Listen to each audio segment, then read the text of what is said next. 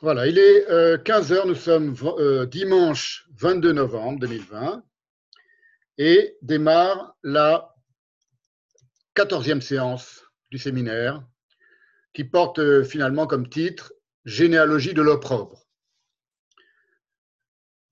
Alors, j'ai souvent évoqué euh, au cours de ce séminaire, dans ce séminaire, la pensée juive, en l'opposant et en la dissociant.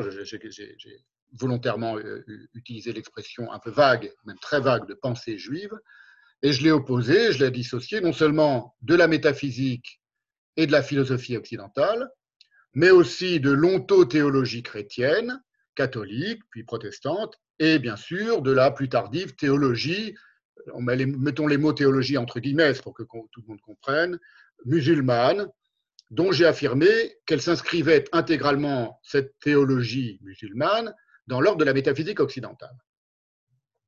Et en revanche, dès la toute première séance euh, de mon séminaire, j'ai qualifié la pensée juive d'ingérable en rapport avec tout ce que j'ai dit de la gestion euh, et d'indigeste en rapport avec tout ce que j'ai dit du, geste des gestas et par allusion aussi au digeste de Justinien, qui du coup était, un peu métaphoriquement comme l'antipode de la pensée juive. Ça, c'est ce que j'ai posé dès la première séance. Et j'ai aussi, à diverses reprises dans ce séminaire, au cours de ce séminaire, exprimé mon intuition que la dévastation portée par le néolibéralisme triomphant, qui s'abat aujourd'hui à l'œil nu sur le monde et sur la France, un coup de matraque, entre autres, et qui agresse de la manière la plus virulente littéralement génocidaire. Toute la nature, l'eau, l'air, la terre, les plantes, les animaux, les hommes, relèvent cette animosité, cette, cette, dévastation, elle relève d'une animosité consubstantiellement comparable, c'est mon intuition, je l'ai dit déjà à quelques reprises, à l'animosité dont le judaïsme a été la victime, dans le texte, dans les textes, pardon, on va, on le voir aujourd'hui, et dans les faits évidemment, ça s'appelle la longue euh, histoire de l'antisémitisme, depuis plus de 20 siècles. Depuis plus de 20 siècles. Parce que ça démarre, cette animosité, on, on, en trouve une trace, euh, plusieurs traces, et en tout cas une trace euh, tout à fait patente chez Tacite déjà. Donc avant le, tout début du christianisme et jusqu'à aujourd'hui. Donc j'ai mis en rapport deux types d'animosité. L'une hyper contemporaine, que je qualifie de ravage néolibéral de la planète, l'autre millénaire, plurimillénaire, l'antijudaïsme et l'antisémitisme, que personne à ma connaissance n'a jamais eu l'idée de comparer et d'associer. Et cette mise en rapport de deux types d'animosité, indéniable en tant qu'animosité, mais euh, on ne voit pas, nécessairement le rapport, euh, justement, ça ne va pas de soi. Cette mise en rapport ne va pas de soi cela demande à être très minutieusement montré et démontré.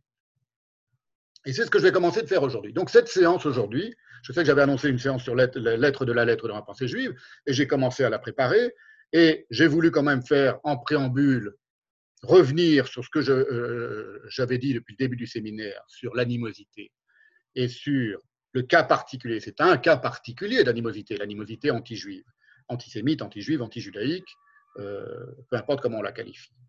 Et elle est elle-même, de toute façon, euh, complexe et, polymorphe. Mais ce n'est qu'un cas particulier d'un certain type d'animosité, évidemment. Mais euh, j'ai décidé de commencer par analyser ou par faire une sorte de panorama de cette animosité-là, parce qu'elle va permettre de comprendre ensuite le rapport que je fais avec la pensée juive lorsque j'en viendrai à une sorte d'initiation un début d'initiation à la mystique de la lettre dans la pensée juive. Donc on va, reprendre toutes les choses, tout depuis le, tout début de ce qu'est la pensée juive, à savoir l'alphabet hébraïque, même pas la langue hébraïque. Avant même de parler de la langue hébraïque, de l'hébreu biblique, ce sera l'alphabet de, l'hébreu biblique. Ce sera dans deux séances, donc dans un mois. J'avais commencé à travailler aussi, j'ai beaucoup travaillé aussi sur le cas d'Alain Badiou, qui est très intéressant parce que c'est un cas euh, très contemporain où on voit s'allier une forme d'animosité antisioniste, appelons-la comme ça, mais aussi assez anti-juive d'une certaine manière, ou en tout cas en conflit, ou en tout cas en, euh, problématique vis-à-vis de ce qu'on appelle la question juive, liée à une, revendication d'universalisme euh, à tire-larigot. Voilà. Donc, ces, euh, ces séances qui, qui commencent aujourd'hui sont liées évidemment avec la séance précédente, avec les séances précédentes sur la question de l'universel et du particulier. Tout ça forme un, tout cohérent. Et donc, dans 15 jours, une séance complète sur le cas très intéressant et très drôle d'une certaine manière d'Alain Badiou.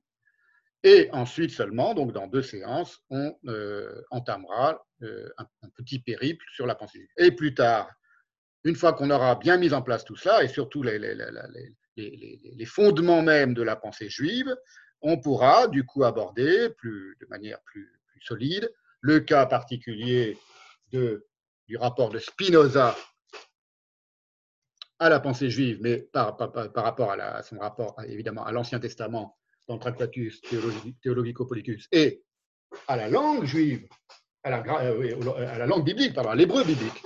C'est pour ça qu'il faut faire tout ça en, amont, parce que sinon, ça, risque d'être un, petit peu, euh, un petit peu compliqué à comprendre. Et Spinoza, est quand même un jalon important dans, dans l'histoire de la pensée de l'universel en Occident, euh, nous conduira peut-être ensuite à un cap beaucoup plus contemporain, euh, qui est beaucoup plus intéressant d'une certaine manière, qui est comparable à celui de Badiou, euh, mais qui est plus intéressant pour la raison qu'il est juif, tout simplement, c'est Chomsky. Voilà. Et ensuite, une fois qu'on aura fait tout ce long cheminement sur les bords de la question juive et de la question de l'animosité vis-à-vis du judaïsme, on pourra envisager d'autres types d'animosité à l'égard des animaux, par exemple, et puis évidemment, avec une plus longue euh, réflexion plus tard dans ce séminaire, je ne sais pas si j'aurai le temps de le faire cette année ou pas, sur le capitalisme et le néolibéralisme, évidemment. Qu'est-ce que c'est que l'animosité propre au néolibéralisme? Voilà, donc c'est important d'avoir tout cela en, en vue pour comprendre vers quoi je m'achemine, lentement, tranquillement, minutieusement. Et c'est pour ça que je prends mon temps, c'est pour ça que j'ai décidé qu'aujourd'hui, je euh, prendrai le temps de déployer ce panorama, cette généalogie, ce n'est pas un panorama vraiment, surtout vu tout ce que j'ai dit de, mon rapport à la vision, c'est plutôt une généalogie de l'animosité, généalogie de l'opprobre, et j'ai décidé de même plus l'appeler généalogie de l'opprobre anti-juif ou anti-judaïque, parce que c'est une généalogie de l'opprobre en soi, d'une certaine manière, à travers le cas particulier de l'anti-judaïsme. Alors, le seul à ma connaissance qui ait apporté quelques euh, lueurs sur la généalogie de l'animosité. Depuis euh, l'anti-judaïsme apostolique et romain, catholique donc, jusqu'à ce qu'il a qualifié lui-même d'empire du management, c'est Pierre Legendre. Voilà ce qu'écrit Pierre Lejean. J'avais cité aussi dans la première séance, je, le recite aujourd'hui parce que c'est important. Je crois que c'est le seul à avoir, mis en rapport les deux choses. Ce que nous désignons du terme incertain d'antisémitisme s'inscrit. On verra pourquoi le terme, en effet, est incertain à la fin de cette séance, lorsqu'on reviendra au cas très particulier, et très touchant d'ailleurs, de Shlomo Sand, de l'écrivain, de l'historien Shlomo Sand ce que nous désignons du terme incertain d'antisémitisme s'inscrit, s'est incrusté par l'écriture d'une légalité du texte d'une manière absolument radicale dans le système d'institution dont descend le système industriel, écrit le genre. Ça va, très très loin. Le système observé dans ses attaches dogmaticiennes. L'antisémitisme s'inscrit, s'est incrusté par l'écriture d'une légalité du texte d'une manière radicale, à la racine même dans le système d'institution dont descend le système industriel contemporain, qui lui appelle maintenant l'empire du management. Et j'ai cité et commenté euh, euh, ces phrases de, Legendre dans la première séance du séminaire, à la toute première séance de, mon séminaire euh, avant l'été. Et donc je n'y reviens ici que pour mémoire, et parce qu'il a le grand avantage, Pierre Legendre, de poser à la source des divergences et des conflictualités civilisationnelles entre, par exemple, euh, l'empire euh, euh, l'empire romain et la tradition juive, la problématique des choix d'interprétation des textes fondateurs. C'est très intéressant parce que le, gendre, évidemment, lui, va à la source de ce qui fonde les civilisations, et ce qui fonde les civilisations, ce sont des textes, toujours.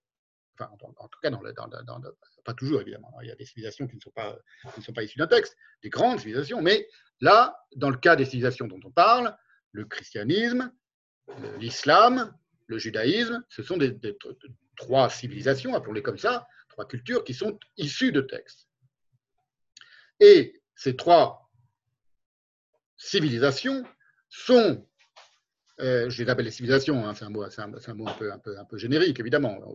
Mais en tout cas, il y a des conflictualités, des conflictualités civilisationnelles, y compris entre le christianisme et l'islam, bien sûr, et elles, sont, elles se fondent, cette conflictualité, sur la problématique du choix d'interprétation de quelques textes fondateurs, à commencer par le texte fondateur de tous les textes fondateurs dans cet empire bifide occidentalo-musulman, parce que l'empire, l'impérialisme, il est propre au christianisme et à l'islam, évidemment pas au judaïsme, il n'y a, jamais eu, il n'y a pas d'empire juif.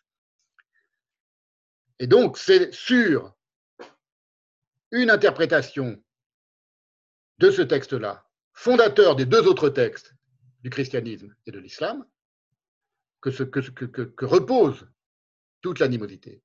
Et non pas sur telle ou telle interprétation des détails, mais carrément sur la méthodologie qui préside à cette interprétation. C'est-à-dire la manière dont on va décider qu'on lit le texte, et non pas simplement avant, même de, s'engager dans une lecture du texte. La manière dont les chrétiens ont décidé, vont décider qu'ils lisent le texte, le texte juif, donc la Bible, et la manière dont les musulmans vont décider qu'ils lisent le texte, juif également, la Bible, puis le texte, chrétien qui en est issu, elle permet de, saisir quelque chose de la substance même du conflit et de l'animosité. Ainsi le gendre écrit encore. C'est dans sa, je l'avais cité aussi, c'est dans sa remarquable analyse de la nouvelle 146 de l'empereur Justinien, qui était paru dans un, qui s'intitulait Les Juifs se livrent à des interprétations insensées. C'est une phrase de Justinien dans cette nouvelle 146 et expertise d'un texte, ajoutait euh, Pierre Legendre, et c'était paru dans un recueil collectif, j'en avais parlé lors de la première séance, qui s'intitule La psychanalyse est-elle une histoire C'est paru en 1980. Voilà ce qu'il y écrit. Il est tout à fait fondamental de considérer le système de pensée christiano-industriel comme ce système de pensée se proposant lui-même en tant que promoteur d'une interprétation spirituelle du texte, une interprétation spirituelle du texte, par opposition à l'interprétation juive. Alors, vous voyez, comme ça va, très loin. Il parle d'un système de pensée christiano-industriel qui s'oppose à l'interprétation juive. Alors évidemment, on a aussitôt envie d'en savoir plus et de poser la question subsidiaire qui a été la, la question, selon moi, fondatrice de toute pensée. Pourquoi? Non pas comment, mais pourquoi? Comment on le sait, mais pourquoi? Qu'est-ce qui pousse l'interprétation christiano-industrielle, comme, la, qualifie le gendre, à s'opposer à l'interprétation juive? L'interprétation juive, ce sont ses mots à lui. L'interprétation juive. Et c'est une formule très ambiguë. D'ailleurs, quelle est-elle, cette, cette interprétation juive? Est-ce qu'on pourrait la définir comme une interprétation juive? C'est compliqué. Alors, je vais prendre aujourd'hui le temps de commencer de répondre à cette question et c'est dans cet objectif que j'ai décidé de méditer avec vous plus tard sur l'être, sur le statut, si vous préférez, de la lettre hébraïque dans la pensée juive. Parce que vous voyez que c'est lié. C'est lié, lié déjà chez le gendre. Alors, la formulation de le gendre, on vient de rappeler les, éléments, quelques éléments essentiels, qui est si originale et qui est inédite, je crois, euh, en Occident, ne nous donne pour autant, en réalité, accès qu'à la partie la plus émergée de l'iceberg. Et je ne suis pas certain que lui-même ait conscience de cela. Pour, la raison, pour une raison assez simple, c'est que quand il dit c'est l'interprétation juive, c'est une généralité dont on sent qu'il ne maîtrise pas tous les, tous les détails.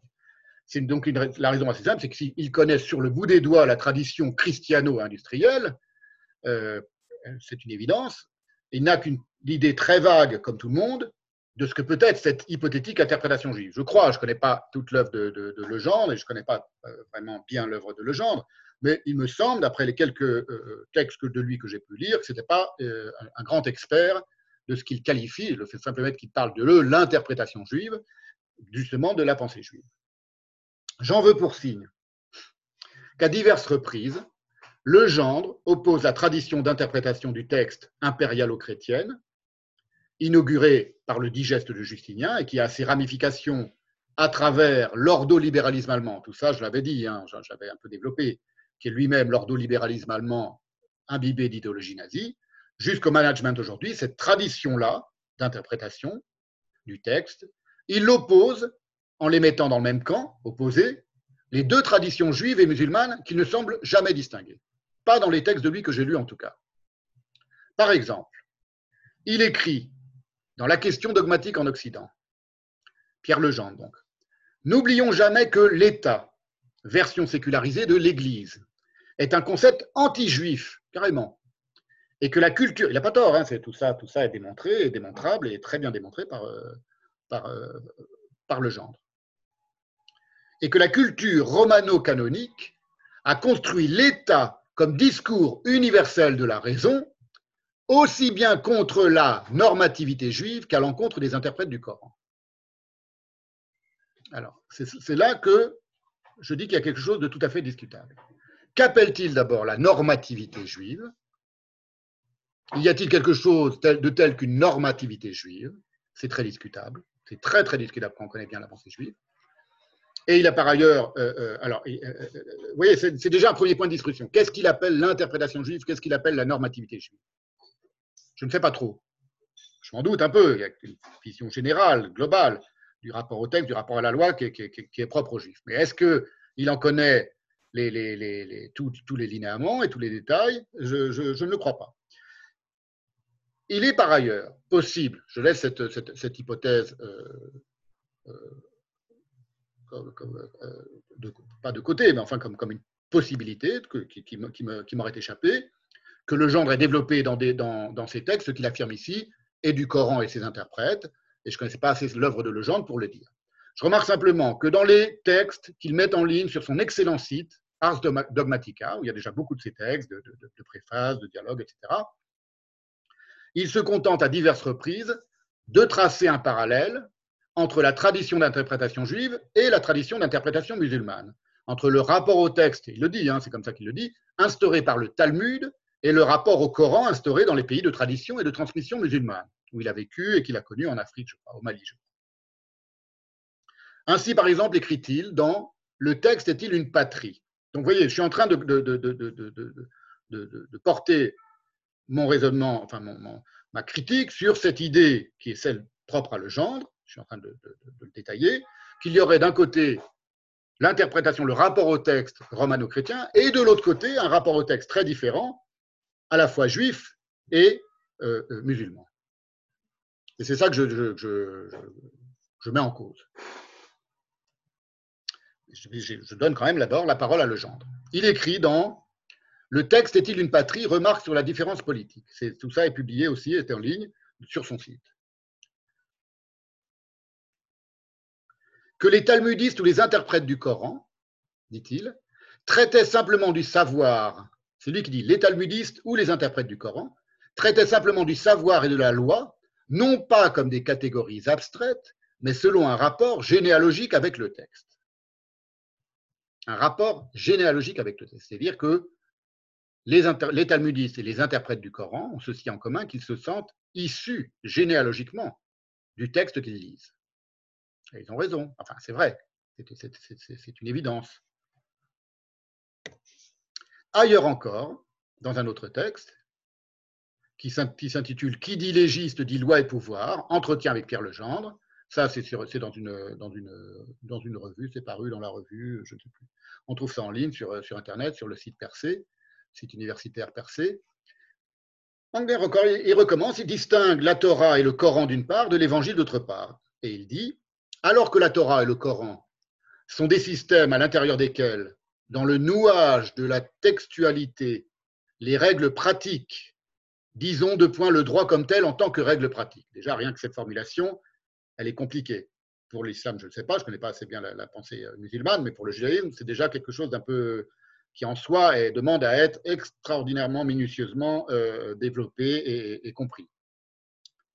Le droit comme tel, les règles pratiques et leur rapport avec le texte, dans le nouage de ce que lui appelle le nouage de la textualité. Elles sont intimement mêlées, donc, dans la Torah et le Coran, aux narrations et aux explicitations théologiques, alors que le montage romano-canonique est tout autre.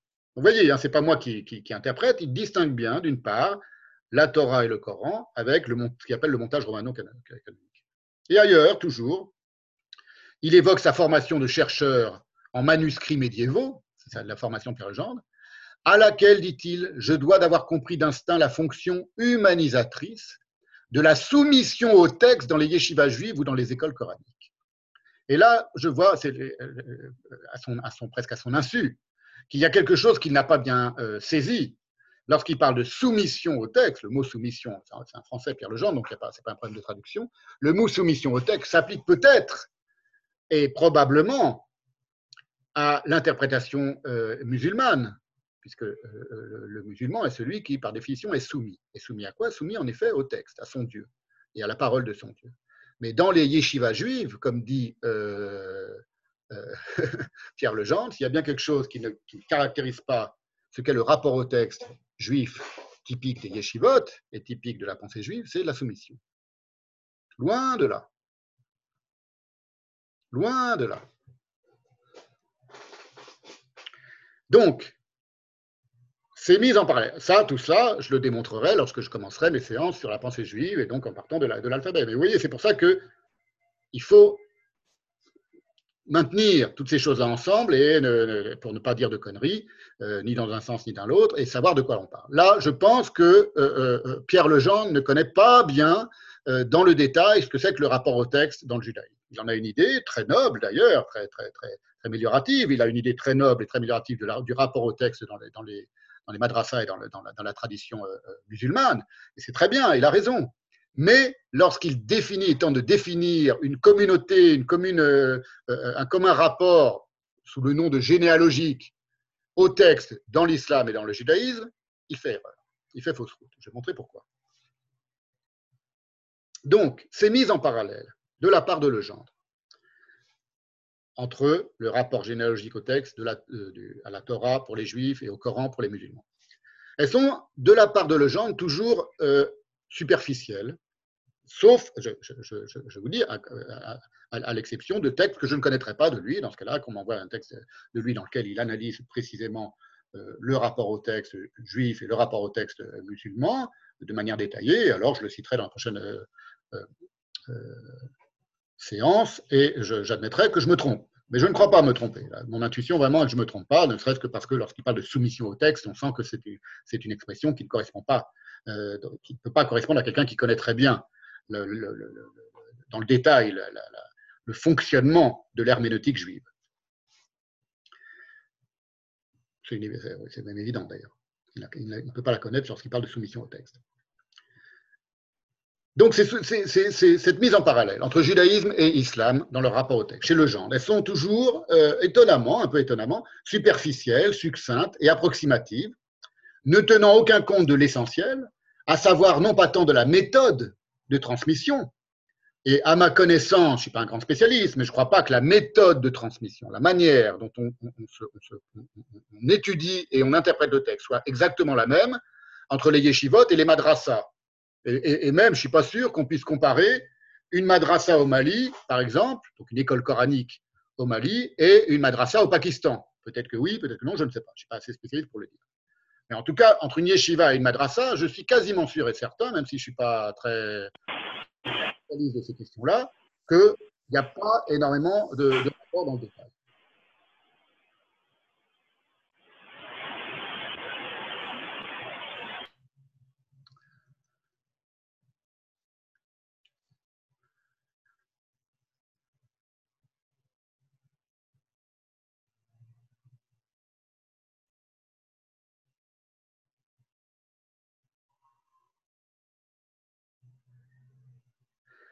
Euh, ce, sur quoi euh, euh, le genre fait l'impasse lorsqu'il fait ce parallèle, c'est sur ce que disent, non pas la méthode de transmission, le rapport, ce que lui appelle le rapport généalogique au texte, mais ce que disent les textes en question. Les textes étudiés et commentés, en l'occurrence la Torah et le Coran, ou le Talmud et les hadiths, hein, qui, sont les commentaires traditionnels euh, musulmans. Euh, je ne sais pas si on peut les comparer au, Talmud dans l'importance qu'ils ont, je crois que oui, mais bon, je ne suis pas un grand spécialiste. Aux érudits musulmans de, le préciser ou de me corriger si je, si je me trompe. Torah et Coran, Talmud et Hadith, que disent ces textes? Sur quoi? Sur leur propre rapport généalogique respectif. C'est très, très important. Il n'a pas tort dans le fait qu'ils disent qu'il y a une tradition dans le Coran, dans, l'étude euh, euh, juive et dans l'étude musulmane, que l'on peut appeler de rapport généalogique au texte. Mais que disent la, tradition juive d'une part et la tradition musulmane, d'autre part sur leur propre rapport généalogique respectif, et ils en disent quelque chose, en tout cas l'une des deux en dit quelque chose. C'est essentiel pour comprendre. Pour comprendre que ce parallèle, finalement, il est indu. Ce parallèle que, que, que trace le gendre entre Torah, Coran, Talmud et Hadith, euh, Yeshivot et Madrasa, et parallèle qu'il trace pour l'opposer à la tradition romano-chrétienne. Car évidemment, puisqu'il s'agit de généalogie, tout part de là, tout part de la généalogie, donc tout part de quoi? Des origines respectives, des différentes modalités d'interprétation des textes. L'interprétation des textes, elle, n'apparaît pas ex nihilo, elle a aussi une généalogie, qui n'est pas que le texte. La, modalité d'interprétation du texte, il y a le texte d'une part, la Torah ici, le Coran là, et il y a aussi la modalité d'interprétation du texte. Elle a une, une, une généalogie propre, une origine propre, et il y a des rapports entre ces origines-là. Elles ont des rapports entre elles. Ça n'a rien à voir avec le, Tao, n'a, à ma connaissance, aucun rapport avec la Torah. Voilà. Mais le Coran a un certain rapport avec la, avec la Torah. On le sait. Et l'Évangile aussi a un certain rapport à la Torah. Et peut-être que la Torah a un rapport avec le Coran et avec l'Évangile. Évidemment, non. On comprend pourquoi. Historiquement, c'est absurde. Voilà. On, va, le voir. Hein. On, va, on, va, comprendre tout ça. Pourquoi j'explique tout ça? Et pourquoi je veux, où je veux en venir lorsque j'explique tout ça? Je veux en venir à cette euh, affirmation qui est euh, indiscutable, c'est que euh, le Coran, pas davantage que l'Évangile, naît dans un rapport généalogiquement neutre à l'égard d'un texte, la Torah, qui le précède de plusieurs siècles, et sur lequel le Coran, mais comme l'Évangile, s'arc-boute en partie pour fonder sa propre parole de vérité. Il ne peut pas être neutre. C'est un texte fondateur pour sa propre parole de vérité.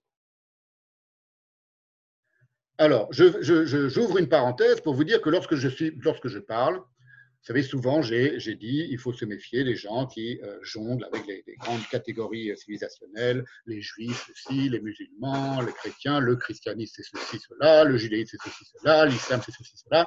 Ce sont euh, des, généralités, évidemment, qui sont toujours approximatives et idiotes et imbéciles. Et je me garde toujours de tomber dans de tels, dans de tels travers. Lorsque je dis, mais parfois il faut employer les mots, je dis l'islam, euh, le judaïsme ou le christianisme, par exemple. Je ne parle que d'une chose. Et je ne pense et je ne m'intéresse qu'à une seule chose. Et cette seule chose, c'est, pour les juifs, ça, le texte. Ce ne sont pas les juifs concrets lorsque je parle des juifs, y compris lorsque je dis les juifs. Je ne parle pas des juifs concrets. Je parle de ça. Vous voyez? C'est ça les juifs pour moi. Celui-là, voilà. Ça c'est la traduction, traduction. Voilà. On va, on va revenir. Je vais expliquer pourquoi je, pourquoi je, pourquoi je dis ça. Lorsque je parle des chrétiens, du christianisme, je ne parle pas des chrétiens euh, concrets. Je ne parle pas des êtres humains. Les êtres humains ne m'intéressent pas. Ils m'intéressent peu. Je vais expliquer aussi pourquoi. Je parle de ça. Voilà à chaque fois dans ce séminaire d'utile durée pendant les 20 prochaines années que je dirai les chrétiens, je ne parle que de ça. Ou alors les textes des pères de l'Église, ou alors des, bulles. Je parle du texte toujours, c'est le texte qui m'intéresse. Lorsque je parle des musulmans, je ne parle que de cela. Vous voyez, j'ai tout, amené pour faire un petit. Voilà, le Coran, que dont je ne suis pas du tout un mais que j'ai lu dans ma jeunesse, euh, dans deux traductions même, j'ai lu cette traduction-là. Et il y a deux volumes chez Enfolio. Ces traductions-là, est-ce qu'on les voit bien à l'écran? Oui.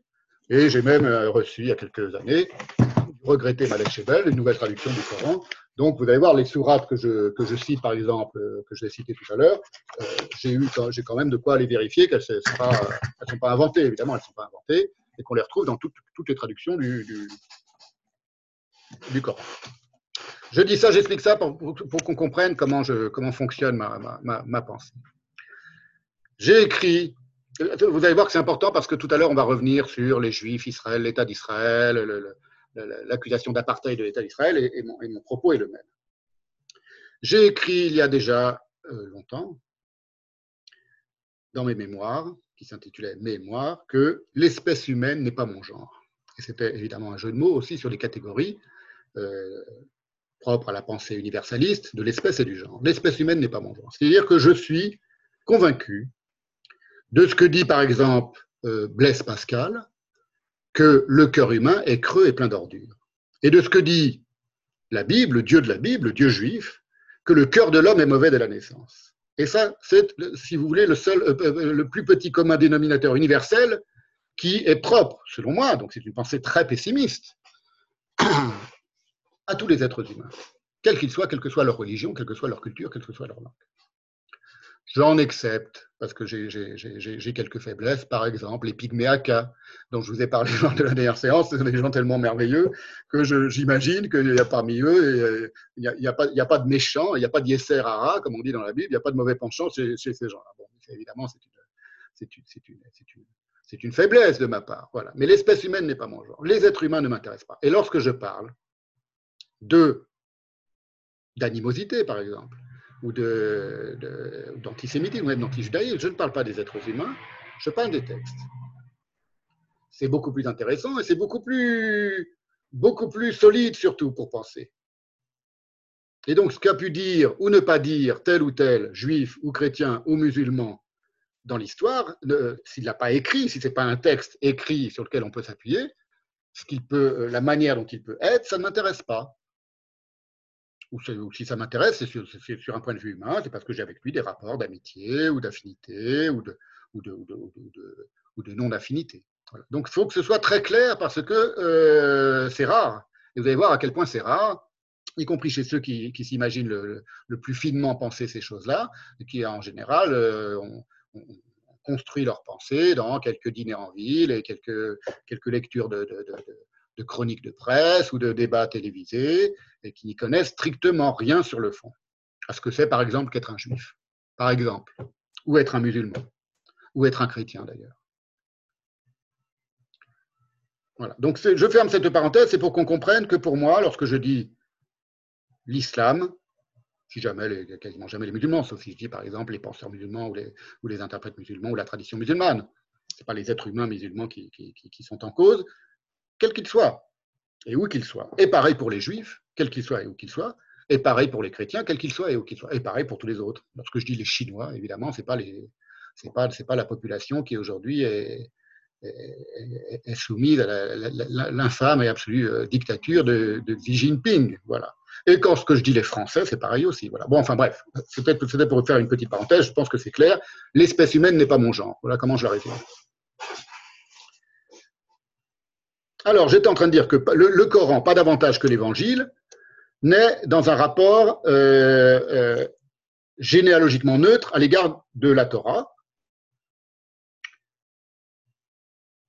Et c'est ainsi, du coup, que de ce point de vue-là, dans la non-neutralité du rapport généalogique à la Torah, au texte des Juifs, la tradition d'interprétation musulmane, c'est pour ça qu'il se trompe le genre, a beaucoup plus de points de charnière intellectuelle et spirituelle des points de charnière, qui peuvent être aussi des points de, conflit, avec la tradition chrétienne qu'avec la juive. Quand bien même cela ne se concrétiserait pas sous la forme de l'organisation étatique, parce que l'organisation étatique, elle est propre au christianisme à l'origine, elle n'est pas propre à l'islam. Mais ce n'est pas le seul critère pour décider d'une séparation définitive entre par exemple, le christianisme et l'islam. Il y a d'autres points de charnière, intellectuels et spirituels. Ne serait-ce qu'au sens où l'islam se conçoit, un des points de charnière, si vous voulez, principaux d'ailleurs. L'islam se conçoit en rivalité directe avec la théologie chrétienne, comme une théologie, j'appelle théologie à propos de l'islam, mais ça ne correspond pas évidemment, le mot théologos, théologie, il est proprement ontothéologique et il, naît et il ne s'applique en réalité comme tel, si on le prend au mot, ce mot-là, théologie, qu'à la théologie chrétienne. Mais je l'appelle une théologie, une religion, j'appelle théologie un discours fondé sur une véracité transcendantale. le, Coran est évidemment, et l'islam est évidemment un discours fondé sur une véracité transcendantale. Subjective. Pour lui, non, mais subjective évidemment. Eh bien, l'islam, en rivalité directe avec le christianisme, se conçoit comme une théologie de substitution au judaïsme. C'est là le point de charnière. Les deux se veulent une, théologie de substitution au judaïsme et pour l'islam de substitution aussi au christianisme, puisqu'il arrive le dernier. Il arrive, il arrive après les, deux précédentes. Mais c'est leur point de charnière. Le, judaïsme n'est évidemment pas une théologie de la substitution au christianisme et, à l'islam. D'abord, parce que ça n'apparaît nulle part dans les textes, et puis parce que le judaïsme précède l'existence même du christianisme et de l'islam à sa source. On a ainsi de cette affinité symbolique, si vous voulez, entre le christianisme et l'islam. Donc là, je contredis vraiment formellement euh, Pierre Legendre. On a au moins deux indices majeurs. Le premier indice, qui, que, ce point de charnière est essentiel dans les rapports entre le christianisme et l'islam, eh bien, c'est qu'ils se sont affrontés, c'est qu'ils se soient affrontés sur une, si grande échelle d'espace et de temps. Ça, c'est un signe qui ne trompe pas, concernant leur participation au même domaine d'essence, comme dirait Heidegger la rivalité, la, conflictualité entre l'Empire chrétien et l'Empire musulman, elle, a des siècles d'épaisseur, et sur un, espace euh, euh, gigantesque, on le sait. Tout, le sud de l'Europe, toute l'Afrique, tout, le Moyen-Orient. Euh. Donc, vous voyez, ça, c'est un des premiers signes. Je vous rappelle cette formule de Heidegger que j'ai citée et longuement interprétée il y a quelques séances tout ce qui, montre que l'or, ce n'est pas parce qu'on est en conflit, et c'est valable aussi pour les conflits aujourd'hui, entre, par exemple, euh, l'Occident, l'Amérique et euh, certains pays euh, musulmans, ou certains pays arabes, ou certains groupuscules musulmans. Tout cela, tout cela demeure toujours vrai. Ils participent du même domaine d'essence en réalité. Je vous rappelle donc la formule de Heidegger à cet égard. Tout ce qui est anti, entre guillemets, pense dans le sens de ce à l'égard de quoi il est anti. C'est une formule dont j'ai déjà dit qu'elle était, à quel point elle était pertinente pour comprendre les conflictualités du monde moderne, mais y compris du monde du XXe siècle, les conflictualités entre ce qu'on appelait la guerre froide, entre l'Ouest et l'Est, qui se concevaient vraiment comme l'antipode l'un de l'autre, et qui en réalité, et on en, a la, démonstration désormais sous la forme d'une putréfaction absolue de tous les rapports et de, toutes les conflictualités, euh, qui était en réalité de, tourné et, appartenant au même domaine des sens. Alors il se trouve que Heidegger, lui, l'a appliqué à tort à un domaine, à, ce qu'il envisageait à tort comme une seule et même entité métaphysique qui n'existe pas et n'a jamais existé, et que lui a qualifié, comme tant d'autres, de judéo-christianisme, pas davantage qu'il n'y aurait quelque part une entité judéo-musulmane, ça ne veut rien dire et ça n'existe pas et ça n'a jamais existé, qu'on pourrait d'ailleurs distinguer de l'entité romano-catholique. Romano-catholique, oui, là c'est cohérent. Judéo-christianisme, non, c'est pas cohérent, et judéo-musulman, c'est pas cohérent. Et c'est précisément pour bien comprendre qu'il va falloir, dans deux séances, si tout va bien, en revenir au béaba hébraïque, plutôt qu'à de vagues considérations générales euh, concernant des faits de civilisation millénaire l'islam, le christianisme, le, le, comme ça, considéré de manière, euh, très euh, approximative et, légère, qui est ce qui se passe lorsqu'on jongle avec des notions aussi abstraites en réalité que le christianisme, l'islam, le judaïsme ou le bouddhisme? Donc là, Heidegger, il est tombé dans ce piège du judéo-christianisme, et là, il a appliqué sa pensée, qui pourtant est une pensée tout à fait aiguë, de tout ce qui est anti-pense dans le sens de ce à l'égard de quoi il est anti, il l'a appliqué, on le sait, euh, euh, au rapport entre judaïsme, christianisme et nazisme, en considérant que ces, trois entités-là participaient du même domaine d'essence. Et que du coup, l'extermination des juifs euh, indiscutable après la Seconde Guerre mondiale, n'était qu'une auto-extermination. Pourquoi je dis que les, civilisations millénaires sont inaccessibles de manière brute, neutre, sous l'abstraction de, grandes euh, euh, étiquettes comme ça, lorsqu'on dit christianisme, islam et judaïsme. C'est pour ça que je dis, moi, je, m'en tiens au texte. Et lorsque je parle d'un texte, j'essaye de le citer. Sinon, ça n'a aucun, aucun sens. Sinon, on en vient à des généralités, des approximations comme celle de Legendre. On parle de la Torah, mais euh, on ne sait pas exactement de quoi il veut parler. Pourquoi je dis qu'elles sont inaccessibles de manière brute, neutre, ces civilisations millénaires? Eh bien, Pour la raison très simple qu'elles comportent de lourdes charges magnétiques, au, sens d'un champ magnétique, d'interprétations séculairement accumulées. Toutes ces, quelles qu'elles soient, toutes ces, civilisations millénaires, chacune de ces civilisations millénaires, le christianisme, l'islam, le judaïsme, le bouddhisme et tant d'autres. Et ces charges magnétiques d'interprétations accumulées sur plusieurs siècles elles sont aussi puissamment influentes dans l'ordre de, chacune de ces civilisations qu'elles sont impensées, et bien qu'elles soient parfois brutalement antagonistes et contradictoires les unes avec les autres. C'est pour ça qu'il faut toujours en revenir au mot à mot du texte.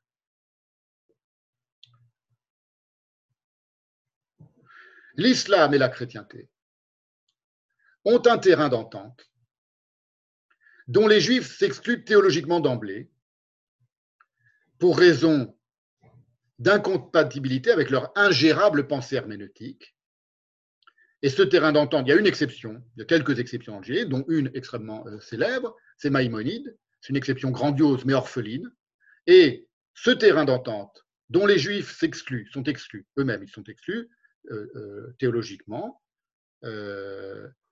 c'est évidemment la tradition métaphysique, rationaliste, philosophique et scientifique, ce qu'on a appelé la translatio, c'est-à-dire le passage de cette tradition métaphysique des musulmans aux chrétiens, qu'il avait perdu, qu'il avait oublié. C'est ce qu'évoque, ce qu'explique André Vauchez et Bénédicte Serre dans une étude très intéressante intitulée Les chrétiens d'Occident face aux juifs et aux musulmans au Moyen Âge. Tout ça pour vous dire que donc c'est le, premier signe, si vous voulez, que les, chrétiens et les musulmans partagent le même domaine d'essence. Et c'est ce qui explique d'ailleurs qu'ils se sont disputés ce même domaine d'essence, y compris sur la forme du conflit guerrier, conflit impérialiste.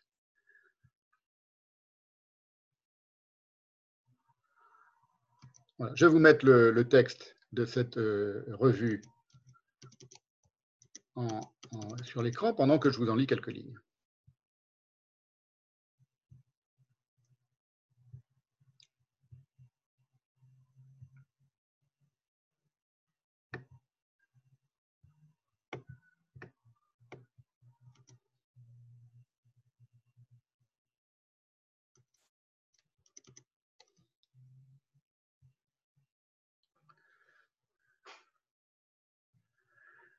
Qui est intéressant, c'est que dans cette translatio, translatio studiorum, comme on l'appelle,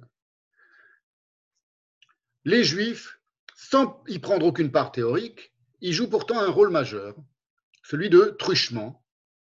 Truchement, vous savez que c'est un mot en français qui vient de, l'hébreu euh, létargem, qui a donné le, nom, le nom qui a donné le, nom propre Torchman chez, beaucoup de juifs, et qui veut dire traducteur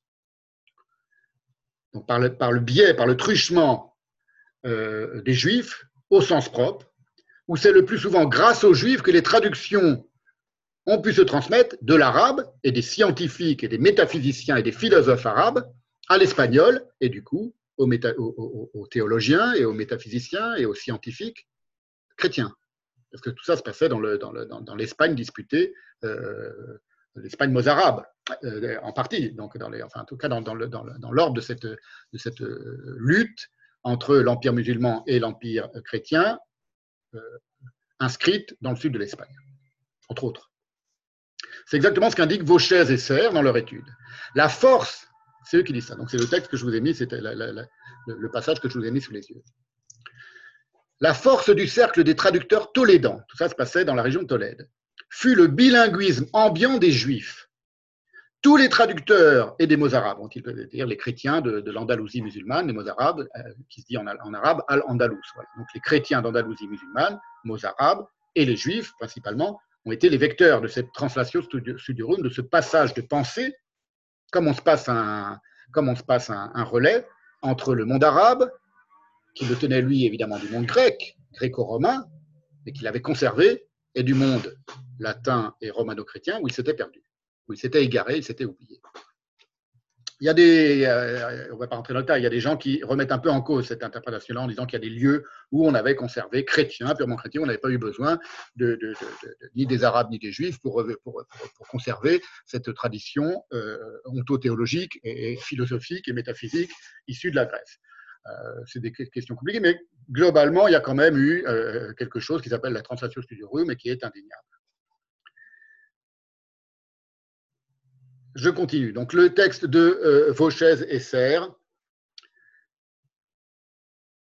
disent-ils, tous les traducteurs ont utilisé les compétences linguistiques des juifs et des mots arabes pour traduire les œuvres arabes. Pourquoi les juifs? Parce que les juifs arabes vivaient en pays arabe et avaient donc un, rapport direct avec l'arabe, et que, par ailleurs, ils vivaient en pays euh, espagnol aussi, et qu'ils se parlaient aussi l'espagnol, donc bilinguisme.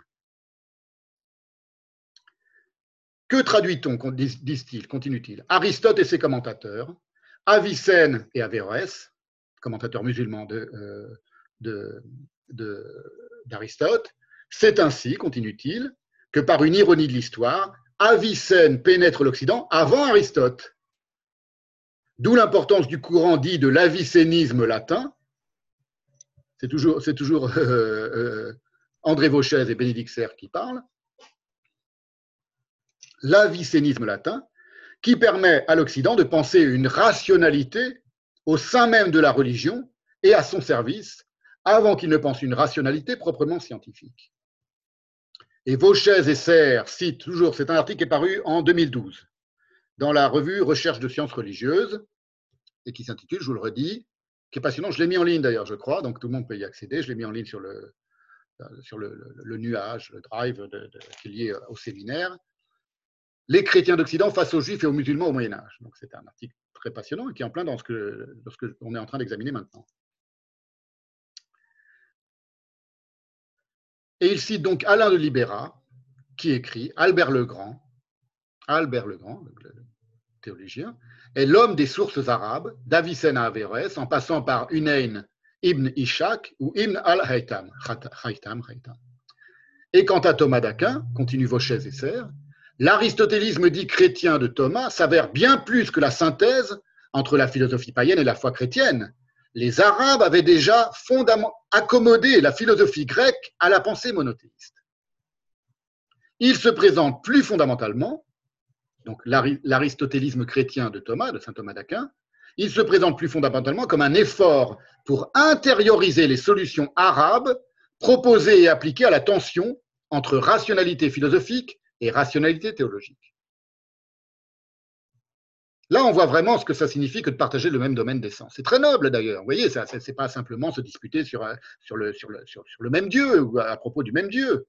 C'est quelque chose, c'est toute c'est la grandeur de la métaphysique occidentale, de la grande métaphysique occidentale, que j'attaque à boulet rouge depuis le, depuis le début de ce séminaire. Mais c'est parce que c'est précisément parce qu'elle est grandiose que je l'attaque, sinon ça n'a aucun intérêt. C'est comme un, un alpiniste, s'il ne grimpe pas au, sommet de l'Himalaya, ça n'a aucun intérêt. Euh. Vous comprenez? Donc le, le, simple fait que je l'attaque, ça c'est très nietzschéen, c'est de lui reconnaître une, une, grande forme de grandeur. Quand je dis je l'attaque, c'est pour, c'est pour taquiner mon ami Gérard Guest. Les rapports donc entre les trois religions monothéistes ne se répartissent, on, constate quand même, j'espère qu'on comprend, euh, nullement de manière euh, symétrique et équilibré. Même si l'islam assimile dans ses textes, dans le Coran, on va le voir, le christianisme et le judaïsme à deux falsifications comparables de la vérité textuelle et de la parole divine, qu'il renvoie dos à dos, le christianisme et le judaïsme, dans le Coran, c'est bien la seule chrétienté qu'il s'oppose en réalité en termes d'hégémonie prosélyte, et laquelle, laquelle, par ailleurs, chrétienté, christianisme, le lui rend bien. Et dans leur étude, toujours dans leur étude passionnante, André Vauchez et Bénédicte Serre notent la réciprocité conflictuelle entre le christianisme et l'islam. Donc, ce n'est pas quelque chose qui est de l'ordre de, comment dire, seulement de l'interprétation. C'est toujours un peu de l'ordre de l'interprétation. De toute façon, tout ce qu'on peut dire sur l'histoire des hommes est de l'ordre de l'interprétation. Mais là, il y a, quand même des, points de, de, solides pour, euh, envisager cette interprétation. Donc voilà comment ils expliquent comment se joue le, le, conflit entre le christianisme et euh, euh, conflit symétrique, si vous voulez, entre le christianisme et l'islam. Donc il n'a rien à voir avec le rapport du christianisme au judaïsme et de l'islam au judaïsme. Les croisades, écrivent-ils, André Vauchez et Bénédicte Serre, eurent pour conséquence un durcissement de l'attitude des pouvoirs musulmans vis-à-vis de leurs sujets chrétiens. Ainsi, en Espagne, les succès de la Reconquista provoquèrent par contre-coup l'avènement de deux dynasties fondamentalistes provenant du Maghreb, les Almohades puis les, Almoravides, qui persécutèrent les Mozarabes, donc les chrétiens des pays musulmans, dont certains durent s'exiler, tandis que d'autres furent déportés en Afrique. Du côté chrétien, c'est là qu'on voit que les choses s'équilibrent. Les choses ne se passèrent pas différemment, que ce soit dans les États latins de Terre Sainte ou en Espagne. Après la conquête ou la reconquête, les principaux édifices du culte musulman, les grandes mosquées de Tolède et de Séville par exemple, passèrent au culte chrétien. Les habitants, on est en train de voir par exemple en Turquie comment les choses continuent de se, disputer sur exact, strictement le même mode. Que Sainte-Sophie soit redevenue, ou soit en train de redevenir, ou qu'elle rêve de redevenir, que ça redevienne une mosquée, on est simplement dans la continuation euh, euh, de cette dispute entre le christianisme et l'islam autour du même domaine d'essence, et dans le même domaine d'essence, et depuis le même domaine d'essence. Les habitants purent pendant un certain temps, donc dans, les grandes euh, mosquées de Tolède et de Séville, continuer à pratiquer leur religion, mais la pression des pouvoirs temporels et de l'Église, ainsi que l'immigration de populations chrétiennes venues de Castille ou d'Aragon, provoquèrent rapidement un processus de conversion plus ou moins forcé, qui se réalisa en moins d'un siècle et incita les musulmans qui voulaient demeurer fidèles à leurs croyances à émigrer en Afrique du Nord.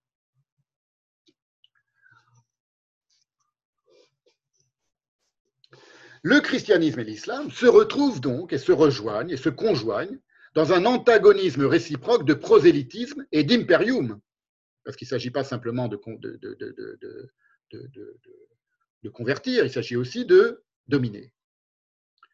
Avec cette nuance que le christianisme distingue nécessairement de ce, qui pour le christianisme est une hérésie, c'est-à-dire l'hérésie islamique. Le texte islamique pour le, pour le christianisme, historiquement et logiquement, il n'y a, a, pas eu pendant très longtemps une grande connaissance du, Coran par les chrétiens, par les, par les, par les, exégètes chrétiens, mais c'était pour eux simplement une hérésie. Donc ils connaissaient peu et mal les textes, ils considéraient comme une hérésie. L'hérésie islamique, elle se distingue évidemment de la fonction interne à sa propre eschatologie du peuple juif. Pour le christianisme, évidemment, le peuple juif a une autre importance que le peuple euh, musulman et que, l'islam. Pourquoi? Parce que le peuple juif est le seul témoin crédible, bien qu'indigne et déicide, de la rédemption. Les Arabes, non. Les musulmans, non. Donc on voit que les choses, vous voyez, c'est pour ça que je dis qu'il faut vraiment euh, euh, détailler toutes ces choses-là il y a un rapport, des rapports généalogiques qui euh, s'interpénètrent et qui s'entrelacent et qui en même temps se combattent entre christianisme et islam par rapport à judaïsme, christianisme par rapport à islam, islam par rapport à christianisme et judaïsme, et christianisme par rapport à, judaïsme. Et ces, rapports ne sont pas du tout, on ne peut pas les traiter d'une manière aussi approximative que le fait Pierre Legendre. Et un autre signe, plus originel encore, d'une forme de conjonction essentielle entre la théologie catholique et la musulmane. Donc je continue de contredire et de critiquer la position de Legendre. Elle a reprise par la venue musulmane, elle a, 8 elle a 7 siècles de, différence avec le, christianisme, c'est beaucoup quand même, 700 ans. La théologie musulmane, elle va reprendre, et c'est là qu'est la conjonction essentielle selon moi, euh, euh, euh, intégralement divers présupposés anti-judaïques de son aîné catholique, y compris la mise à mort du Christ. C'est-à-dire que le Christ n'est pas le Fils de Dieu pour l'islam, mais les Juifs ont bien mis à mort le, Messie des chrétiens, le, prophète des chrétiens, le prophète majeur des chrétiens. C'est dit dans le Coran. C'est un signe qui trompe d'autant moins, du coup, qu'il se cristallise autour de la notion de vérité, qui est une notion dogmatique, la vérité, cruciale aussi bien pour le catholicisme que pour l'islam. Ainsi, là où le christianisme et l'islam s'accordent, c'est sur le statut d'ostracisés radicaux de leur concept de vérité qu'endossent les juifs. Les juifs sont exclus de la vérité au sens chrétien, et les chrétiens sont issus de la vérité au sens euh, musulman. Ce n'est pas le même mot, mais c'est un concept. C'est un concept transcendant qui est l'impossibilité de remettre en cause, littéralement, la parole de vérité qui est donnée dans l'évangile pour les uns et dans euh, l'islam, dans le, Coran pour les autres.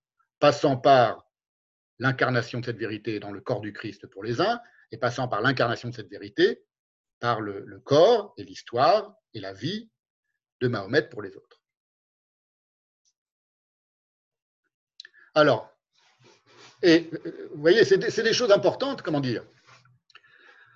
Là, une fois encore, on ne juge pas les hommes, même si évidemment les, les, populations humaines se, se, se, se, plient à ce que, ce que les textes leur disent d'être, évidemment, mais c'est les textes qui sont intéressants. Et euh,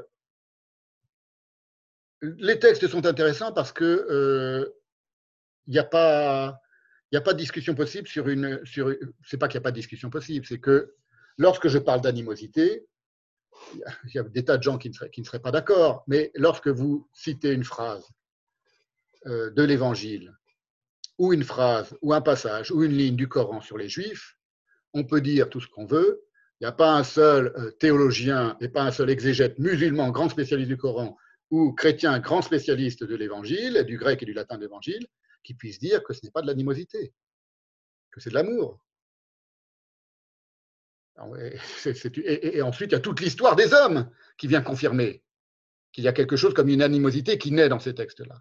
Si l'histoire des hommes, c'est-à-dire à savoir l'antisémitisme chrétien et l'antisémitisme et l'antijudaïsme euh, musulman en pays musulman n'avaient pas eu lieu, à la rigueur, on pourrait se dire c'est autre chose que de l'animosité. Mais l'animosité, elle naît d'abord dans le texte, et c'est là que je vais la chercher, c'est là que je veux l'étudier. D'abord dans le texte. Et seulement dans le texte. Alors, dans le Coran, les Juifs sont assimilés, et, vous allez voir que cette animosité, elle se, profère selon les mêmes critères dans les deux textes, dans, l'Évangile et dans le Coran. En rapport évidemment avec la vérité, la conception que chacun de ces deux textes fait de la vérité. Et les juifs sont toujours exclus de cette vérité, pour les chrétiens comme pour les musulmans. C'est ça quel domaine d'essence euh, euh, commun qui se partage. C'est un domaine d'essence qui expulse les juifs de leur, de, leur, de, leur, de, leur, euh, de leur rapport à la vérité, alors que, et c'est là qu'est tout le nœud de l'histoire de cette manière, leur propre rapport à la vérité, il s'arc-boute, il est contre, au sens, au sens vraiment des, où il a besoin d'un mur de, de soutènement, mais où, en même temps, c'est ce le, c'est ce son adversaire principal, à la parole juive. Parce que sans parole juive, sans Torah, il n'y a pas, d'évangile, et sans Torah, il n'y a pas, de, Coran non plus.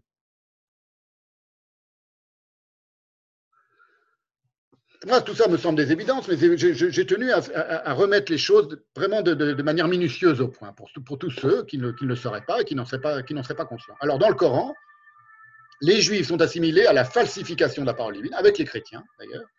Et cette falsification de la parole divine, elle est, c'est exactement ce qui se passe aussi six, siècles avant ou sept siècles avant dans l'Évangile, et par exemple dans le chapitre 8 de l'Évangile selon saint Jean, où Jésus, est-ce que je vous le mets, euh, je vous le mets, oui, je vous le mets parce que c'est joli quand même à voir. Vous voyez, c'est là c'est le Nouveau Testament en grec et en latin. Donc, on a la parole du, Christ euh, à sa source seconde, puisqu'il n'a jamais parlé ni en grec ni en latin, mais à sa source euh, textuelle euh, première. Allez, on va faire un petit.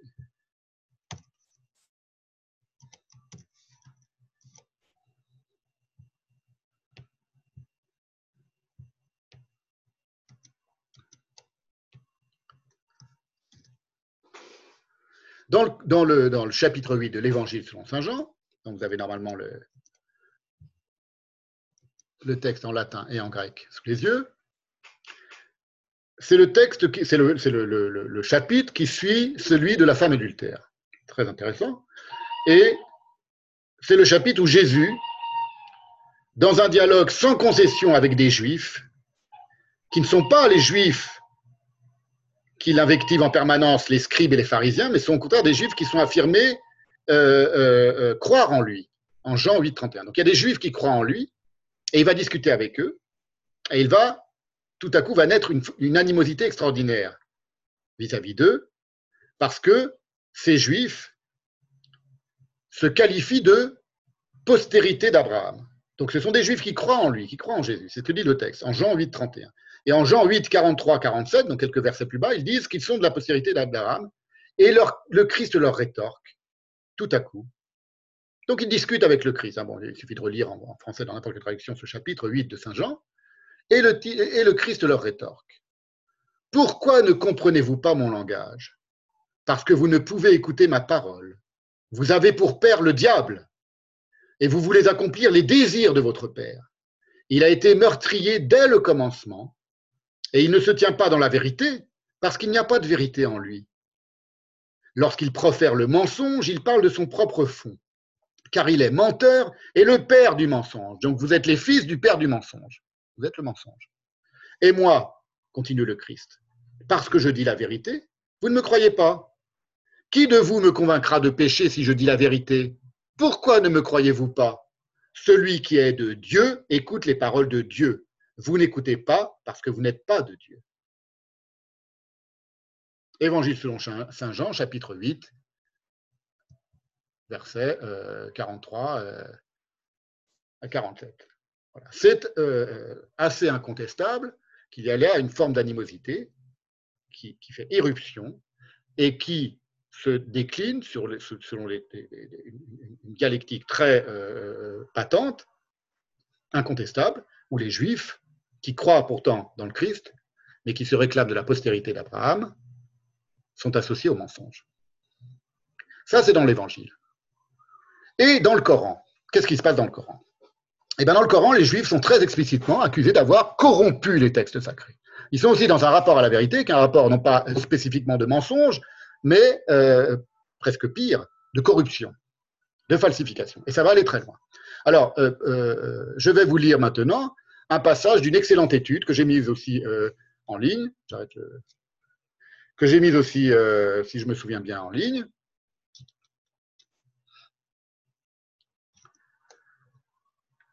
Qui est d'un grand spécialiste qui s'intitule euh, Robert euh, Wistrich, qui date de 2002 et qui est consacré à l'antisémitisme musulman. 2002, hein, donc c'est à peine 18 ans, et qui était paru dans la revue d'histoire de la Shoah, la traduction de ce texte qui était paru au départ en, anglais. Il cite les, tous les passages euh, anti-judaïques du, Coran, donc je, le cite lui-même parce que comme ça on a, on a une bonne synthèse. Le Coran, écrit Robert Wistrich, contient certains passages particulièrement choquants dans lesquels Mahomet stigmatise les Juifs comme des ennemis de l'islam et les décrit animés d'un esprit malveillant et rebelle. On trouve également des versets qui évoquent leur humiliation et leur misère justifiée. C'est quelque chose aussi qui est propre à la, longue tradition de théologie catholique. Les Juifs euh, sont dispersés par le monde et sont le peuple le plus malheureux du monde parce qu'ils ont tué le Christ. on trouve ça chez Pascal, on trouve ça partout. En courant, dit le Coran, la colère divine, Wistrich cite le Coran, à cause de leur désobéissance. Ils devaient être humiliés parce qu'ils n'avaient pas cru au signe de Dieu et avaient tué les prophètes injustement. Ça, c'est dans la Sourate 2, versets 61 à 68. Il continue, selon un autre verset, Sourate 5, verset 78-82, ouvrez les guillemets, les incroyants parmi les enfants d'Israël, fermez les guillemets, furent maudits par David et par Jésus. Ce n'est pas tous les juifs, évidemment. Ce sont certains juifs qu'on assimile à ceux que maudit euh, le roi David et Jésus.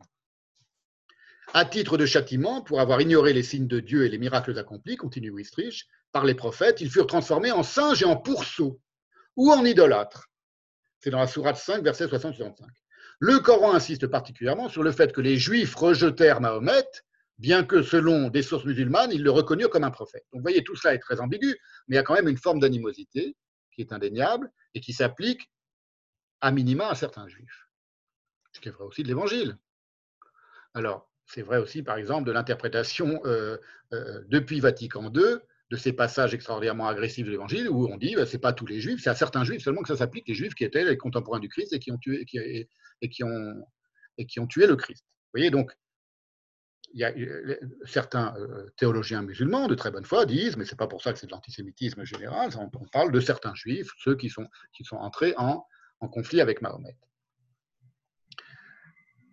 Et à nouveau, la question n'est pas de savoir si dès le texte, il y a une, condamnation euh, euh, générale, pleine et entière de l'ensemble du peuple juif. Il faut savoir que naît là, je rappelle que je ne parle pas des humains, je parle des textes, une animosité qui ensuite se déploie contre l'ensemble des juifs dans les pays musulmans pendant des siècles et dans les pays chrétiens pendant des siècles. Donc ça veut bien dire qu'il y a quand même quelque chose qui a été compris par les hommes dans ces textes-là, qui était une, impulsion à s'en prendre à l'ensemble des Juifs, sans faire de différence.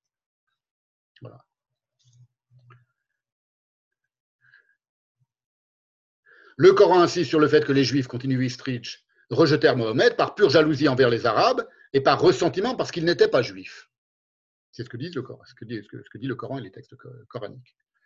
De tels actes, continue Wistrich, le texte date de 2002, et il parle de l'ensemble de l'antisémitisme musulman. Donc là, il va le prendre à la source dans le Coran, mais il va parler aussi beaucoup de l'antisémitisme dans les pays musulmans euh, au XXe siècle et aujourd'hui. De tels actes sont aujourd'hui présentés comme caractéristiques de la nature sournoise, perfide et intrigante des Juifs tels que l'a décrit le texte coranique. Aujourd'hui, donc dans les, dans les, pays de culture euh, musulmane. Pour des traits aussi négatifs, ils étaient voués à l'avilissement dans ce monde-ci, entre guillemets, et à, un châtiment magistral dans l'autre monde. Et continue. Une série de versets accuse les Juifs de mensonges, entre guillemets, c'est dans la Sourate 3, verset 71, d'altération, Sourate 4, verset 46, ils ont altéré la vérité du texte. Là, on retrouve aussi en parallèle avec une, accusation euh, propre à l'évangile, du Christ, c'est qu'ils altèrent les textes par leurs interprétations, par leur, euh, leur, manipulation de la lettre. Ils manipulent et ils falsifient la lettre. Ça, c'est un point commun entre, l'Évangile et le Coran.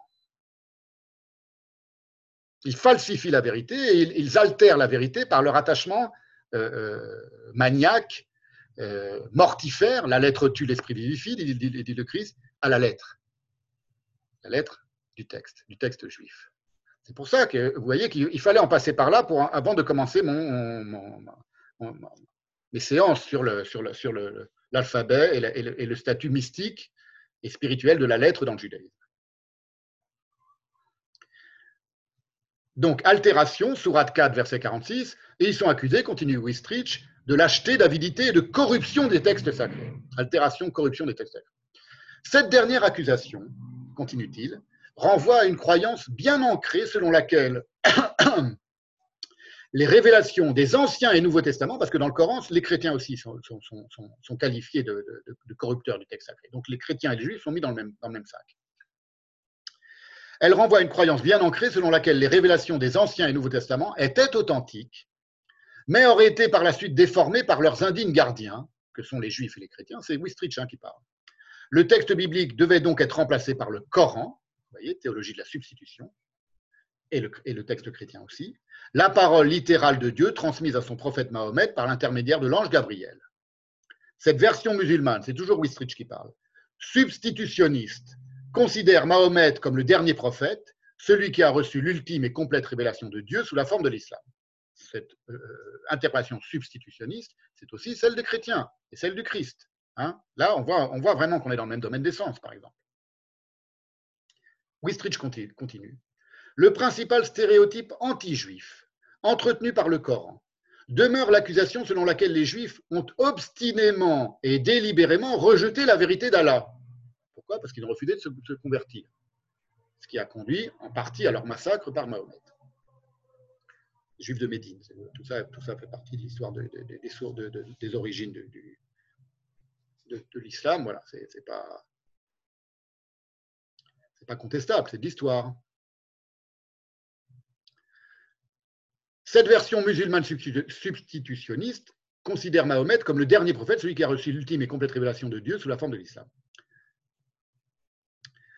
Donc le, principal stéréotype, hein, je continue, anti-juif, dit Wistrich, entretenu par le Coran, demeure l'accusation selon laquelle les juifs ont obstinément et délibérément rejeté la vérité d'Allah. En outre, d'après le texte sacré, ils ont toujours persécuté ses prophètes, notamment Mahomet, qui dut par la suite expulser deux grandes tribus juives de Médine, c'est connu, et exterminer la troisième, les Kouraïza. Troisième tribu juive, les Kouraïza, a été exterminée par Mahomet parce qu'il s'était attaqué à lui et qu'il le jalousait et qu'il le persécutait, selon les, selon, selon les textes musulmans. D'autre part, l'assimilation, là, ça devient très intéressant parce que euh, euh, c'est quelque chose qui apparaît un petit peu aussi dans l'antisémitisme chrétien euh, médiéval, en Allemagne par exemple, où les juifs sont assimilés, sont, censés être ceux qui, têtent une truie.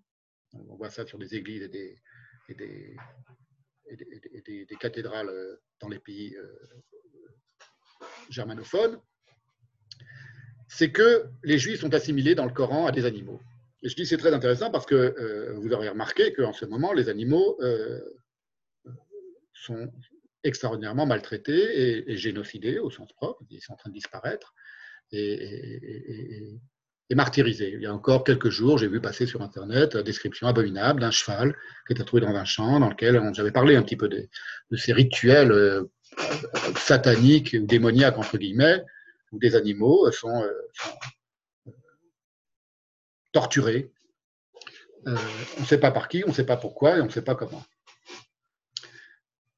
Eh bien, le fait que l'animosité anti-juive, à sa source, va assimiler les juifs à des animaux, race de vipères, dit, euh, le Christ des pharisiens, et les musulmans, on va le voir, comparent les juifs à des pourceaux et à des singes, euh, ça, en dit quelque ça dit quelque chose sur un certain rapport d'animosité qui peut aussi se déployer contre les animaux, et qui se déploie aujourd'hui contre les animaux, entre autres, contre les hommes aussi, mais aussi contre les partout, dans tous les pays. Ce n'est pas propre à les pays euh, euh, chrétiens ou musulmans. C'est quelque chose à penser. Et donc, pour penser cette chose-là, ce sera bien plus tard dans le, dans séminaire, il va falloir voir ce que le judaïsme dit sur les animaux. quel est le rapport du judaïsme aux animaux? Et on va voir qu'il est, il est, il est un peu différent. En tout cas, il est, il est, il est beau, il est noble et il est, très intéressant à étudier. C'est pour plus tard. Je reprends Wistrich. L'assimilation des Juifs à des animaux est un lieu commun de la littérature arabe classique. Dans son traité du IXe siècle, après Jésus-Christ, évidemment. Le livre des animaux, c'est le titre du traité. Le plus grand de ces auteurs arabes classiques, Al-Jahiz, signale qu'il est généralement pensé que le guépard, l'anguille, la fourmi blanche, la souris et le lézard, et là, ce n'est pas, pas péjoratif, étaient à l'origine des Juifs il mentionne la tradition qui raconte, donc c'est intéressant, les juifs sont assimilés à des animaux, sont des descendants d'animaux, mais pas de manière nécessairement péjorative, on va le voir. Il mentionne la tradition qui raconte comment un sage vit un homme qui mangeait un lézard et lui dit Sache que tu as mangé un des chers, un des chèques des fils d'Israël. Donc un grand parmi les fils d'Israël. Donc vous voyez, pas cette assimilation, elle est d'abord, euh, elle peut être neutre.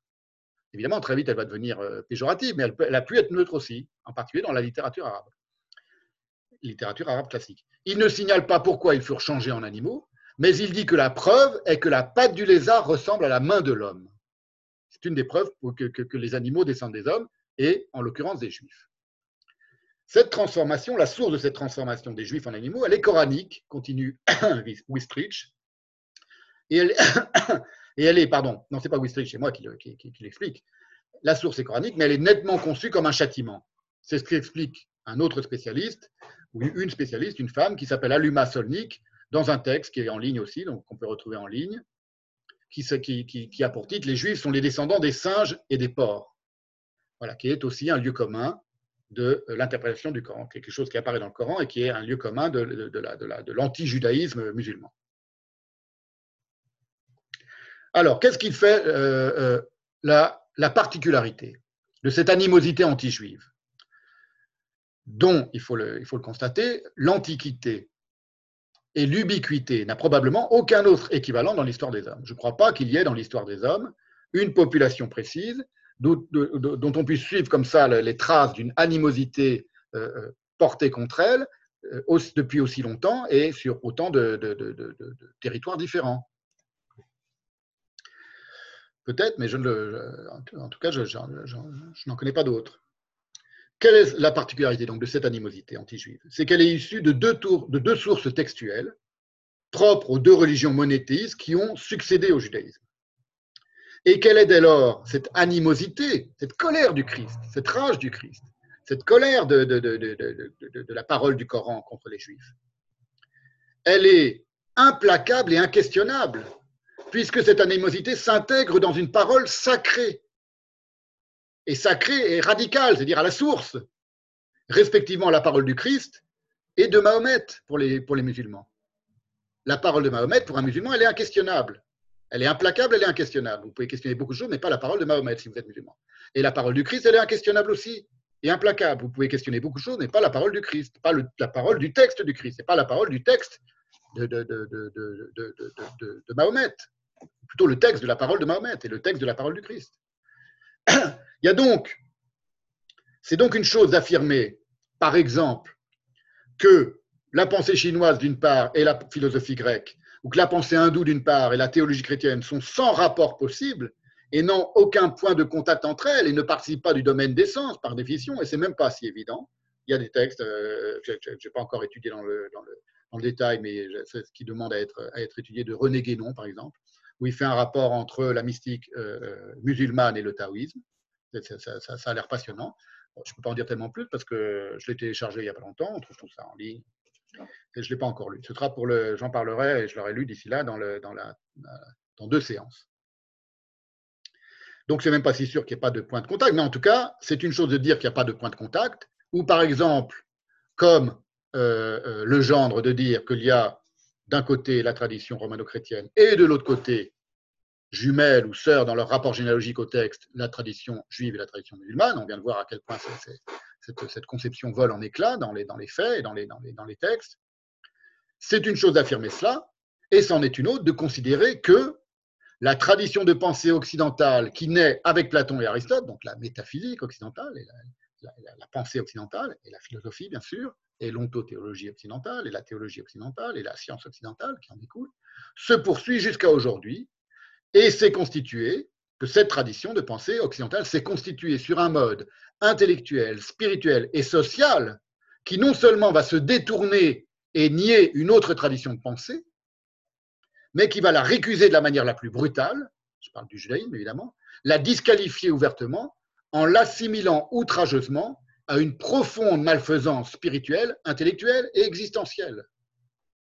C'est ce qui se passe dans le rapport du christianisme au judaïsme et ce qui se passe dans le rapport de l'islam au judaïsme. Lorsqu'éclatent les premiers autodafés du Talmud à Paris, au XIIIe siècle, la raison qui est invoquée est bien le caractère périlleux pour la vérité chrétienne de l'ingérable oscillation rabbinique, ce que j'ai appelé la schwingung, le swing du sens, propre à l'herméneutique et à la pensée juive.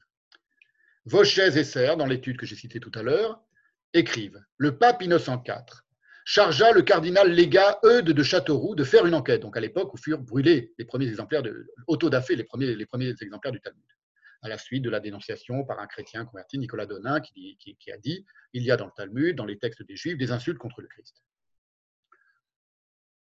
Donc, Innocent IV charge le cardinal légat Eudes de Châteauroux de faire une enquête, au terme de laquelle ce dernier conclut que ces livres étaient, c'est pas qu'il y avait des, des, insultes contre le Christ, ils étaient si remplis d'affirmations controversées qu'ils ne pouvaient être tolérés sans dommage pour la foi chrétienne. Remplis d'affirmations controversées, c'est-à-dire qui ne s'accordent pas entre elles. C'est vrai. Ce qui amena Saint-Louis, c'est ça qui dit-il, qui est, ils ne peuvent être tolérés sans dommage pour la foi chrétienne, qui est insupportable à la foi chrétienne. C'est exactement ce que Heidegger appelle l'angoisse du questionnement. Et là, c'est le, christianisme, la théologie chrétienne qui s'angoisse de ce que dans les textes juifs, il n'y a que du questionnement. On va voir, on va voir que ça, a une longue, histoire, cette question, cette question-là de l'angoisse du questionnement, et que ça va nous amener jusqu'à jusqu'aux textes les plus, les plus euh, apparemment euh, théoriquement abstraits d'Alain Badiou. C'est pour pour dans 15 jours. Ce qui amena Saint-Louis, continue euh, Vauchez et Serre, à les faire brûler publiquement à Paris en 1242. Premier autodafé du Talmud. Il y en aura bien d'autres. Les Juifs, récapitulons les Juifs, et ce qui leur est le plus cher, ce qui leur est le plus cher, c'est leur sagesse, leur sagesse ancestrale issue du, texte, de la Torah, du texte du Tanar, comme on dit en hébreu. c'est-à-dire la Torah, la loi, les prophètes et les hagiographes. Les Juifs et tout ce qui leur est euh, euh, le plus cher furent ravalés au cours des siècles, jusqu'à aujourd'hui, au statut d'infirmes souffrant de cécité. C'est la synagogue aux yeux bandés, hein, j'en ai parlé dans une ou il, y a, déjà une ou deux silences, donc ce sont des infirmes, des aveugles, dont l'immense malheur historique du coup relève de leur propre faute. On a vu que c'était une affirmation commune au christianisme et à l'islam, à l'évangile et au, père de l'Église et au, Coran, d'infantilisme grotesque, c'est le statut de la raison observante selon Hegel, tout ça, je récapitule ce que, j'ai déjà posé, ce que j'ai mis en place dans les séances précédentes, d'absurdité intellectuelle, Justinien dit, il se livre, hein, c'est la citation que fait euh, le gendre, les juifs, se livrent à des interprétations insensées, donc ce sont des absurdes intellectuellement, selon Justinien et selon toute la tradition des pères de l'Église après lui, de dénaturation et d'altération de la vérité, d'impureté et d'animalité selon le Coran, etc., etc., etc. Donc il y a, de manière euh, euh, incontestable, une immense tradition polymorphe de l'opprobre qui s'en prend aux Juifs, qui est antérieure, qui démarre, qui, a sa source même antérieurement au christianisme, puisque je vous l'ai dit, on a chez Tacite des traces très claires de l'animosité anti-juive, et dont lui-même dit que c'est quelque chose qui est répandu parmi toutes les nations qui les, fréquentent et qui les connaissent, euh, à savoir que, ce sont des, gens et que c'est une, une, religion et une culture abominable. Cette immense tradition de l'opprobre, elle s'est élaborée sans aucun répit, jamais, jusqu'à aboutir au XXe siècle au projet de leur extermination quand même, il ne faut pas l'oublier, par les nazis, et puis à l'élaboration, par exemple chez Heidegger, de leur responsabilité métaphysique dans cette extermination. Mais ce n'est pas seulement chez Heidegger. J'ai lu, il y, a, très longtemps, j'avais 17 ans, 18 euh, ans, 20 ans, quand je m'intéressais à, toutes, ces questions, euh, des textes de théologiens chrétiens euh, des années 60 expliquant que les Juifs, en effet, avaient subi la tentative d'extermination de la part des nazis et de l'Europe, ce qu'on appelle la Shoah aujourd'hui, parce qu'ils avaient crucifié le Christ mais que nous, chrétiens, c'est des textes qui étaient, je crois, même postérieurs à Vatican II, ce texte dit, nous, chrétiens, nous devons quand même euh, aussi nous dire quelle part nous avons dans le péché des Juifs et dans le péché à l'égard du Christ, et aller nous mettre sur le banc des accusés avec les, avec les Juifs, parce que nous sommes aussi coupables d'avoir euh, laissé crucifier le Christ, etc. Vous voyez, c'était des choses qu'on pouvait lire encore dans les années 70. Donc, ce n'est pas propre l'idée que l'extermination des Juifs par les nazis est de leur propre faute. Et la conséquence est un châtiment qui est lié à leur propre faute. Ce n'est pas comme ça que le dit Heidegger, évidemment. Mais ils ont une responsabilité métaphysique dans, cette extermination.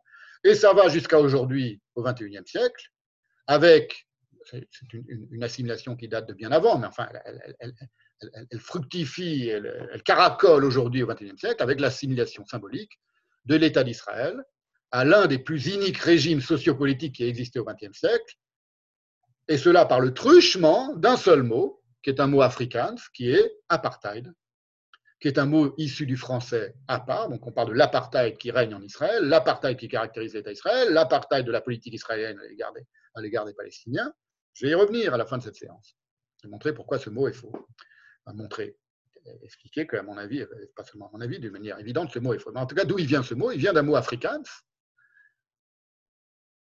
apartheid, mot qui vient lui-même du français à part, transposé dans la langue germanique issue du néerlandais qu'est l'afrikaans. Tout ça ne se fait pas par hasard. On va le voir, on va comprendre. Mais tout ça n'arrive pas par hasard. Si on assimile l'État d'Israël aujourd'hui parmi tous les antisionistes euh, et même parmi certains euh, Israéliens, c'est pas là, c'est plus une question d'être ou pas être juif. Il y a beaucoup de juifs qui parlent comme ça aussi aujourd'hui. Euh, pas beaucoup, mais enfin certains juifs qui parlent comme ça. Ce n'est pas un hasard. Et avec Shlomo Sand, l'inénarrable Shlomo Sand, pour lequel j'ai beaucoup de, finalement d'affection. J'ai regardé encore hier plusieurs heures de ses, de ses conférences où il parle de ses livres et, et, où il, où, il s'exprime sur ce que c'est qu'être juif, ce que c'est qu'être israélien, israélien. Mais enfin, avec lui, l'opprobre prend une nouvelle tournure ethnique, avec l'affirmation, qui selon moi n'est pas du tout nouvelle en soi, euh, de l'inexistence du peuple juif. Je dis qu'elle n'est pas nouvelle parce que, par exemple, dans le Moïse de Freud, Moïse et le monothéisme, il est traversé, le Moïse de Freud, il est traversé par le même fantasme d'une dissolution de la spécificité juive dans les sables, Shlomo Sand, de l'Antiquité pharaonique, puisque Moïse, selon Freud, n'était qu'égyptien. Donc si Moïse était un Égyptien, il n'y a plus de peuple juif en réalité. On se trompe de peuple quand on, est hostile au peuple juif. Donc cette idée de l'inexistence du peuple juif, c'est-à-dire ce que lui qualifie dans comment le peuple juif fut inventé, Shlomo Sand, de nation confuse qui veut apparaître comme un peuple race en errance. Nation confuse, les juifs sont une nation, dit Sand, une nation confuse. On va voir que le, confus n'est pas celui qu'on croit, qui veut apparaître comme un peuple race, entre guillemets, en errance. Je, lisais à propos de, cette phrase de Shlomo Sand, une, phrase très drôle qui est dans le Marel de Julio Cortázar, il, évoque à un moment cette, idée. Il dit, on a remarqué, c'est quelque chose de très, intéressant, que lorsqu'un poisson rouge est dans son bocal et dans son aquarium, et qui tourne en rond et qui s'ennuie, qui manifestement il s'ennuie. Si vous mettez un miroir devant l'aquarium, tout à coup il retrouve toute sa joie de vivre. Il perd toute sa déprime. c'est une, petite incise que je, que je confie à votre sagacité interprétative. Voilà, la nation confuse qui va apparaître comme un peuple race en errance, dit euh, Shlomo Alors tout ça, quand même, vous voyez, c'est pas l'idée, c'est pas est-on n'est-on pas d'accord avec tout ce que avec je viens de dire. C'est que ça fait quand même beaucoup pour un seul peuple qui va de, fils du mensonge, de fils du diable, fils du mensonge, eux-mêmes mensonges, puisque le, diable est le père du mensonge et qu'ils sont son fils, jusqu'à le fait qu'en réalité, ils n'ont jamais existé. Ça fait beaucoup pour un seul petit peuple, tout petit peuple, qui ne constitue en réalité qu'une infinitésimale partie de l'humanité. Il faut en avoir conscience. C'est-à-dire qu'en 2019, par exemple, si vous allez regarder ça sur Wikipédia, il y avait 4, 2019 l'année dernière, il y avait 14,7 millions de juifs dans le monde. 14,7 millions de juifs sur 7,8 milliards d'êtres humains. C'est-à-dire moins de 0,20% de la population mondiale sont des juifs. Le, nombre de juifs dans le monde n'est même pas encore revenu au niveau de ce qu'il était avant la Shoah.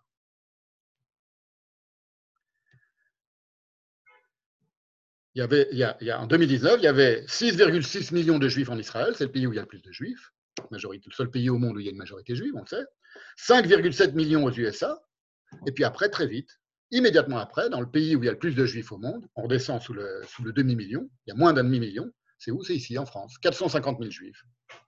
Donc il y a deux pays où il y a, plusieurs millions de juifs, évidemment, euh, majorité en Israël, 6,6 millions, et majorité ben, par rapport à la l'identité du pays, 5,7 millions de, juifs aux USA, sur euh, je ne sais plus combien ils sont, 260 millions, etc.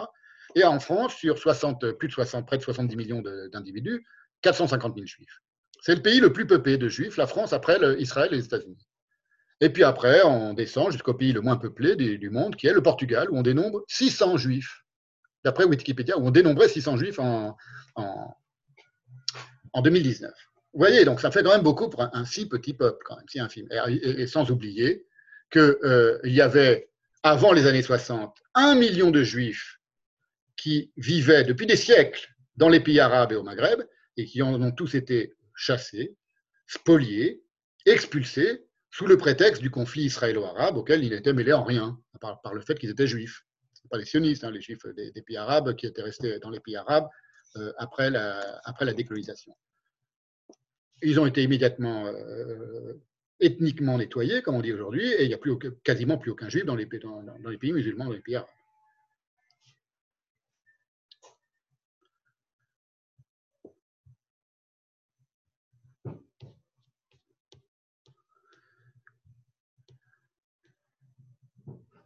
Alors, quelle est la particularité euh, euh, ethnique, ou pas ethnique d'ailleurs, symbolique de, ce petit peuple. Ce petit peuple qui dit la Bible, je vous ai déjà cité, je le redis, a sa demeure à part, c'est-à-dire se pense à part, à part, il a donné le mot apartheid. Euh, c'est que tous ces juifs-là sont des descendants symboliques, ce n'est pas, pas biologique, des pharisiens, des pharisiens de l'Évangile. Et que donc, selon moi, l'origine rhétorique de l'assimilation de l'État d'Israël à l'apartheid cyprien, là on est vraiment dans l'animosité au XXIe siècle, assimilation qui est devenue euh, mécanique et pavlovienne entre deux mots, Israël et apartheid, n'est pas moins chargée d'impensé que l'assimilation, par exemple, entre le nom pharisien et l'idée du pharisaïsme en français, qui est en quelque sorte, depuis toujours, dans la langue, dans la langue française, y compris dans la langue la plus littéraire, l'équivalent de la tartufferie. Un pharisien, c'est un hypocrite, c'est un tartuffe. C'est quelqu'un qui exhibe de manière, euh, ostentatoire sa religiosité, mais qui en réalité est un hypocrite et, et n'en pense pas moins. Donc c'est un menteur. Alors, d'où ça vient tout ça? Qu'est-ce qui se passe?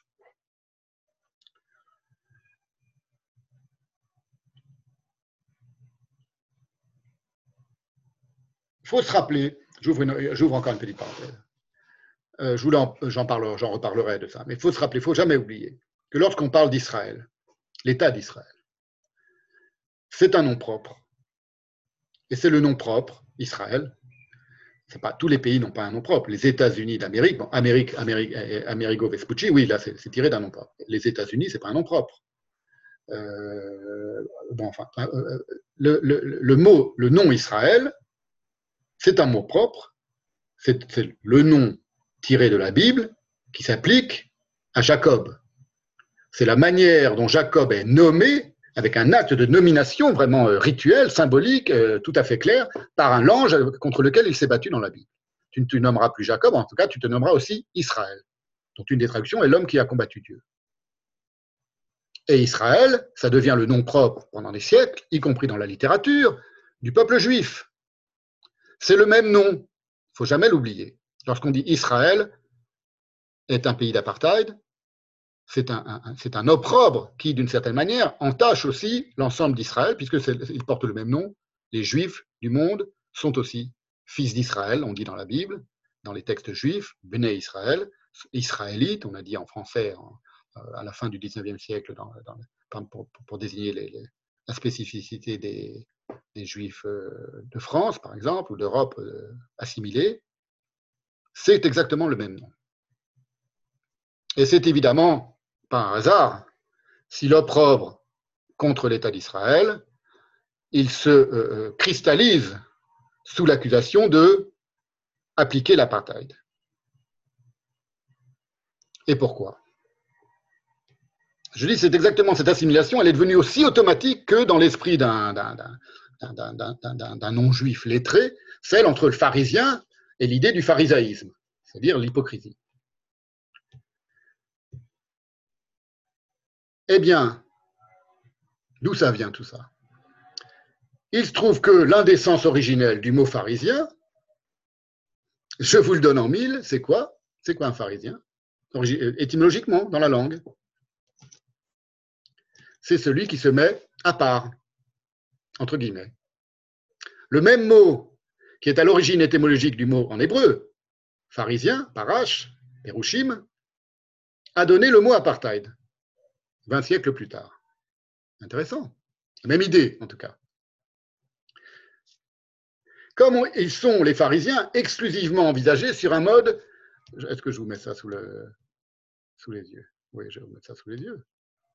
C'est en anglais, non, je ne vous mets pas. C'était la, notice, au mot parache dans le, dans le mais bon, ça n'a aucune importance. Je vais vous la lire. Comme les, pharisiens entre guillemets, sont exclusivement envisagés sur un mode insultant et péjoratif dans le Nouveau Testament et dans la tradition littéraire française.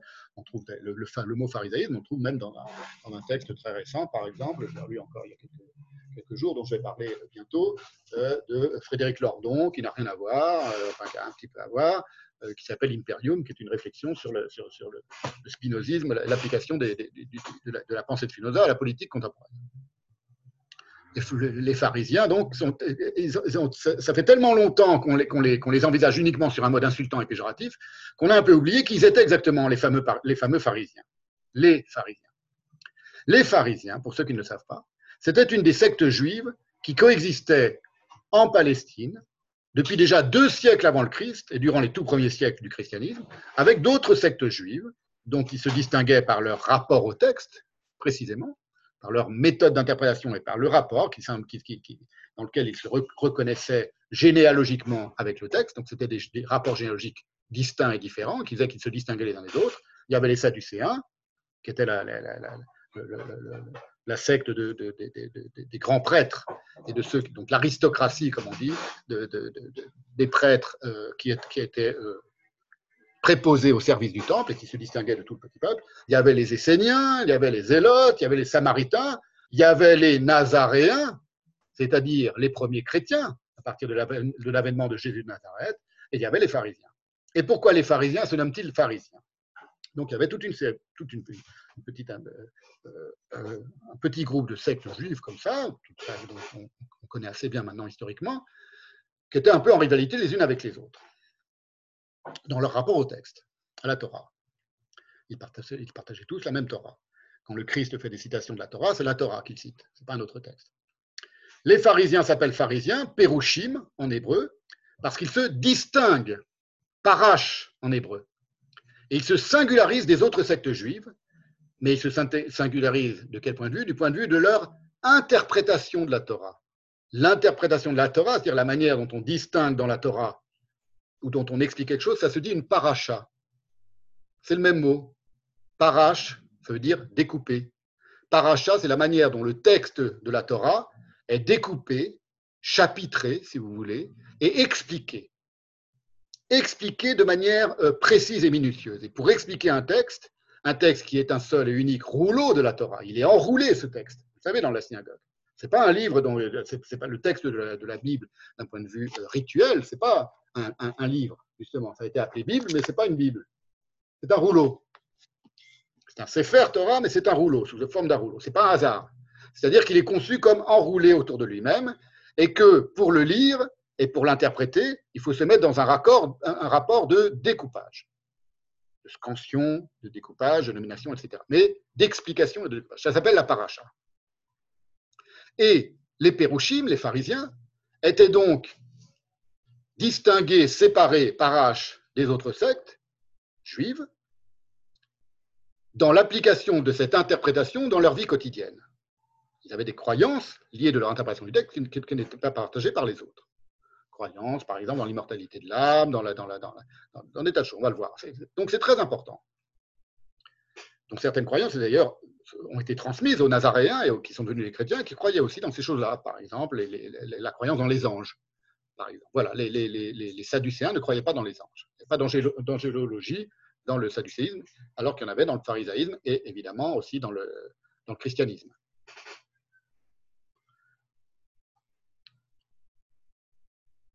Autrement dit, leurs mœurs aux pharisiens diffèrent de celles des autres juifs parce que leur pensée du texte diffère de celle des autres juifs, et y compris des premiers chrétiens, qui sont des chrétiens, qui sont des judéo-chrétiens, des premiers chrétiens, qui sont des juifs.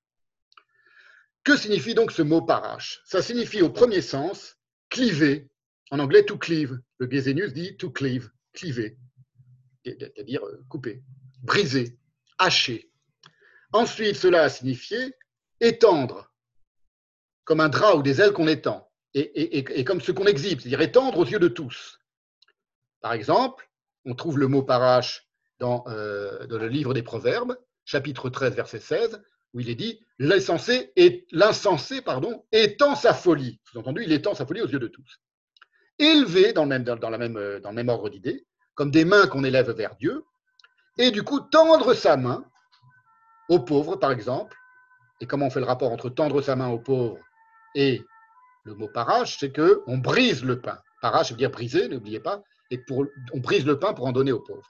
Donc il y a l'idée, par exemple, dans, le, dans, les proverbes, en 31-20, il est écrit Elle tend la main au malheureux, kappa par chat, le ani. Ani, c'est le pauvre, le malheureux. Kappa paracha. Elle, tend la main, on pourrait dire, elle brise avec la main pour le malheureux. Paracha. Parcha. Parsa, pardon. C'est le même mot. Le chine peut être aussi un signe et de briser, le sens va évoluer vers disperser, la dispersion, et déclarer distinctement. Ça, c'est un apax, on le trouve en Lévitique 24, 12, où c'est Dieu qui, est, qui, devient, euh, euh, qui devient le sujet du verbe parache, parce qu'il va dire exactement ce que l'on doit comprendre de quelque chose. On le mit en lieu sûr, il y a certaines traductions qui disent on le mit, on parle d'un homme, en prison. Va yanichou bah, Mishmar, en un lieu où il est gardé, Mishmar, jusqu'à ce qu'une décision l'ifroche la alpi Hachem, jusqu'à ce qu'une décision vienne, intervienne de la part de la bouche de l'Éternel. Alpi, le tétragramme. L'ifroche, c'est le mot parache. Ça signifie donc, dans ce cas, c'est un apac, c'est une, acception du mot parache qui était unique dans la Bible, déclaré distinctement. On attend que Dieu dise exactement ce qu'il veut qu'on fasse de cet homme que l'on met en prison, que l'on met à part. Alors, il y a d'autres significations subsidiaires de la racine parache, euh, y compris celle du cavalier. Pourquoi le cavalier? Parce qu'il pique son cheval, donc brisé, piqué, etc. Euh, euh, c'est un peu la même acception, c'est bizarre, c'est une acception connexe, on va dire. Et même celle d'excrément. Il y a la racine parache a donné le mot en hébreu l'excrément, qui signifie l'excrément. Alors pourquoi Je ne sais pas, peut-être par le truchement de l'idée, encore le truchement, j'aime bien le mot truchement, de ce qui sort à l'air libre et ce qui s'exhibe aux yeux de tous. C'est à l'intérieur du corps et tout à coup ça, apparaît à l'extérieur du corps, donc ça s'exhibe. Peut-être que c'est de là que ça vient, je ne sais pas. Et alors, en quoi les, les pharisiens se distinguaient-ils des autres sectes juives? Ils portent le nom de la distinction. En quoi se distinguaient-ils? Par l'adoption d'une tradition d'abord d'interprétation orale. Tous les juifs n'acceptaient pas l'idée d'une interprétation orale d'une tradition d'interprétation orale de la, euh, loi et, du, du texte juif. Ça s'appelle la Mishnah. C'est à l'origine du Talmud par la croyance également dans les anges, dans l'immortalité de l'âme. Donc ça, ils partagent ça, par exemple, avec les chrétiens, les nazaréens. Dans la résurrection des corps, même chose. Les nazaréens, plus exactement, sont sous l'influence aussi des pharisiens. Et dans des pratiques rituelles de jeûne et de purification, jusqu'à aujourd'hui sont restées euh, euh, très courantes dans, dans la pratique rituelle du judaïsme orthodoxe. Autrement dit, les pharisiens dont il est dit tant de mal, race de vipères dans l'Évangile, sont ni plus ni moins que les ancêtres intellectuels et spirituels, et au moins intellectuels, de qui? Bah, Des juifs, des juifs historiques. Les juifs du Midrash, les juifs du Talmud, les juifs de la Kabbale, les juifs ashkénazes, les juifs séfarades et les juifs des temps modernes, Marx, Freud, Einstein, tous pharisiens. Il n'y a pas d'autres juifs aujourd'hui et depuis 2000 ans que les pharisiens hormis ceux qui sont rompus avec le judaïsme, qu'étaient les Nazaréens. Et toute petite, secte de Samaritains qui disent encore, il y en a 800 dans le monde. Dans le monde entier, il y en a 800. C'est quasiment comme si les Juifs des Juifs étaient les Samaritains. C'est-à-dire 14 millions de Juifs dans le monde, 14 800 Samaritains dans le monde. Donc, voilà. Donc les pharisiens, si vous voulez, c'est la secte majoritaire qui a donné euh, euh, naissance au peuple juif. Enfin, d'où provient le peuple juif manière symbolique. Hein, on n'est pas dans dans la, dans la, on n'est pas dans l'ADN. De ce point de vue-là, il a tout à fait raison, euh Shlomo Sand, et, c'est d'ailleurs une évidence. Voilà ce que dit par exemple le dictionnaire encyclopédique du judaïsme des pharisiens, à propos du fait que justement ces pharisiens sont si maltraités dans, le texte chrétien. La description, c'est donc le dictionnaire encyclopédique du judaïsme, je vous, déjà, l'avais déjà montré, est-ce que il est là? Non, je l'ai rentré mais il est important pour comprendre ces choses-là et pour les connaître depuis l'intérieur du monde juif. Voilà. Donc c'est un, dictionnaire encyclopédique que je vous, suggère d'acheter parce qu'au moins comme ça, euh, quand vous posez une question sur telle ou telle euh, spécificité du, judaïsme, vous avez une réponse juive. Il y a aussi encore plus détaillé l'Encyclopédia Judaica qui est en ligne intégralement, qui est très ancienne, mais qui est tout en anglais, et on a ce que les juifs ont à dire sur ce qu'ils sont eux-mêmes. Quand même, quand même la moindre des choses. Voilà ce que dit donc le dictionnaire encyclopédique du judaïsme à l'article euh, pharisien. La description que fait le Nouveau Testament du souci des pharisiens comme celui d'une simple application sèche et minutieuse de la loi juive est réfutée. Donc les pharisiens, ce seraient ceux qui, pratiqueraient une application sèche et minutieuse de la loi juive, péjoratif évidemment, euh, considération péjorative, est réfutée par le vaste corpus de la littérature talmudique qui montre la simplicité de l'attitude des sages dans leur conduite.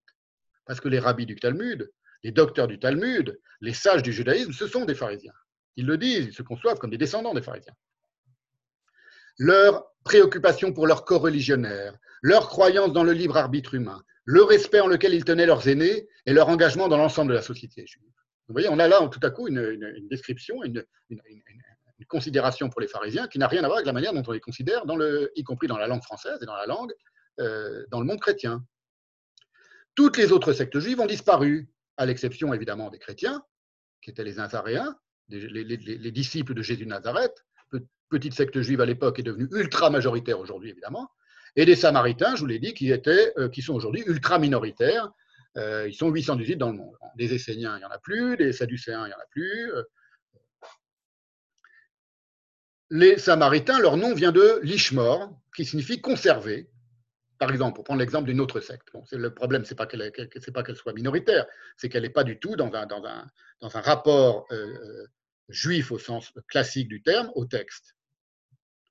Là aussi, c'est toujours le rapport généalogique au texte qu'il faut, euh, Pierre Legendre a raison, qu'il faut prendre en considération. On les appelle les, Samaritains parce que leur, nom vient en hébreu du mot lishmor, qui signifie conserver, garder, lishmor. C'est le même mot d'ailleurs qui était appliqué au type qu'on met en prison, qu'on met en lieu sûr. Euh, on les appelle les, Samaritains, donc d'après le mot euh, lishmor, parce qu'ils conservent leur fidélité au seul texte du Pentateuque, donc même pas les prophètes et même pas, les hagiographes, et ils n'admettent pas la tradition orale pharisienne, rabbinique, qui a donné le Midrash, le Talmud, le Zohar et l'ensemble de la, pensée juive. Donc ils s'en tiennent, les, Samaritains, simplement à ça. Pour eux, le, texte, c'est ça, le judaïsme, leur, Dieu, c'est ça. Voilà. Et il n'y a plus ça et, ça. Voilà, ça, ça, fait une grande différence quand même.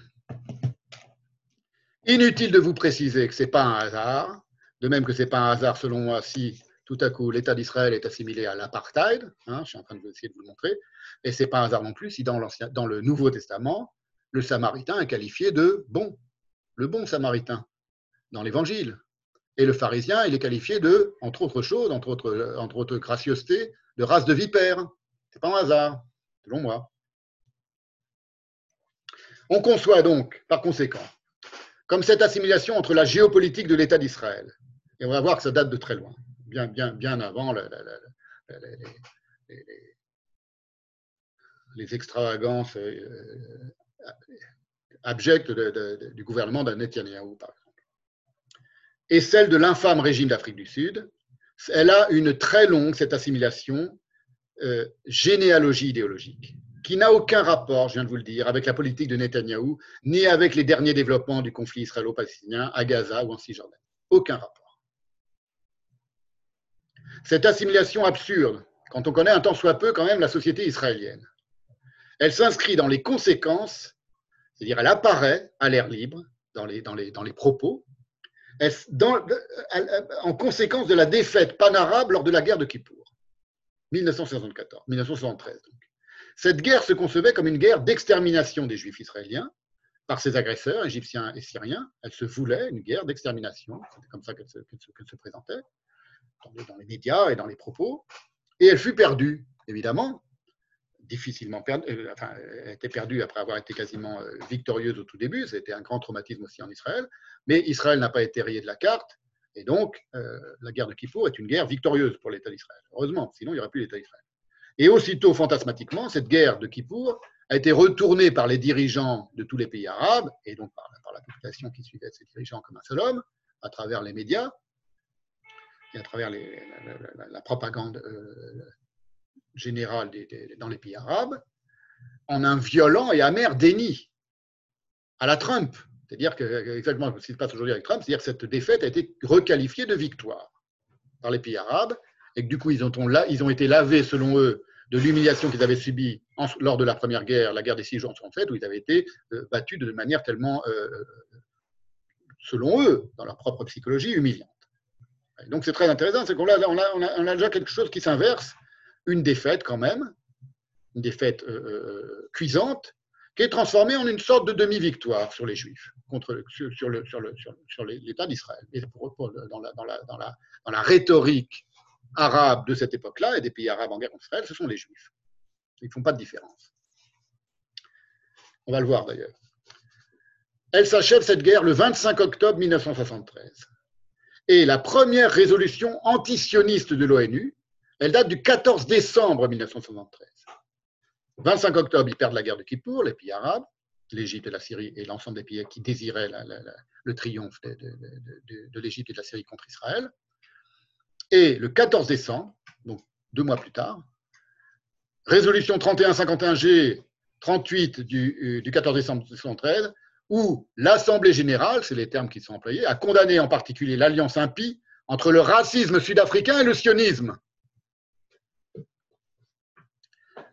Il n'y avait pas, de, de, territoire de Gaza à l'époque, qui, qui est censé être une prison à ciel ouvert. Il n'y avait pas le mur de séparation entre, entre, Israël et certains territoires de, la Cisjordanie. il y avait évidemment déjà la Cisjordanie et l'occupation par Israël de la Cisjordanie, mais enfin, tout à coup apparaît cette extraordinaire, extravagante comparaison entre le racisme sud-africain, qui était encore régnant, puisqu'on est en 73, et le sionisme. Vous voyez, ça, ça, date de loin. Et ça date immédiatement de la suite des guerres de, de la guerre de Kippour, des conséquences de la guerre de la défaite cuisante pour les Arabes de la guerre de Kippour. Il y, a, des tas de choses à dire dans le détail, pourquoi tout à coup cette guerre, qui est appelée aussi par les Arabes, c'est intéressant, euh, dans les pays arabes, la guerre du Ramadan. Parce qu'il se trouve que Kippour et le Ramadan coïncidaient cette année-là. Et où le jour même du jour qui, est le jour de l'expiation pour les Juifs dans le judaïsme, le grand pardon, comme on le dit en, français, les Arabes, les armées arabes attaquent euh, et, traversent la frontière israélienne. Et deux ans plus tard, lors d'une résolution ultérieure, le 10 novembre 1975, on a l'ONU qui réitère ou l'Assemblée générale, prenant note également de la résolution 77-12 adoptée par la conférence des chefs d'État et de gouvernement de l'Organisation de l'Unité africaine à sa 12e session ordinaire tenue à Kampala du 28 juillet au 1er août 1975, qui a estimé, ouvrez les guillemets, que le régime raciste en Palestine occupée et les régimes racistes au Zimbabwe et en Afrique du Sud ont une origine impérialiste commune, on est en 75, constituent un tout et ont la même structure raciste et sont organiquement liés dans leur politique tendant à la répression de la dignité et de l'intégrité de l'être humain vous voyez, ça va, ça, va très loin. Prenant note, continue ce texte de l'ONU, de la déclaration politique et de la stratégie pour renforcer la paix et la sécurité internationale et renforcer la solidarité et l'assistance mutuelle des pays non alignés, adoptées à la conférence de ministres des Affaires étrangères des pays non alignés tenue à Lima du 25 au 30 août 1975, qui a très sévèrement condamné le sionisme comme une menace à la paix et à la sécurité mondiale, on dirait du Dieu donné, hein, et a demandé à tous les pays de s'opposer à cette idéologie raciste et impérialiste considère, conclusion du texte, que le sionisme est une forme de racisme et de discrimination raciale. C'est un texte qui a été extrêmement euh, célèbre, qui a fait scandale dans toute une partie de l'Europe et dans toute une partie du monde, et, qui a été évidemment considéré comme absolument aberrant par l'ensemble des, juifs, d'une part, et puis par beaucoup de gens. Voilà. Qu'on assimile le sionisme euh, euh, au racisme, c'était une aberration. Ce discours antisioniste il a, dans les pays de langue arabe, un texte culte. Il y a un texte qui a euh, euh, métabolisé cela. Il y, a, le, protocole des sages de Sion, qui est, un, best-seller absolu, qui a été euh, traduit depuis très longtemps dans, tous les pays arabes, y compris en Palestine, et qui est, un livre de chevet de beaucoup de, de, beaucoup d'intellectuels, en tout cas euh, euh, arabes. Mais il y a un livre qui a eu une grande influence qui s'appelle, c'est tout ça, c'est cité dans l'article sur l'antisémitisme musulman de Wistrich, donc qui, ne se contente pas de parler de l'antijudaïsme originel dans le Coran. Cet essai s'appelle Le pain azim de Sion et il a été écrit par un Syrien, intellectuel syrien, et pas seulement intellectuel, un, un militaire syrien qui s'appelle Mustafa Tlas, qui est très célèbre le monde arabe, et il est paru en 1983, donc dix ans plus tard. Mustafa Atlas, il faut savoir que c'était, il est mort en 2017, donc il est mort maintenant, ça a été le ministre de la Défense en Syrie de 1972, donc un an avant la guerre de Kippour, jusqu'à 2004. 1972 à 2004.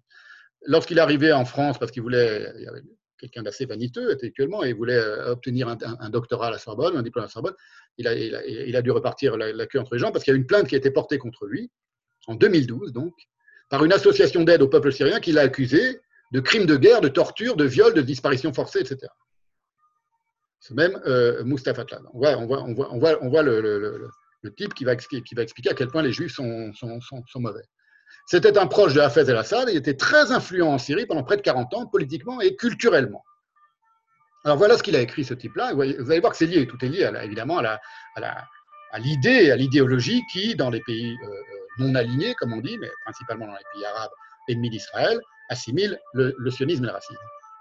Voilà ce qu'écrit de cet homme Wistrich. Donc voilà, on a un antisioniste sans concession. Et vous voyez, c'est pas, à côté, à côté, les gens du, BDS aujourd'hui sont des, sont des petits gamins. Et, euh, Badiou et, tous les gens de des éditions de la Fabrique sont vraiment des, enfants de cœur. Dans la préface, voilà, c'est Wistrich donc, qui cite ce, personnage. Dans la préface de son livre désormais classique, entre guillemets, le pain azim de Sion, édité pour la première fois en 1983, Mustapha Tlas écrit Le juif peut vous tuer et prendre votre sang pour fabriquer son pain sioniste. Vieux, vieille légende antisémite, évidemment, qui, avait sa source aussi dans les,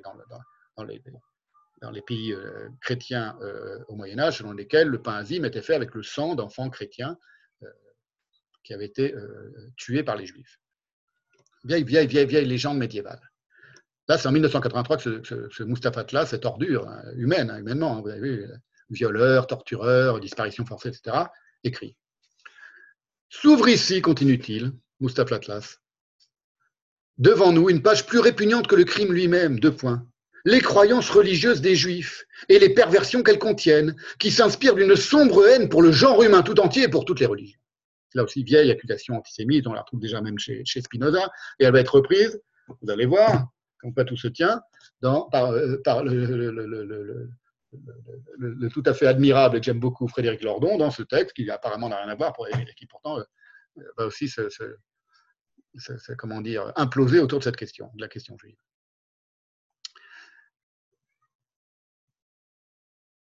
Et c'est à nouveau, continue Wistrich, le 8 février 1940. Donc vous voyez, ça vient de loin et ça, ça, ça, ne disparaît pas comme ça, ce genre de choses. Ce n'est pas du tout accessoire, annexe ni anecdotique. Dans la manière dont on considère les Juifs et l'État d'Israël de manière, euh, euh, euh, uniforme. C'est en s'appuyant sur le texte de Mustafa Tlas que le 8 février 1991, le délégué syrien à la Commission des droits de l'homme de l'ONU commission des droits de l'homme, délégué syrien du régime de Assad, à Genève, pria tous les représentants présents de lire classe, il a dit il faut que vous lisiez classe, pour mieux saisir la nature du racisme sioniste. Ce sont ses mots. Et en 1999, le ministre syrien de la Défense, c'est-à-dire toujours le même Mustafa Tlas, il était encore en, place, hein, il, est resté 40 ans en place en Syrie, il répétait encore l'affirmation qu'il avait développée dans le pain azim de Sion, donc en 83, là on est en 99, selon laquelle l'affaire de Damas de 1840, l'affaire de Damas, c'est un pogrom à Damas contre les Juifs, où beaucoup de Juifs furent tués, à la suite de l'accusation d'un meurtre rituel. Accusation complètement euh, inventée, évidemment, et qui a, abouti à un pogrom, exactement comme dans l'Europe du Moyen Âge. Elle se fondait, dit-il, en 1840, alors qu'on est en 1999, tout le monde savait que c'était une accusation évidemment complètement fausse, sur le fait établi que les juifs fanatiques commettaient des crimes rituels. Le fait établi, ce sont les mots de, de, classe. Là, c'est un des, euh, des, idéologues les plus influents des antisionistes dans le monde arabe. Plus tard, la même année, continue Wistrich, c'est Wistrich qui écrit tout ça, un important magazine littéraire syrien publiait le chef-d'œuvre entre guillemets suivant qui combine plusieurs éléments de l'antisémitisme arabe contemporain et notamment l'accusation de crimes rituels. Donc on est toujours en 1999, magazine littéraire, un important magazine littéraire syrien. C'est écrit en arabe, donc ça se diffuse dans l'ensemble du monde arabe. Ça peut se diffuser et ça peut se répandre dans l'ensemble du monde arabe. C'est une seule et même langue, donc lorsque quelque chose paraît en Syrie, d'autant plus qu'en euh, Syrie règne un type qui a une, influence dans le monde arabe considérable, qui est ce Mustafa Tlas, les choses ne, connaissent pas de, frontières, de frontières puisque c'est la même langue en tout cas dans tous les pays où on parle la même langue, euh, on peut lire ce, texte-là. Et voilà ce qu'écrit ce texte. Les enseignements du Talmud, imprégnés de haine et d'hostilité envers l'humanité, sont enracinés dans l'âme juive. À travers l'histoire, le monde a connu plus d'un Shylock, plus d'un père Thomas. Le père Thomas, c'est celui dont les juifs de Damas avaient été accusés de, la mort en 1840. Il avait accusé de crimes rituels contre le père Thomas. Le type avait disparu, il a été tué par quelqu'un, et immédiatement pogrom contre les juifs de Damas. Victime, en 1840, victime de ces instructions talmudiques et de cette haine. Et plus loin, maintenant, continue ce texte, le temps du Shylock de New York est venu. Et encore plus loin, le pain azim d'Israël, voilà, c'est pour ça que vous voyez l'influence du, texte de Mustafa Klaas, le pain azim le pain azim d'Israël continuera à être imprégné du sang que le Talmud l'autorise à verser à la gloire de l'armée juive. Et Wistrich continue. Cette rhétorique déshumanisante et délirante, qui fait actuellement l'objet d'innombrables variations dans une grande partie de la culture arabe et musulmane, contamine lentement mais sûrement d'autres parties du monde. Et il continue en rappelant une affaire qui a fait aussi un scandale mondial, ça a été ce qu'on a appelé la conférence de Durban en Afrique du Sud. Conférence, il dit la mal nommée conférence contre le racisme de Durban. Donc vous voyez, l'accusation de, racisme de, portée contre euh, euh, l'État d'Israël, elle vient de très loin. Elle n'est absolument pas dissociée de l'antisémitisme, de l'intelligentsia, euh, au moins de l'intelligentsia, mais le peuple partage les mêmes préjugés dans les pays musulmans. La population partage exactement les mêmes préjugés de l'antisémitisme à l'égard des juifs, classique, délirant évidemment. On la retrouve à Durban, en Afrique du Sud. C'est intéressant, en Afrique du Sud. Et c'était en 2001. C'était juste 48 heures, c'est ce que signale Wall Bon, c'est une coïncidence, une triste coïncidence, avant l'attentat du World Trade Center à New York. Donc, le 9 septembre 2001. Et c'est un cas, dit-il, tristement célèbre. À Durban, Durban, on a des organisations non gouvernementales qui ont dit Wistrich, c'est Wistrich qui parle, c'est pas moi, probablement donné naissance au document le plus impudemment antisémite qu'ait produit une Assemblée internationale depuis 1945. Mener ces organisations non gouvernementales par les organisations arabes, palestiniennes et musulmanes. Elles ont à plusieurs reprises accusé Israël de génocide contre le peuple palestinien.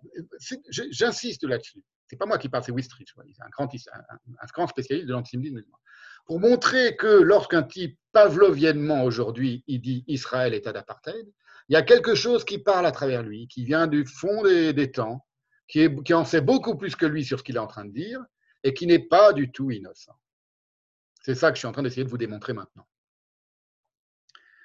Menées par les organisations arabes, palestiniennes et musulmanes, elles ont à plusieurs reprises accusé Israël de génocide contre le peuple palestinien, de purification ethnique et d'être un État d'apartheid raciste, entre guillemets.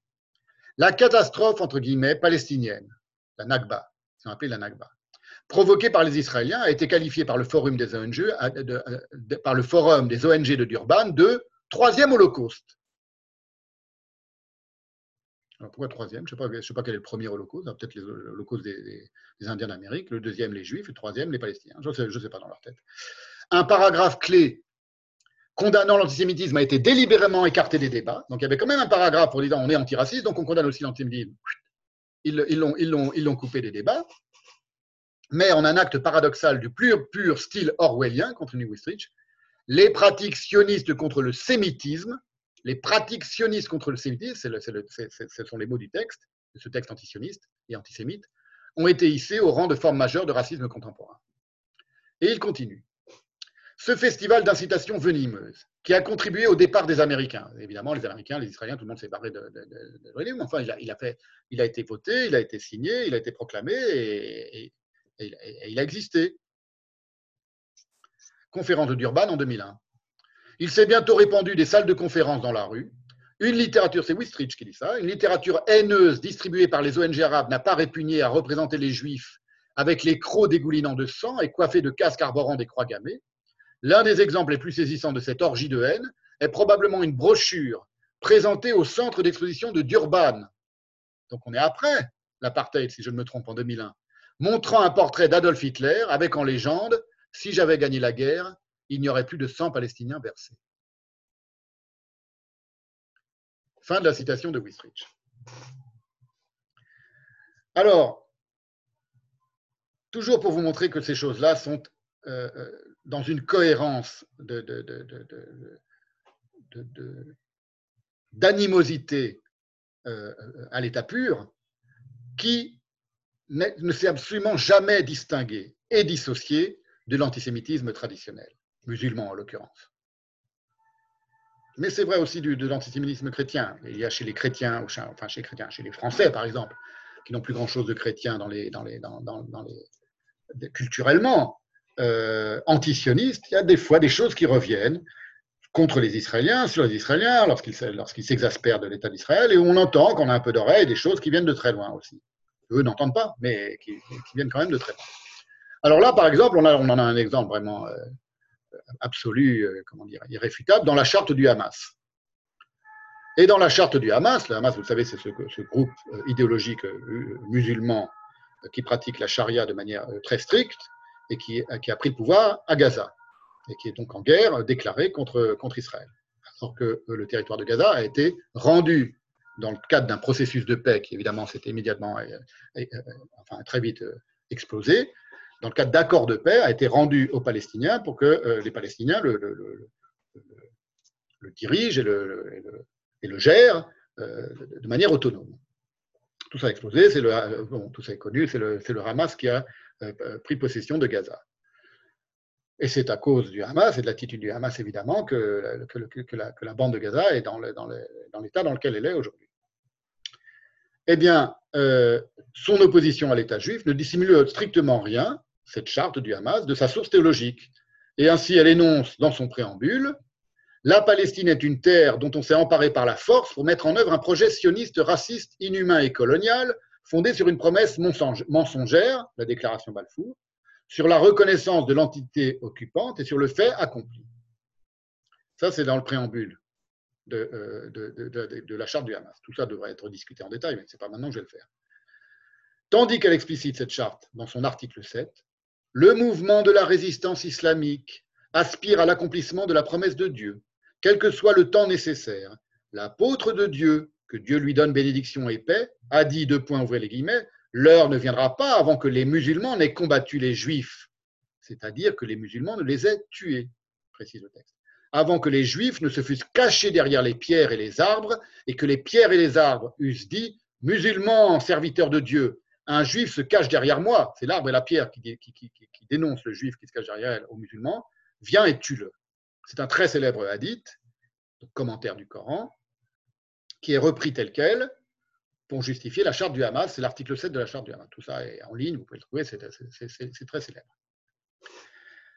Où est-ce que je veux en venir? Je veux en venir au fait que le discours antisioniste contemporain, et je vais en terminer avec un exemple précis, un peu, un peu long, possède lui aussi, exactement comme le discours anti-judaïque traditionnel, chrétien ou musulman, ses racines délirantes qu'il ignore à peine, enfin, euh, à, peine pour le. Non, qu'il ignore d'ailleurs, mais que nous, on ne peut pas ignorer quand on les, quand on les examine, et qu'on retrouve désormais symptomatiquement absolument partout. Alors, je, euh, vous le savez, je vais, euh, dans 15 jours, examiner de très près le cas d'un antisioniste d'envergure, si j'ose dire, intellectuellement d'envergure, à savoir Alain Badiou, le philosophe Alain Badiou. Je vais lui consacrer une séance entière. Euh, c'est ça le mérite, mais ça va être assez drôle. Ça va être assez drôle, un peu assez dépend, et ça va être. Euh, et là encore, une fois de plus, c'est pas l'être humain que je vise. Euh, je vous le dis avant de, avant, de parler d'un autre cas qui est un peu mineur par rapport à Badiou, mais d'un cas de, de antisioniste, de type qui a proféré des, dans un de ses livres tout à coup une formule typique de l'antisionisme pour montrer comment les choses sont de l'ordre du symptôme. Et une fois de plus, et ça va être pareil quand j'ai parlé de Shlomo Sand, ce ne sont pas euh, des, gens euh, qui humainement euh, sont nécessairement méprisables. Il est très probable, et principalement dans le cas de Frédéric Lordon, avec lequel j'ai des relations de courtoisie, d'amitié épistolaire uniquement, mais tout à fait courtoise, il est probablement probable que si j'avais, par exemple, Shlomo Sand en face de moi, dans ou même Alain Badiou, ou même Frédéric Lordon, lors d'un dîner en ville, qu'on dit auquel je ne, me rends plus, mais enfin, ça aurait pu exister, on finisse par euh, bien s'amuser, bien rigoler ensemble, tout en bataillant intellectuellement. C'est pas là, on n'est pas dans l'ordre du Hamas contre, le, contre, contre les Israéliens ou de, ou Mustafa Atlas contre les Juifs. Vous voyez, c'est autre chose. C'est purement des, des, querelles, disons, ou des, des, polémiques intellectuelles, mais elles sont sérieuses et c'est le texte qui m'intéresse, le texte de ces gens-là, la lettre du texte de ces gens-là, parce que moi je suis juif, donc je pense que la lettre ne tue pas mais que l'esprit est vivifié par la lettre et que les deux, les deux, les deux vont pair. Et donc, j'analyse la lettre de ces gens-là et c'est la lettre que, euh, que, je, que, j'interprète. Voilà, c'est pour faire une, un, un pour expliquer. Ce ne sont pas des, là, du coup, il n'y a pas d'animosité personnelle. Au contraire, ce sont des gens comme Lordon qui m'est profondément sympathique. Et même Shlomo Sand, il m'est profondément sympathique. Et même Alain Badiou, d'une certaine manière, il m'est en quelque sorte assez, assez sympathique. Euh, voilà, il y a des gens qui ne sont vraiment pas sympathiques, parmi les gens euh, dont, dont je, me suis moqué dans ma, dans ma, dans, ma, dans ma carrière, mais euh, où j'ai pu, euh, pu euh, dont j'ai pu déconstruire les discours, parfois sous la forme carrément d'une sorte de déchiquetage. Mais là, en l'occurrence, ce sont des gens qui ne sont pas nécessairement antipathiques. Alors, je vais vous prendre l'exemple de Frédéric Lordon. Frédéric Lordon, tout le monde le connaît, c'est un, philosophe, intellectuel, économiste contemporain, qui est euh, grand spécialiste de Spinoza, euh, qui a une formation d'économiste, donc est très grand spécialiste d'économie. Et il se trouve que euh, la première fois que j'ai entendu parler de lui, c'était il, y a quelques années. Je faisais des recherches dans le cadre de mon roman Chaos brûlant, qui est un roman consacré en grande partie à penser l'argent, penser la, mutation de l'argent, de la finance, donc aujourd'hui. Et je cherchais un petit peu quelque chose et je me suis demandé est-ce que finalement la, bourse la, bourse, le, lieu de la spéculation en France et ailleurs, est-ce qu'elle est indispensable à l'économie moderne? Et le seul, enfin le seul, je, suis, tombé très vite sur une, interview de, Frédéric Lordon, donc ça date de, 2010, peut-être même avant, où il explique que non, pas du tout, la bourse n'est pas. Il avait des arguments très convaincants, et c'est comme ça que j'ai pris connaissance de la pensée et, des opinions de Frédéric Lordon. Et puis, quelques années plus tard, j'ai lu un petit peu, j'étais en général assez d'accord avec ses analyses, très critiques à l'égard évidemment du, néolibéralisme, il se trouve qu'on a une amie, on avait une amie commune, on a une amie commune qui est une très bonne amie à moi et qui était une très bonne amie à lui aussi, qui s'appelle Aude Lancelin, une amie journaliste, et qu'elle elle, elle l'a incité à m'envoyer son texte lorsqu'il est paru, son texte Imperium. Je reçois son texte Imperium. C'est un texte qui, je le dis, Imperium, structure et affecte des corps politiques. C'est un, excellent texte, très passionnant, très intéressant, de Frédéric Lordon, qui date donc de, 2000, de 2016, 2015 et euh, qui est euh, euh, traversé par une réflexion née de sa connaissance, de sa grande connaissance de Spinoza, que moi je n'avais pas lu à l'époque. Je, le vais le dire dans, un email que je lui ai envoyé. C'est important parce que depuis j'ai lu Spinoza, j'ai beaucoup lu Spinoza les, trois dernières années, et évidemment j'ai des choses, j'ai compris certaines choses qu'il semblerait que je pense que, Frédéric Cardon n'a jamais pu comprendre. Pour une raison très simple, c'est qu'il ne connaît pas l'hébreu, il ne connaît pas le rapport de Spinoza à l'hébreu. Il ne peut pas le connaître. Et, euh, c'est quelque chose d'essentiel. Deleuze, je ne le connaissais pas plus. Hein, vous voyez, ce n'est pas, pas, pour remettre en cause le, caractère euh, pertinent de la, connaissance de Spinoza, ni, par London, ni par, par d'autres. Mais ça, cet aspect euh, spécifique de la pensée de Spinoza, il n'y connaît rien. Et donc, je reçois Imperium, je le lis avec grand plaisir. Ça m'apprend beaucoup de choses, évidemment, sur la pensée de Lordon, mais aussi sur Spinoza, qu'il cite en permanence. C'est une sorte de midrash, quand même, de Spinoza, le, texte de Lordon. Et je, réponds et je rétorque après, enfin, j'écris à Frédéric Lordon et je, vais vous lire l'email que je lui ai envoyé parce que c'est un email qui est privé, que je n'ai jamais fait lire à personne, mais là, je vais le rendre public. Il est tout à fait courtois et, je reste dans un rapport de courtoisie et de, de bénévolence à l'égard de Frédéric Lordon. Ce n'est pas une attaque euh, euh, personnelle ce que je vais faire maintenant. Je vais être dur, mais ce n'est pas, une attaque, pas une attaque d'ordre personnel.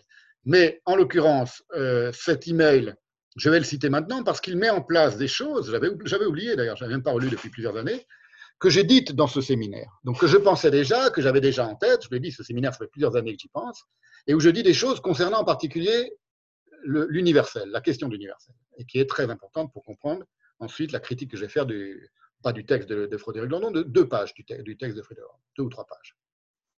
Voilà ce que j'écrivais donc à Frédéric Lordon le 12 février 2016. Cher Frédéric Lordon, j'ai achevé avant-hier la lecture de votre passionnant Imperium. Grâce à ma méconnaissance de Spinoza, à la pensée duquel vous m'avez de la sorte introduit, cela fut une expérience très rafraîchissante et dont je vous sais gré. Vous le savez sans doute, et c'est la raison pour laquelle j'apprécie tant vos excellentes analyses parues sur Internet, parce que je trouve qu'il a un, blog euh, sur, le, site du Monde diplomatique dans lequel il fait paraître très régulièrement d'excellentes analyses, tout à fait vous le savez sans doute, je partage votre constat concernant la dévastation néolibérale et la faiblesse, jusqu'au crétinisme parfois, de la réflexion libertaire contemporaine, parce qu'il est assez critique sur la réflexion libertaire contemporaine dans Imperium. Je continue, je n'en accepte néanmoins pas Badiou, car ce n'est pas un disciple de Badiou, mais c'est quelqu'un qui est assez proche de Badiou, à l'égard de qui je n'ai en rien votre estime, pour diverses sérieuses raisons explicitées naguère ailleurs. Je fais allusion à mon texte, j'en parlerai dans la prochaine séance, je l'évoquerai dans la prochaine séance, qui est la postface de mon livre de l'antisémitisme, dans laquelle je fais un portrait très narquois de Badiou et euh, de, dans lequel je livre une analyse très narquoise et assez, assez méchante, mais tout à fait méritée, de son pamphlet antisioniste et antisémite qui s'appelle Portée du non-juif, antisioniste, disons. Antisémite, c'est compliqué le cas de Badiou. Voilà. Il est évident que euh, euh, Frédéric Lordon n'est absolument pas antisémite non plus. Je veux montrer le, côté pavlovien du, respect, du, réflexe antisioniste. C'est ce que je vais montrer uniquement euh, maintenant. Sans avoir beaucoup lu Spinoza, donc, tout ce que vous dites, par exemple, de la nécessité d'un État, État avec une majuscule, général, y compris au sein de la communauté la plus idéalement libre et autonome, me semble une évidence mais plutôt que de ressasser ce qui nous rapproche, entre parenthèses, l'essentiel, ce qui serait narcissiquement redondant et intellectuellement ennuyeux, pour vous comme pour moi. je trouve plus stimulant d'évoquer, trop lapidairement hélas, quelques points de discrépance entre nous. Discrépance, c'est un, un peu, ironique et, humoristique, c'est un terme qu'il utilise souvent, de discrépance, donc de, de désaccord entre nous. Ceci repose, les points de désaccord entre nous, sur nos, me semble-t-il, sur nos bases arrières de lecture respectives. Je ne parle évidemment pas des classiques de la littérature, de la philosophie, du marxisme, ni de l'anarchisme, dont je nous suppose l'étude acquise. En ce qui me concerne, principalement deux points. Heidegger, qui m'est indispensable pour penser notre temps. Debord, idem. Donc je prends des auteurs qui sont très importants et qui ont nourri ma pensée et qui n'apparaissent jamais chez, euh, chez Debord, chez Lordon. Pardon. Debord, idem. Donc indispensable pour penser notre temps. Nietzsche, pour sa psychologie hors pair. Lévi-Strauss, pour son analyse de la pensée sauvage, entre guillemets, celle de tant de civilisations et de cultures dont les sources ne doivent rien au logos occidental. Vous voyez, comme déjà ces choses-là étaient, étaient, pour moi évidentes. Et last but not least, la pensée juive, dont paradoxalement est issu le judaïsme historique et non l'inverse. Fermez la parenthèse. Laquelle pensée juive? N'est pas davantage platonicienne, aristotélicienne ni cartésienne dans son essence que le taoïsme ou la mythologie des Hopis, et qui m'offre d'envisager la, pensée juive, donc c'est ce que je suis en train d'expliquer à, Lordon. La question cruciale du mal, avec un M majuscule, c'est-à-dire, entre parenthèses, la possibilité de l'extermination de l'homme par l'homme, si brûlante au XXe siècle, bien que ses racines modernes plongent 100 ans plus tôt. On va voir, hein, j'avais déjà annoncé que c'est peut-être encore plus en avant, peut-être peut que les racines moderne de l'extermination de l'homme par l'homme, elle date de la, peut-être, on va le voir, il faut, vraiment le, examiner minutieusement ces questions, de la Révolution française et de la terreur. En tout cas, de manière sûre, au moins ça remonte à la conquête de l'Ouest et au premier génocide technique des nations indiennes, entre guillemets. C'est ce que j'écris à leur. Voici donc quelques points de divergence que je serais ravi de discuter plus longuement un jour de vive voix avec vous. Premièrement, s'il s'agit d'envisager une possibilité d'association horizontale, libre et irradiée par une transcendance immanente, je trouve, ce sont les termes de l'analyse de, de Lordon, je trouve votre référence à la belle commune trop anachronique par ces misérables temps de néolibéralisme régnant. Mai 68, entre guillemets, le nom mai 68, me semble plus riche d'enseignements, y compris par son échec, simplement parce que plus proche de nous dans le temps, dès lors plus instructif concernant ce libéralisme spectaculaire, dont nous souffrons toujours la perpétuelle offense. Là, c'est deux bords, principalement dans la véritable scission, qui a montré pourquoi cet événement sérieusement révolutionnaire, mai 68, le dernier en date en Europe, a échoué et comment il aurait pu commencer de réussir. Deuxième point de désaccord, votre conception classique de l'universel et du particulier me semble tout ignorer de l'impensé majeur de la métaphysique occidentale. Entre parenthèses, ici, je vous épargne dix citations décisives de Heidegger concernant ce qu'il nomme oubli de l'être. Or, cet impensé, précisément, n'est pas étranger au ravage planétaire, palpable aujourd'hui à l'œil nu, si j'ose dire, dans l'essence technique duquel se sont inscrits le capitalisme naissant, génétiquement lié à la révolution industrielle, comme le néolibéralisme contemporain, génétiquement lié à la cybernétique, art de tenir le gouvernail. La cybernétique, le mot cybernétique, il vient du grec qui signifie le gouvernail. Y compris par ses aspects les plus apparemment égalitaires, entre guillemets, réseaux sociaux, Facebook, YouTube, Twitter, etc. On est en 2016 hein, quand j'écris ce texte, quand j'écris cette lettre. Je veux dire par là que capitalisme et libéralisme ne sont pas la cause essentielle du ravage, mais seulement un de ces vecteurs, certes planétairement triomphal aujourd'hui. La cause du ravage, je vais vite entre guillemets, c'est un email, hein, je ne développe pas, c'est l'idée qu'on s'est faite en Occident, et en Occident seulement, de l'universel, avec un U majuscule, notion qui a son origine, comme vous le savez, dans le catholicos imposé par l'Empire apostolique romain au reste du monde évangélisé, et de la vérité avec un V majuscule, notion qui repose, comme l'a démontré Heidegger, sur une réduction brutale et dévastatrice de la très subtile aletheia grecque à l'adéquatio puis à la certitudo latine. Voilà, je, fais, je, fais, je, je résume un petit peu mes positions. Allumer un petit peu de lumière.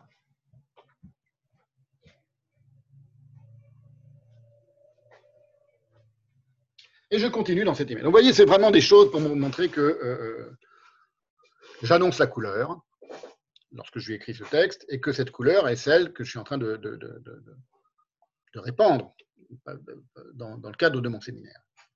C'est important parce que pour dire que ce n'est pas seulement des choses qui concernent uniquement une polémique sur ce que sont ou ce que ne sont pas les juifs, le peuple juif, ce qu'est ou ce que n'est pas l'État d'Israël. Lorsque vous affirmez, je continue dans mon, dans mon email à l'ordon de 2016, que, ouvrez les guillemets, le seul universel vrai est celui de la raison. Le seul universel vrai est celui de la raison. Vous présupposez, évidemment, on a vu dans la phrase de Heidegger que j'ai citée au tout début, à quel point c'est faux. Vous présupposez une évidence, non, c'est pas d'ailleurs, pas aujourd'hui, c'était dans la séance précédente, euh, dans, son texte sur Junger, où il montre en effet que euh, l'idée que euh, l'universel vrai est celui de la raison est une, est une absurdité. Pas une absurdité, mais enfin, c'est quelque chose qui n'est pas vrai. Vous présupposez une évidence, avec cette candeur des philosophes, entre guillemets, que pourtant vous raillez, page 92 à la suite de Spinoza, il fait une citation de Spinoza railleuse contre les philosophes, et lui-même se considère, enfin, si, se considère un peu comme un philosophe, enfin, en tout cas là, il prend le parti des philosophes, qui n'en est une, cette évidence, que dans l'ordre d'une civilisation issue de la pensée platonico-aristotélicienne. Or, pour paraphraser Artaud, l'universel vrai de la raison se croit seul, mais il y a quelqu'un, et même quelques-uns. Pour un quaculte, je prends toujours les mêmes, les mêmes, les mêmes, les mêmes exemples, parce que je les aime beaucoup, pour un quacutle de Colombie-Britannique, pour un chassid de Pologne au XVIIIe siècle, pour un chinois d'avant Mao et les McDo et Badiou, pour un Dogon, pour un Apache d'avant la locomotive et les réserves, pour un Soufi d'Afghanistan, pour un Inuit non alcoolisé, l'idée que A n'est pas non A et que 1 plus 1 égale 2, que le temps est irréversible, ou qu'une pensée juste est tissée de termes univoques ayant entre eux des relations strictement logiques, ne vont tout bonnement pas de soi. Je n'ai pu m'empêcher de sourire en lisant, page 303, votre illustration du rapport entre l'universel et le particulier par l'exemple de l'ikebana et de l'art des marionnettes, qui, écrit, donc Badiou, je le cite, euh, écrit Lordon, je le cite, qui peuvent potentiellement percuter n'importe qui sans requérir le moins du monde d'être japonais. Une phrase un petit peu familière quand même, et qui montre qu'il n'est pas très très très très familier de l'immense civilisation euh, japonaise, évidemment. J'espère, je ne vous apprends rien, cher Frédéric Lordon, deux points la très haute pensée du bouddhisme zen, qui transite toute la civilisation japonaise, langue, culture, spiritualité, rapport au monde, mode de pensée, conception du temps, entre guillemets, de l'espace, entre guillemets, de l'espace-temps, entre guillemets, conception de l'autre que soi, conception de la guerre et de la paix, du rapport entre le corps, entre guillemets, et l'âme, entre guillemets. Entre parenthèses, autant de termes approximatifs en l'occurrence, puisqu'ils ne correspondent en rien, stricto sensu, à des notions japonaises, conception de la conception, entre guillemets, des passions, des émotions, etc., n'est pas universelle, entre guillemets, sous prétexte qu'elle satisferait la curiosité exotique, disons, d'un lecteur de télérama. L'art des marionnettes l'ikebana, dit-il, peuvent potentiellement percuter n'importe qui sans requérir le moins du monde d'être japonais. C'est le lecteur de télérama, c'est le point de vue du lecteur de télérama. Je suis percuté universellement par l'art des marionnettes japonais. Il y a, je continue, donc là je suis un peu moqueur, un peu narquois, et j'ai raison de l'être. Il y a dans un cheminement vers la parole un texte décisif de Heidegger sur cette passionnante question de l'altérité, intitulé D'un entretien de la parole entre un japonais et un qui demande. Je vous le recommande. Lorsque vous écrivez, je ne fais pas le commentaire de mon email parce qu'il est déjà assez long, donc euh, le commentaire de mon email, ça va être ce que je vais vous dire sur les pages de, l'ordon concernant les, les, juifs et l'État juif. Lorsque vous écrivez deux points, on n'en finirait pas de parcourir les grandes œuvres de l'histoire culturelle, celles qui, en effet, saisissant quelque chose de l'humanité générique et s'adressant aux hommes dans leur humanité générale, sans faire exception d'aucune autre qualité particulière, n'en ont pas moins été produites dans des milieux particuliers depuis une époque et un lieu particulier. Juste avant de donner l'exemple du Japon, donc c'est moi qui reprends la parole, vous donnez juste avant que vous donniez l'exemple du Japon comme véhicule particulier universel, vous négligez la source essentielle de cette particularité, laquelle n'est pas d'abord le lieu, entre guillemets, le milieu, entre guillemets, ni l'époque, entre guillemets. Ce sont les termes qu'il emploie lui. Toutes notions occidentales, entre parenthèses, mais la langue japonaise à partir de laquelle l'entièreté de l'univers spirituel, intellectuel et surtout de la réalité, entre guillemets, du Japon se déploie ensemble. Or, la langue, la parole, entre guillemets, pour le dire comme Heidegger, n'est un véhicule, entre guillemets, que pour les gagas du matin ou les dégénérés de la marchandise, qui envisagent le langage comme mode de communication. Je vous mets au défi, au nom de l'universelle humanité générique, je reprends ces termes, de faire apprécier au plus universaliste lecteur de Télérama une pièce no de 5 heures sans le faire gigoter une seconde d'impatience. Cela vaut pour chacune des autres civilisations humaines qui, à la lettre et dans tous les sens de l'expression, ne nous regardent pas. Nous, entre guillemets, euh, entre guillemets logiciens occidentaux convaincus de l'universelle vérité de la raison. C'est-à-dire, deux points, pas, ça ne nous regarde pas, tant que nous ne nous sommes pas imprégnés corps et âme de la langue infiniment complexe, riche, subtile, comme toutes les langues, qui leur a donné l'essence. Là, vous voyez, je, me pose en, critique sévère et radicale du point de vue de l'universaliste euh, à, la Télérama, euh, qu'est Lordon. L'universaliste un peu gnangnan, il faut dire, un peu, un peu niais, hein, parce que euh, en, 2016, tenir des propos comme ça sur l'universel qui percute n'importe qui des marionnettes japonaises, vous voyez, c'est pas faire grand cas de la, très haute et grande euh, civilisation euh, japonaise. Euh, ces gens-là parlent de la même manière des juifs ou de tout ce qui n'est pas eux, évidemment. Quand je dis ces gens-là, je veux dire les, les intellos français, je ne sais pas si passé, je sais pas comment ça se passe, les intellos français usuels, les universitaires français usuels, ils ont, ils ont une manière comme ça, et ça c'est typique aussi chez Badiou, de ne s'intéresser absolument pas aux, immenses pensées sauvages, que, que Lévi-Strauss appelle les pensées sauvages, et aux pensées, aux pensées particulières croyant que leur propre pensée est universelle. Et c'est en cela qu'ils démontrent même, d'ailleurs d'une certaine manière, l'hyperprosélytisme de l'idéologie de la pensée universelle. C'est-à-dire qu'elle ne tient aucun compte de ce qui n'est pas elle, et qu'elle ne peut pas, et qu'elle est incapable de prendre en considération ce qui n'est pas elle. Et donc elle le ravage, dans certains cas, où elle, se, met à délirer autour de lui, dans d'autres cas, ça va être le cas de, Badiou en particulier, euh, où elle l'ignore, elle l'ignore, mais sans s'empêcher euh, de, de, bavasser à son égard. C'est ça qui est de bavasser ou de dire des, niaiseries comme, Lordon dans la citation que de faire sur les, marionnettes japonaises. Et je continue dans mon email.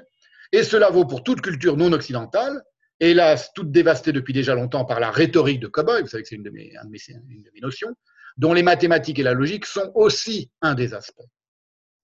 Les mathématiques et la logique sont aussi un des aspects, selon moi, de la rhétorique de Cowboy. On verra tout ça avec Badiou. Je passe. Troisième point. Cela nous mènerait trop loin, entre guillemets, sur la question de l'État hébreu. C'est là-dessus que je vais euh, revenir aujourd'hui. L'antique comme le moderne, sur le judaïsme selon Sand, Shlomo Sand, ou selon Spinoza ou selon Marx, entre parenthèses, et sur l'antisionisme propre au militantisme libertaire. Entre parenthèses, l'antisionisme propre au militantisme libertaire est inconscient que la pensée libertaire est aussi une des sources du sionisme historique. Les antisionistes de gauche ne, l'évoquent jamais et ne le savent pas. Les premiers kibbutz, kibbutzim, précurseurs du longomai, seraient d'ailleurs un sujet d'étude intéressant dans le cadre de l'Imperium. Il n'en tient absolument pas compte, ça n'apparaît pas, pourtant il fait de longues études sur des expériences euh, anarchiques de tentatives enfin, liées au militantisme libertaire, et il lui vient pas l'idée qu'il y a eu une, expérience qui, est quasiment euh, à l'origine de beaucoup d'autres au XXe siècle, y compris aujourd'hui, qui sont les kibbutz, les kibbutz sionistes d'avant la création d'Israël et, même pendant et après la création d'Israël. Mais je serais ravi d'en parler avec vous un jour où nos travaux respectifs nous en laisseraient le temps. Et je termine courtoisement, je fais une, une, Il m'a répondu un email que je ne vais pas vous lire, très, très, très, très gentil, très adorable, dans lequel il dit, vous avez raison, on n'a pas le temps de, on n'a pas le temps de, ce, sont des choses qui prendraient trop de temps par email. Rencontrons-nous. On ne s'est jamais rencontré avec Jean. Alors, ce temps que je n'avais pas, à l'époque, je vais le prendre maintenant. Et ce sera la conclusion de cette, cette longue séance. Imperium, sous-titré Structure et affect des corps politiques, vous voyez, est un essai qui est très intéressant, comme tout ce qu'écrit Lordon, sur le pouvoir politique envisagé selon les critères du spinozisme. Il écrit Puisque toute chose effectue nécessairement sa puissance, qui est son essence, la multitude, par l'exercice nécessaire de sa puissance, s'auto-affecte. Et cette auto-affection, on l'appelle généralement imperium. Les critères euh, euh, métaphysiques, donc, spinozistes, de Lordon, pour lui vont de soi. Ils sont nullement critiqués ni relativisés et il l'admet d'emblée. Hein, il a des critères, il les utilise, mais il ne les, il les relativise pas et il ne les, critique pas, il ne les met pas en perspective. Il s'agit d'être sensible à une invitation à voir, ça c'est dans l'introduction de son texte, Il s'agit d'être sensible à une, une, invitation à voir. Vous voyez, on rejoint là tout ce que j'ai dit dans la séance sur Aristote et l'impulsion panoptique du savoir, avec les yeux de la théoria, bien sûr, et il note, puisque théoréen veut dire voir. C'est dire les choses de manière un petit peu à la bulldozer, mais bon, c'est pas faux. Vous voyez, donc il s'inscrit vraiment, sciemment et même inconsciemment, dans un mode de pensée typiquement occidentalo-philosophique, euh, métaphysique, universel, universaliste, on va dire. Il n'est pas anodin de noter que ce livre de Lordon est paru aux éditions La Fabrique. Vous voyez Ce sont des éditions extraordinairement, euh, euh, virulemment antisionistes. Elles sont dirigées par Éric Azan, qui est le fils de l'éditeur d'art Fernand Azan, et qui est issu d'une famille de juifs d'Égypte. Et qui aujourd'hui, cette, cette, édition, cet éditeur, sont ouvertement antisionistes. C'est aussi un des éditeurs de, Badiou, qui soutient le BDS, donc le, mouvement euh, boycott des, des, investissements et sanctions le plus anti-israélien aujourd'hui, qui, a publié divers essais militants sur le conflit israélo-palestinien, tous pro-palestiniens évidemment, parmi lesquels même un torchon antisémite de Ouria Boudjeda qui s'intitule Les Blancs, les Juifs et nous, tout ça c'est ces dernières années, donc tout le, monde, a entendu parler de ça, ou un indigent dialogue de Hazan, le, Éric Hazan, le fils de Fernand Hazan, lui-même avec Alain Badiou, tout ça c'est très récent, qui s'intitule L'antisémitisme partout aujourd'hui en France. Titre ironique sur les accusations de, sur le fait que chaque antisémite serait accusé par les juifs d'antisémitisme à tort. Mais aussi, euh, la Fabrique a publié les, excellents textes du Comité Invisible, que tout le monde connaît, ou alors celui-ci de Lordon, qui est un excellent texte, un excellent essai. C'est pour dire que l'éditeur de Lordon n'est évidemment pas neutre sur la question juive, d'une part par ses origines juives et par, son, parcours d'idéologue euh, virulemment antisioniste, très très antisioniste pas seulement critique de l'État d'Israël, vraiment très antisémite au point de, publier des textes orduriers comme celui de, de Boudjeda. Et que le texte de Lordon, du coup, lorsqu'il aborde fugitivement, ces deux pages, hein, euh, dans trois pages dans tout, son, livre, la question juive au détour d'un chapitre d'Imperium, se ressent de ses lectures des autres textes de son éditeur. C'est-à-dire que le seul rapport, euh, très manifestement, que, que Lordon a à la question juive, c'est en ayant lu les livres de son éditeur. Il n'y en a pas d'autre on va, le voir, hein, ça, saute aux yeux et, ça saute aux oreilles surtout. Alors, ça survient tout à coup au cœur d'un chapitre qui s'intitule La critique de l'appartenance nationale comme mode paradoxal de l'appartenance nationale. La critique de l'appartenance nationale est en réalité un mode paradoxal de l'appartenance nationale. C'est-à-dire, plus on critique une nation, en, réalité, ce qui, veut dire, je vous le dis en, termes simples, c'est parce qu'on s'en veut d'appartenir tellement à cette nation. Et c'est consacré, ce chapitre, aux illusions du discours post-national, qui s'imagine, ça c'est les termes de Badiou, qui de Lordon, pardon, qui s'imagine émancipé de toute névrose d'appartenance nationale sous prétexte, c'est l'analyse de, de, Lordon, qu'il dresse, donc le discours post-national, la critique radicale des méfaits du national, je cite Lordon, et c'est un passage très lucide d'ailleurs, et qui pourrait s'appliquer, c'est là qu'est l'ironie, en tout point. Par exemple, aux militants les plus enragés du BDS, publié par Azan, et aux surexcités monomaniaques de la récrimination antisioniste, y compris juifs ou israéliens, comme l'inénarrable Shlomo Et voilà ce qu'écrit Lordon tout à coup, détour de ce, de ce chapitre, la critique de l'appartenance nationale comme mode paradoxal de l'appartenance nationale. Il se pourrait, paradoxalement, il aime bien le mot paradoxe, que la violence de leur critique, donc aux gens qui critiquent de manière virulente une certaine appartenance nationale, soit plutôt le symptôme du contraire de ce qu'elle veut donner à entendre. Deux points. Car la vraie rupture, ce serait l'indifférence, la critique égale et généralisée des méfaits de toutes les nations. Il souligne toutes les nations, sans égard pour l'une d'entre elles en particulier. Quand leur nation, il souligne leur, leur inspire à l'évidence un supplément de véhémence en soi significatif. C'est très exactement, par exemple, c'est applicable, c'est pas faux, et c'est d'un point de vue psychologique, et c'est applicable, par exemple, aux antisionistes israéliens ou juifs à ça s'applique vraiment à Sand. On sent quand même qu'il a un rapport, il y a une telle véhémence dans la critique de son pays qu'on sent qu'il a, c'est à l'évidence, sa nation à lui qui, qui, qui, qui, le démange au point de porter cette critique contre cette seule nation, alors qu'une vraie critique pensive, il a tout à fait raison, critique de l'État, critique du colonialisme, critique de, de, ce que vous voulez, du racisme, elle doit porter sur les méfaits, elle doit être égale et généralisée et porter sur les méfaits de toutes les nations quand elle ne porte que sur Israël, c'est quand même quelque chose qui a été euh, déjà remarqué de manière assez, générale, c'est que, bizarrement, les gens qui sont le plus euh, surexcités pour critiquer Israël n'ont qu'Israël en ligne de mire, et jamais aucun autre pays. Rarement un autre pays, un autre pays que l'État d'Israël.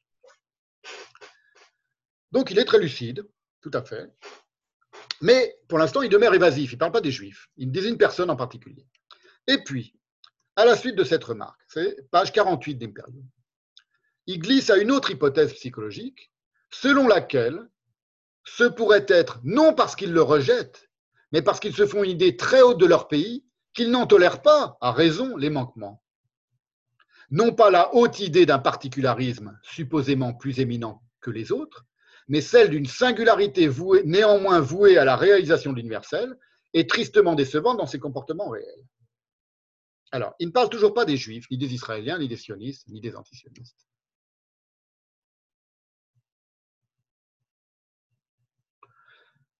Il faut comprendre qu'il il se passe quelque chose dans sa tête à lui, qui est très intéressant parce qu'il va se tirer une balle dans le pied de son propre raisonnement, vous allez le voir. Et à qui il pense On ne sait pas. Mais il est en train de décrire des gens qui rejettent leur pays et les, méfaits de leur pays, parce qu'ils se font précisément une idée très haute de leur pays, et que du coup, ils n'en tolèrent pas les manquements de ce pays, à l'idée haute qu'ils s'en qu'ils s'en font, et que cette haute idée de ce pays, c'est pas l'idée d'un particularisme plus éminent que les autres, c'est pas un pays qui est supérieur aux autres, c'est celle d'une singularité vouée à la réalisation de l'universel. La singularité, ce pays devrait se vouer à la réalisation de l'universel, et il échoue dans cette réalisation, elle est tristement décevante dans ses comportements réels. Et du coup, ces gens-là, qui ont une telle haute idée de leur pays, l'attaquent pour ses manquements, à cette, cette noblesse de la réalisation d'une singularité qui réalise l'universel. Il parle évidemment, on va le voir, c'est pas très clair à qui il pense, mais très vite on va comprendre qu'il parle des juifs, de certains juifs. Dans son esprit, ça peut être soit ceux qui va, quelques lignes plus bas, à la même page 48-49, qualifié de certains juifs, et il veut dire les juifs sionistes, à l'égard desquels, le juif critique, donc en fait il parle des juifs critiques de l'État d'Israël, il pense aux juifs critiques de l'État d'Israël dans, cette analyse-là, voudrait bien plutôt, écrit-il, donc c'est juste en bas, de la, c'est dans les mêmes pages, hein, voudrait bien plutôt le juif critique que le non-juif, le non-juif entre guillemets, soit à la hauteur de quelques commandements universels pour pouvoir continuer de l'endosser et cette fois sans réserve. Donc là, ce qu'il dit d'une manière vague, sans préciser à qui il pense, il va le redire quasiment dans les mêmes termes, quelques lignes plus bas, à propos des juifs antisionistes, qui voudraient bien que le non-juif, le non entre guillemets juif, donc l'idée du juif en général, soit à la hauteur de quelques commandements universels pour pouvoir continuer de l'endosser, et cette fois sans réserve. ils ont des réserves à endosser le non-juif. Ils parlent de sang, ils parlent de sang, ils pensent à sang, évidemment, ils parlent à, tous les juifs qui, sont, a Fernand Hazan, des types comme ça, qui sont très critiques à l'État d'Israël. Ils sont déçus que le non-juif ne soit pas à la hauteur de quelques commandements universels.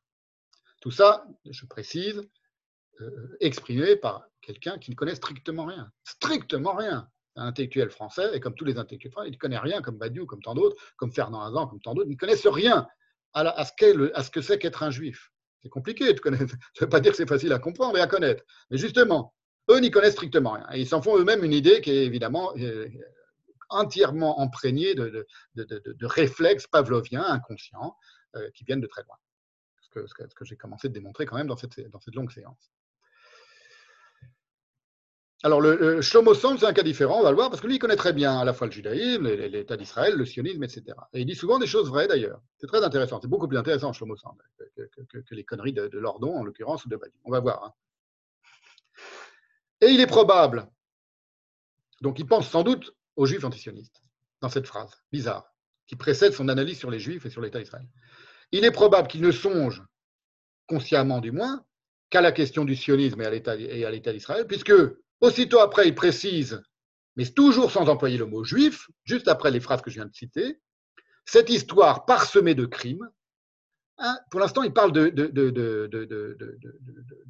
personnes qui sont euh, déçues par les comportements réels de leur pays alors qu'il considère que ce pays devrait être voué à l'universel. Cette histoire parsemée de crimes, il n'a toujours pas dit quel pays, c'est plus bas qu'il va parler des Juifs, mais là, pour l'instant, il n'a toujours pas dit de quel pays et de quelle nation il parle. Cette histoire parsemée de crimes, elle ne les révulse autant que parce qu'ils se sentent irrésistiblement y prendre part. Ça, il faut bien comprendre. On a une nation, un pays dont l'histoire est parsemée de crimes,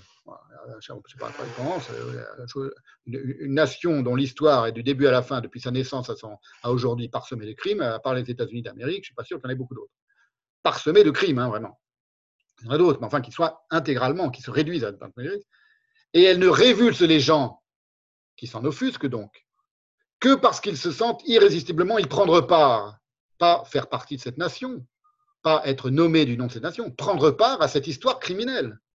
Vous voyez, hein Et à tous ces événements, donc criminels, ils prêtent un degré de concernement qui atteste par soi l'intimité de leur participation, c'est-à-dire de leur inclusion dans une histoire collective à laquelle, quoi qu'ils en disent, ils ne peuvent pas ne pas prendre part, ne pas appartenir. Il n'a pas encore parlé ni des Juifs, ni des, Israéliens, ni des sionistes, ni des sionistes. Il parle d'une catégorie tout à fait vague. Il est très évident qu'il a en tête, d'une part, l'histoire d'Israël, parce qu'il va dire quand même que c'est un État criminel, exactement comme Badiou, comme tous les antisionistes, donc une histoire parsemée de crimes, et que les Juifs qui critiquent l'État d'Israël, en réalité, ils participent aussi de cette histoire, quoi qu'ils veulent, ils sont inclus, ils ont une intimité, il y a une intimité de leur participation à cette histoire parsemée de crimes. Ils sont aussi criminels que les Juifs pro-israéliens. Il ne se rend pas compte, c'est inconscient. Il est en train de mettre tous les Juifs, ses amis antisionistes et les Juifs euh, à la Finkelkraut, à la BHL, qui sont ses pires ennemis, comme Abadiou, dans le même sac, dans une seule phrase. Même s'il ne met pas le mot juif dans cette phrase. Ça ne s'applique à personne d'autre. Et la preuve, c'est qu'immédiatement après, il va se mettre à parler des juifs et il va dire oui, ça s'applique aux juifs. Ils ne peuvent pas ne pas prendre part, ne pas appartenir à cette histoire parsemée de crimes. On a là, chez, chez, chez Lordon, une réflexion psychologique un peu sommaire, binaire, pas entièrement fausse, mais enfin qui est quand même qui est énoncée de manière générale, qui ne témoigne pas euh, ni d'une grande familiarité avec l'âme humaine, ni avec les milliers de communautés possibles et imaginables dans l'histoire, qui n'ont strictement aucune part à ces considérations connes, il faut le dire, entre national, non national, à quoi il, résume toute sa pensée, toute son analyse, et qui sont fondées, ces considérations, sur ce que Freud nommait le narcissisme des petites différences, et assez typiquement occidentalo-centré. C'est la manière dont un occidental conçoit ce que c'est qu'une nation, et c'est typiquement propre des nations occidentales. Derrière cette remarque donc psychologique, on voit une ambivalence de fond dans la caboche du Lordon, qui est qu'il y aurait une, une histoire, il dit une histoire, cette histoire parsemée de crimes, pas l'histoire de tous les hommes, l'histoire tous les hommes, c'est-à-dire là, si vous, dites universellement, c'est-à-dire lui-même fait, ce qu'il reproche à d'autres de ne pas faire, c'est-à-dire de ne pas critiquer de manière universelle toutes les nations. Une histoire parsemée de crimes à laquelle, quoi qu'on en ait, et aussi révulsé soit-on par cette histoire, on ne saurait s'en exclure, ne pas prendre part, écrit-il, ne pas appartenir. À qui il pense? Ce qui est intéressant, c'est que, je vous dis, l'ironie, c'est que ça s'applique assez bien au cas tragicomique de Shlomo Sand, qui dit qu'il est plus juif, mais qui reste israélien, et dont Lordon, la page suivante, va défendre très maladroitement les thèses au chapitre suivant. Lorsque à propos du fait que Shlomo Sand a écrit noir sur blanc dans Comment j'ai cessé d'être juif, c'est Shlomo Sand qui l'écrit, donc Shlomo Sand, avec ces mots que je vais vous citer, entre entièrement dans le portrait psychologique de Lordon, supportant mal, c'est pas consciemment, hein, Lordon ne veut pas du tout parler de Shlomo il va au contraire le, distinguer, mais il ne parle que de Shlomo en réalité. Ces gens-là sont très confus, hein, vous, le comprenez. Une grande confusion chez les universalistes, on va avoir la même confusion, mais fonctionner à plein euh, euh, de manière implacablement mathématique chez le, chez le Badiou. Et voilà ce que et, là, il parle sans s'en rendre compte. Il tire, vraiment, il tire une balle dans le pied de son raisonnement et il tire même une balle dans le pied de son ami Shlomo Sand. Je suppose qu'ils sont amis. Supportant mal que les lois israéliennes m'imposent l'appartenance à une ethnie fictive, écrit Shlomo Sand. Supportant encore plus mal d'apparaître auprès du reste du monde comme membre d'un club d'élus. Je souhaite démissionner et cesser de me considérer comme juif. Ça, c'est sur la quatrième de couverture de comment j'ai cessé d'être juif. Alors, je, me moque un peu, mais ce sont des choses très euh, euh, importantes et profondes. Je l'ai dit dans mon email à Lordon, que je vous ai cité, c'est pour ça que je l'ai cité longuement.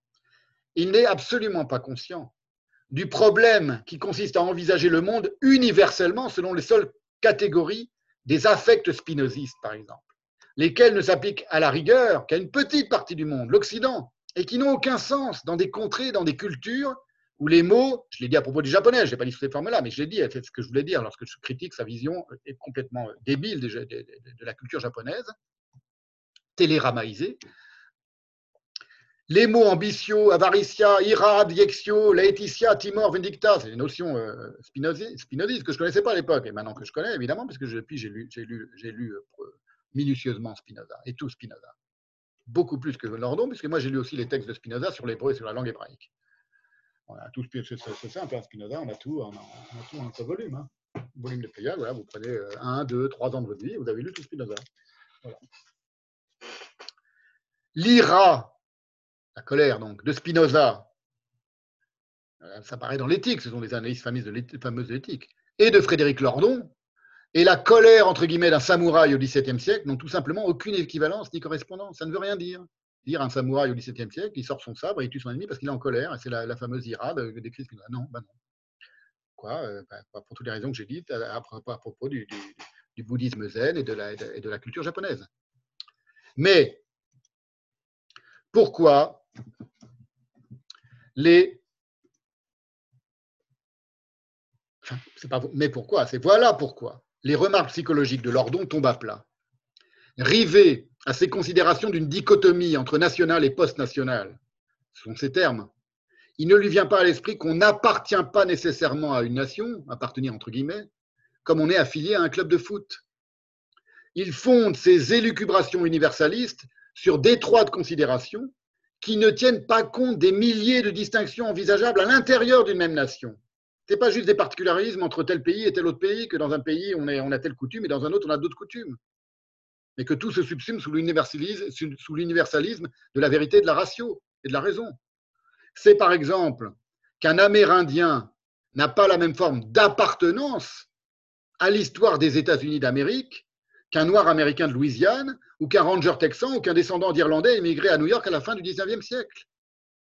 Non seulement il n'y a pas une seule manière d'appartenir, mais il n'y a pas d'appartenance à une nation. C'est une notion complètement subjective, et il le sait bien, Lordon, il n'est pas bête.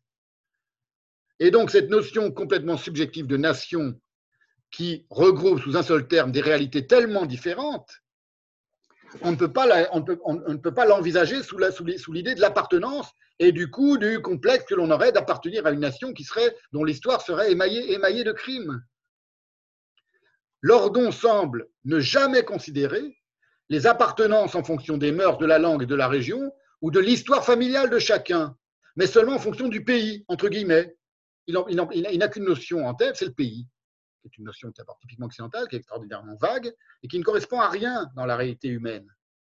Il y a des mœurs différentes à l'intérieur d'un même pays, il y a des langues différentes à l'intérieur d'un même pays, il y a des régions différentes à l'intérieur même pays, et surtout, il y a des histoires familiales de chacun, l'histoire familiale d'un native, comme on dit aux États-Unis, par rapport à un afro-américain, elle n'a rien à voir. C'est là qu'on voit toute la subtilité, je l'avais dit dans la dernière séance, des grands anthropologues euh, juifs américains, par exemple, ou d'un Lévi-Strauss. Ces gens-là, mes amis, les intellectuels français, je dis mes amis parce que je les aime bien quand même, ce pas des ennemis, hein, je n'ai pas d'ennemis, sont d'une bêtise. Il y a une profonde bêtise dans leur, péroraison sur le, monde général. Lorsqu'on a lu un Heidegger, par exemple, par rapport à un Badiou, ou lorsqu'on lit Lévi-Strauss, on voit à quel point ce, gentil Lordon, qui est tout imprégné de la, de la pensée de Spinoza, sur certains sujets, lorsqu'il sort de ce qu'il connaît le mieux, à savoir l'économie, déraille complètement et dit de grosses, d'évidentes, de patentes imbécilités. Ça peut être des imbécilités très intellectuelles, hein, c'est du télérama, mais c'est d'une profonde imbécilité. Je vous le recite, ce pays dont je dis, Lordon, ce pays, toujours le pays, dont je dis que je le récuse à mesure que j'en blâme les crimes, il est, quoi que j'en dise, toujours le mien, puisque ces crimes sont visiblement plus odieux que ceux de n'importe quel autre pays.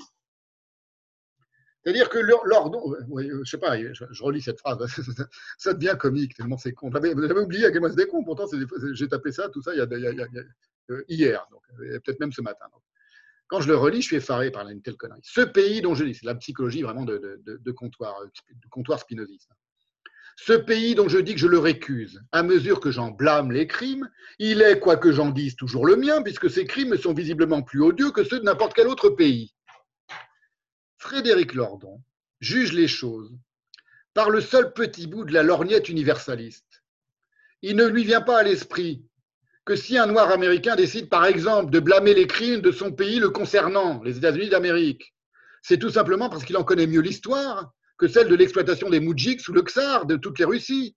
C'est pour ça qu'il s'intéresse à l'histoire de son pays plutôt qu'à celle d'un autre. C'est pas que ça lui est plus odieux, parce qu'il n'est pas assez universaliste, et qu'il en a vécu certains effets dans sa propre histoire personnelle et dans celle de sa famille, qui vont le décider, ce noir américain qui s'intéresse à l'histoire des noirs américains et des crimes des États-Unis à l'égard des noirs américains et à l'égard des noirs, qui vont le décider à s'intéresser plus particulièrement à cette histoire-là qu'à celle d'un autre opprimé.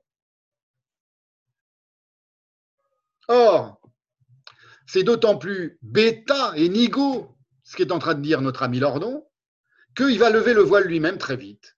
Lui-même, il lève le voile et qu'au fond, il avoue que, euh, c'est pas un aveu de, sa part, mais enfin, il montre, il démontre qu'en fait, il ne pensait qu'aux juifs.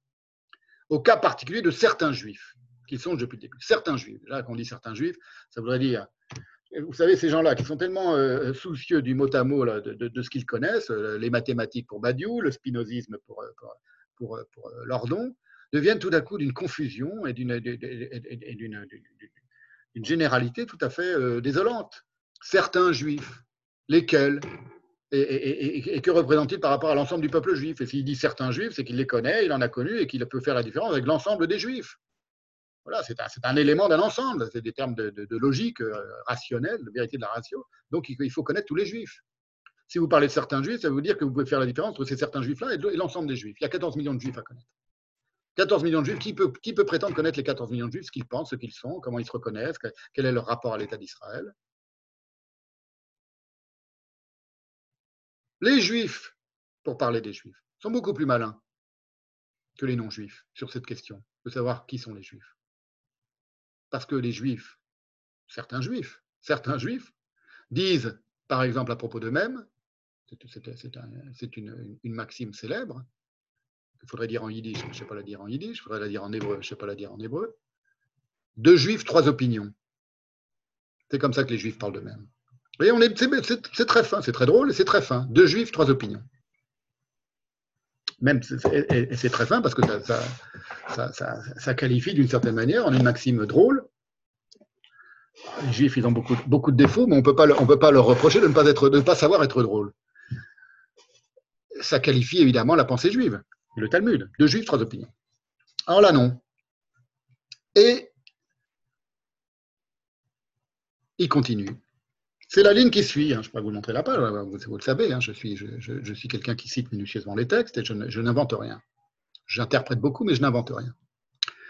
C'est sans doute un mécanisme formellement semblable à tout ce qu'il vient de nous dire là, que je viens de vous citer vraiment manière, de manière précise, qui permet d'interpréter la stupéfaction furieuse de certains juifs au spectacle d'autres juifs non sionistes et critiques de la politique des gouvernements d'Israël. Il faut savoir. Euh, je vais développer un peu, tout ça. Dans la tête d'un lordon, certains juifs, c'est euh, en gros deux juifs, c'est-à-dire Bernard-Henri Lévy Alain Finkielkraut, il ou quelques autres, ou les gens du CRIF. D'autres juifs, c'est euh, pareil, deux, trois juifs, c'est Éric Hazan et ses amis juifs antisionistes qui, qui, tournoient autour de, la fabrique. À une époque, c'était Yvan, Yvan Segré, par exemple, qui depuis est redevenu sioniste et, s'est séparé de ses anciens amis antisémites. C'est-à-dire, il connaît cinq juifs, six juifs, dix juifs dans sa vie. Et il se permet, ça c'est typique quand même, de, l'arrogance et de l'outrecuidance de l'intellectuel français, je ne parle pas des autres, je ne connais pas, il se permet de tenir des discours généraux et universels sur ce que devraient ne devraient pas être les juifs. Qu'est-ce que vient foutre ces pages sur les juifs tout à coup dans un texte sur la, politique de Spinoza? On va voir. Évidemment que c'est lié à la pensée de Spinoza. C'est pas, pas n'importe qui Spinoza. Évidemment. Et il n'est pas dans un rapport tout à fait, euh, tout à fait euh, euh, indifférent à l'égard de la communauté juive. Donc voilà en quoi, en quoi les choses, vous voyez, se transmettent inconsciemment dans les textes. On va le voir. Je, l'annonce, mais je, je vais le citer.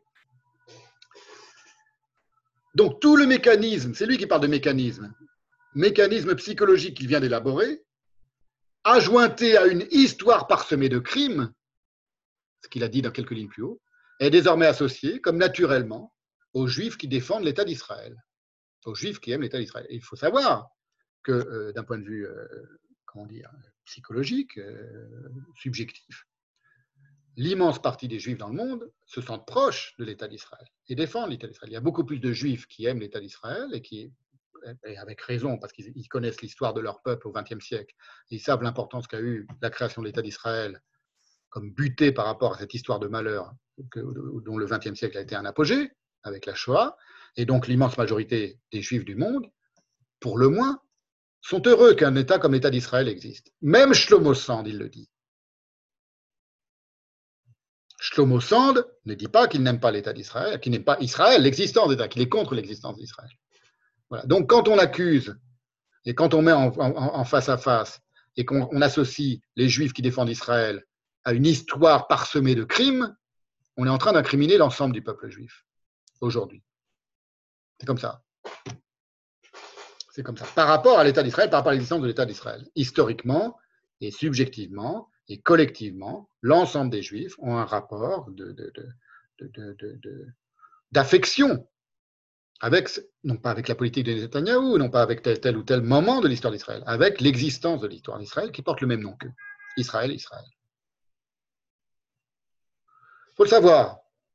Il faut savoir que lorsque les intellectuels français se mettent à, tout à coup à, jongler avec des, notions et des mots comme ça, et des termes, sur un mode complètement confus, hein, on voit qu'il est quand même dans une forme de confusion par rapport à tout ça, le, Lordon, en réalité, ils offensent l'ensemble du peuple juif, qu'ils ne connaissent pas, dont ils ne connaissent rien. Ils ne sont pas antisémites. Ils ne sont pas antisémites. Il n'est pas du tout antisémite, le Lordon. C'est une évidence. Mais ils offensent, comme ils offensent le peuple japonais, d'une certaine manière, dans les conneries qu'il dit sur les marionnettes japonaises comme il offense toutes les, populations dont, il, ne tient pas compte dans, dans ces longues réflexions. C'est vrai pour Badiou, c'est vrai pour tout le monde, c'est vrai pour tout le monde. Mais il y a aussi une forme d'offense, il faut le savoir. Il faut en tenir compte. En réfutant l'accusation de haine de soi des Juifs critiques d'Israël, qui leur est faite, c'est leur don qui explique ça. Il dit les Juifs qui sont critiques d'Israël sont accusés de se haïr eux-mêmes, d'avoir de, de, haine de soi, par certains Juifs. Il dit, il dit jamais qui, certains Juifs, sionistes évidemment, et tout ça pour vous dire que la connaissance de la psyché juive par leur nom, elle se résume à ce qu'il a pu en lire dans les misérables publications de son éditeur, et ce qu'il a pu en aborder lors de dîners en ville avec des amis euh, juifs, je suppose, ou en décortiquant les minables débats d'idées sur les plateaux télé et dans la presse. Se fait aussi quand même une spécialité d'aller décortiquer ce que disent ses ennemis journalistes dans son blog et de, de revenir en permanence sur leur indigence. C'est un peu euh, perdre son énergie pour beaucoup de choses. autant lui donner ce conseil. Il suffit de lire euh, de, euh, depuis ce qu'a écrit de bord depuis les années 60, et puis vous avez compris que vous n'avez pas, une seconde à perdre à, aller réfuter quelques journalistes que ce soit. Voilà, parce que c'est perdre beaucoup de temps pour rien. Bon, il est, il est, pris dans ce, il est pris dans ce. Il y a des naïvetés, il y a des candeurs chez lui aussi, chez Lordon. je le dis maintenant, bon, parce que je ne reviendrai pas sur le cas de Lordon que j'aime beaucoup. Lorsque c'est quelqu'un de très fin, qui comprend beaucoup de choses, mais qui comprend beaucoup de choses tant qu'on en reste dans le, dans le, dans le, dans le domaine de, la, de, l'économie politique. Le fait d'avoir été comme. Ce que je veux dire par là, c'est que s'il avait lu les bons textes quand il était plus jeune, il y a des naïvetés, des candeurs qui lui seraient épargnées. Lorsqu'a eu lieu, par exemple, je donne un exemple, le, euh, j'ouvre, une, une, petite parenthèse dans, ma, dans, ma, déconstruction de de la, de l'antisionisme, entre guillemets, de, l'ordre. Lorsqu'il y a eu le, mouvement de euh, Nuit debout, mouvement Nuit debout, rien que par, les termes dans ce mouvement insurrectionnel ou pseudo-insurrectionnel de, Nuit n'importe qui, un tout petit peu euh, quand même euh, lucide, aurait eu besoin de trois minutes pour comprendre que ce mouvement était une farce dont l'insurrection était vouée évidemment au ridicule le plus, concret, le plus pratique, et qui n'avait rien de, sérieusement révolutionnaire. Nuit, debout, on reste toute la nuit sur une même place de la République. Et on s'imagine, parce que c'est ce que pensaient ces gens-là, qu'on va faire tomber le, capitalisme euh, euh, occidental en restant au même endroit. Je suis allé, moi, une fois avec des amis voir cette euh, truc de Nuit debout. Il m'a fallu de, euh, je ne veux pas me vanter, il m'a fallu de 5 secondes pour comprendre. J'ai vu des tentes avec des mecs qui avaient mis Radio Nuit Debout et des autres avec des caméras de ça, Télé Nuit Debout, qui diffusaient sur Internet, Radio Nuit Debout, Télé Nuit Debout, et ils se prenaient, les mecs, ils se prenaient pour le canal plus de l'insurrection.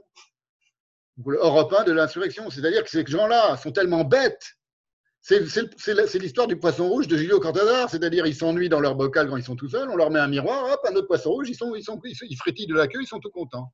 Ces gens-là, ce n'est pas de la pensée révolutionnaire, ce n'est pas de la pensée insurrectionnelle, on n'est pas chez Marx, on n'est pas chez Bakounine, on n'est pas chez les grands anarchistes, on n'est pas chez Debord.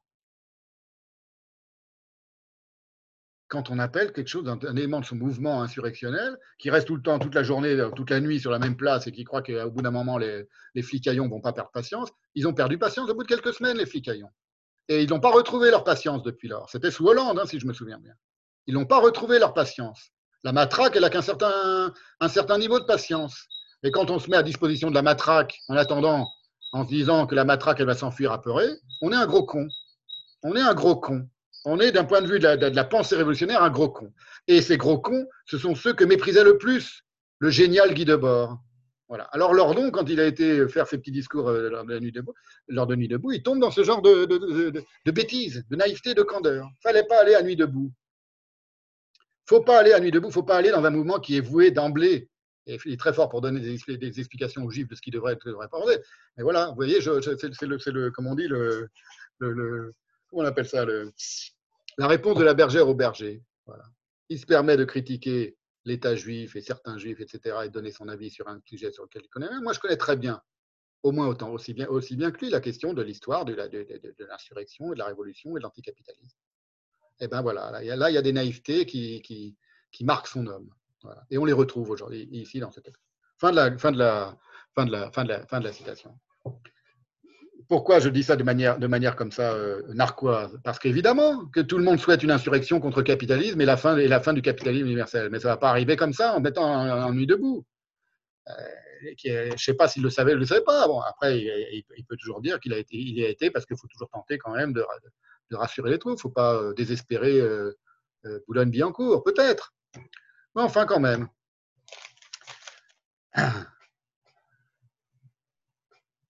Alors, je reviens à notre, sujet. Tout ça pour dire que Badiou, euh, pas Badiou, pardon, Lordon, dans sa, manière dont il conçoit les juifs, certains juifs et certains autres juifs, dont certains accusent les autres de se, haïr eux-mêmes parce qu'ils critiquent l'État d'Israël, il applique à la Badiou, exactement comme Badiou, ce qu'en mathématiques on qualifie de substitution de variables, parce que c'est aussi un, matheux, Lordon, un économiste, ça peut être qu'un matheux, quelqu'un qui a une formation d'économiste. Il inverse les termes logiques de son raisonnement précédent. Son raisonnement précédent, c'est ils se font une idée si haute de leur pays qu'ils n'en tolèrent pas, à raison, les manquements. Non pas la haute idée d'un particularisme supposé plus éminent que les autres, mais celle d'une singularité néanmoins vouée à la réalisation de l'universel et tristement décevante dans ses comportements réels. Je vous cite la phrase, vous voulez bien l'oreille. Cette histoire parsemée de crimes, elle ne les révulse autant que parce qu'ils se sentent irrésistiblement y prendre part. Et à tous ces événements, ils prêtent un degré de concernement qui atteste par soi l'intimité de leur participation, c'est-à-dire leur inclusion dans une histoire collective à laquelle, quoi qu'ils en disent, ils ne peuvent pas ne pas prendre part, ne pas appartenir. J'ai vu à quel point cette, phrase et cette analyse étaient euh, euh, absurdes d'une certaine manière, vraies d'une certaine manière, mais absurdes d'une autre manière, et très ambivalentes. Parce que ça signifie d'une certaine manière, toute personne qui s'oppose à une histoire criminelle participe de cette criminalité, qui s'oppose en pensée. Or, tout à coup, ce même mécanisme psychologique est appliqué sans prévenir par Badiou, par Lordon, pardon, aux juifs sionistes ulcérés par les juifs antisionistes. Et dès lors, la haine de soi de ces juifs critiques de l'État juif, que, leur reproche, qui les, accusent de se, haïr, les juifs sionistes disent aux antisionistes, vous n'aimez pas l'Israël, vous n'aimez pas l'Israël parce que vous, portez en vous la fameuse haine juive de, vous-même. Pour être, et Badiou reprend cette idée et la renvoie vers les juifs sionistes. Moins le mot, dit-il, d'une abjuration que celui d'une plus haute conscience de, ce que c'est qu'être juif. Je souligne quand même, la haine de soi, la haine juive de soi, en réalité, c'est le mot d'une plus haute conscience de ce que c'est qu'être juif. La plus haute conscience de ce que c'est qu'être juif, sont les termes de Badiou, c'est la haine de soi du juif. Et que les actes d'une puissance, il parle d'Israël, occupant au dehors, faisant régner l'apartheid au dedans, c'est là que je voulais en venir. C'est pour ça que je me suis, euh, attardé sur le cas de Badiou, parce que tout à coup, le, réflexe de Pavlov arrive, Israël, occupant au dehors, alors c'est quoi le dehors? C'est la Cisjordanie, faisant régner l'apartheid dedans, même Shlomo n'est pas du tout d'accord avec cette idée-là, il dit qu'il n'y a pas d'apartheid à l'intérieur d'Israël, il y a un apartheid, et, même ce que dit Shlomo est sur le, sur, le, fond, mais peu importe, il y a un apartheid en Cisjordanie parce que les, Palestiniens de Cisjordanie et les Juifs des, colonies et des implantations en Cisjordanie sont entièrement euh, séparés les uns des autres. Ils n'ont pas les mêmes routes, ce qui est vrai. Il y a des raisons pour ça, mais peu importe. Donc même, Lordon, qui connaît très mal toute, l'histoire, dit, des choses avec quoi Shlomo ne serait pas du tout d'accord. En tout cas, c'est là qu'apparaît la marque de fabrique des éditions de la fabrique. Le réflexe, ce que j'appelle le réflexe de Pavlov de l'extrême gauche antisioniste. Il n'y a, pas de guillemets, il n'y a rien. Il ne connaît rien à cette question, il ne connaît rien à ce thème, à part peut-être avoir lu les, textes de, de, Et puis, c'est comme ça. Les actes d'une puissance occupante au dehors faisant régner l'apartheid au dedans ne sauraient y entrer à aucun titre dans ce que c'est qu'être juif, dans la plus haute conscience de ce que c'est que d'être juif, et qui correspondrait plutôt, dit-il, au mot de la haine de soi. C'est-à-dire la haine de soi d'un juif, elle est, elle est, elle est il, faut, expliquer ce qu'il veut dire par là. La haine, ce qu'il veut dire sans s'en rendre compte, la haine de soi d'un juif, elle est justifiée, elle est légitime parce que c'est la haine de ce que fait l'État d'Israël et qui porte l'opprobre du coup sur, l'ensemble des juifs, qui, qui, qui, qui, contamine, qui souille l'ensemble des, juifs. Donc on a raison de se haïr quand on est juif. Pas en mon nom. Voilà ce que. C'est Lordon maintenant, je redonne la parole à Lordon. Pas en mon nom, entre guillemets. Voilà ce que clame le juif critique, qui va très bien et ne se déteste nullement, sauf peut-être dans le regard projectif de son opposant, le juif sioniste. Donc il est en train de dire, toujours de la psychologie à deux balles quand même, le juif critique, qui critique l'État juif et qui dit pas en mon nom, tu n'es pas un État juif parce que moi je porte le nom juif, je ne veux pas, veux pas qu'on soit tout l'État par le nom, je me sens très bien, je n'ai pas du tout de haine de moi, mais peut-être que la haine de soi qui lui est reprochée par le juif sioniste, c'est celle du, du juif C'est une logique sous-freudienne. C'est-à-dire, sous-entendu, le juif sioniste déteste son propre juif, son propre non-juif. C'est lui qui dit le non-juif. Badiou dira le mot juif avant de dire le prédicat juif. Mais Lordon dit encore le non-juif. C'est une question de mon nom, pas en mon nom. Voilà ce que clame le juif critique qui va très bien, il ne se déteste sauf peut-être, il ne se déteste que dans le regard projectif de son opposant. C'est-à-dire l'opposant, le juif sioniste, projette sur le juif euh, antisioniste sa propre haine de soi. Alors, on voit que ça commence à devenir un petit peu délirant et confus, et cette logique soufreudienne, et on verra aussi dans la séance prochaine qu'elle joue à plein chez Badiou, euh, on pourrait très bien, on va lui mettre le miroir du poisson rouge et on va, on va, on va, le faire se regarder et s'écouter en face, Lordon, on pourrait très bien le lui appliquer à lui, Frédéric Lordon. Pourquoi? Parce que le nom Lordon, pas le nom juif, le nom Lordon, entre guillemets, il se rencontre à la fois en Bourgogne et en Aquitaine, c'est un sens incertain, on ne connaît pas exactement le sens, mais on a, on a, on a envisagé un dérivé de Lord, L-O-R-D, qui a un adjectif en occitan, non pas le Lord anglais, un adjectif en occitan qui signifie sale, laid, vilain, et en ancien français, niais, sot, maladroit. C'est à l'origine de l'adjectif actuel lourd. C'est une étymologie possible du mot lardon. Donc vous voyez, c'est l'arroseur arrosé de la haine de soi, si vous voulez, ou de la haine de son propre nom. Tout ça vient, toutes les histoires de son, nom, pas en mon nom. Dit, monsieur euh, euh, maladroit, niais. On va voir, il y a exactement la même chose qui, se passe avec Badu. Je ne vais pas, vous, trop vous en dire maintenant. Et il continue, le juif critique, donc voudrait bien plutôt que le nom juif, entre guillemets, soit à la hauteur de quelques commandements universels pour pouvoir continuer de l'endosser, et cette fois sans réserve. Il voudrait bien que le nom juif soit noble et, soit à la hauteur du commandement universel, le juif critique d'Israël, pour continuer de l'endosser, parce que sinon il n'en veut plus. Il parle, un peu du cas de Shlomo mais sinon il n'en veut plus, et il voudrait pouvoir l'endosser sans réserve.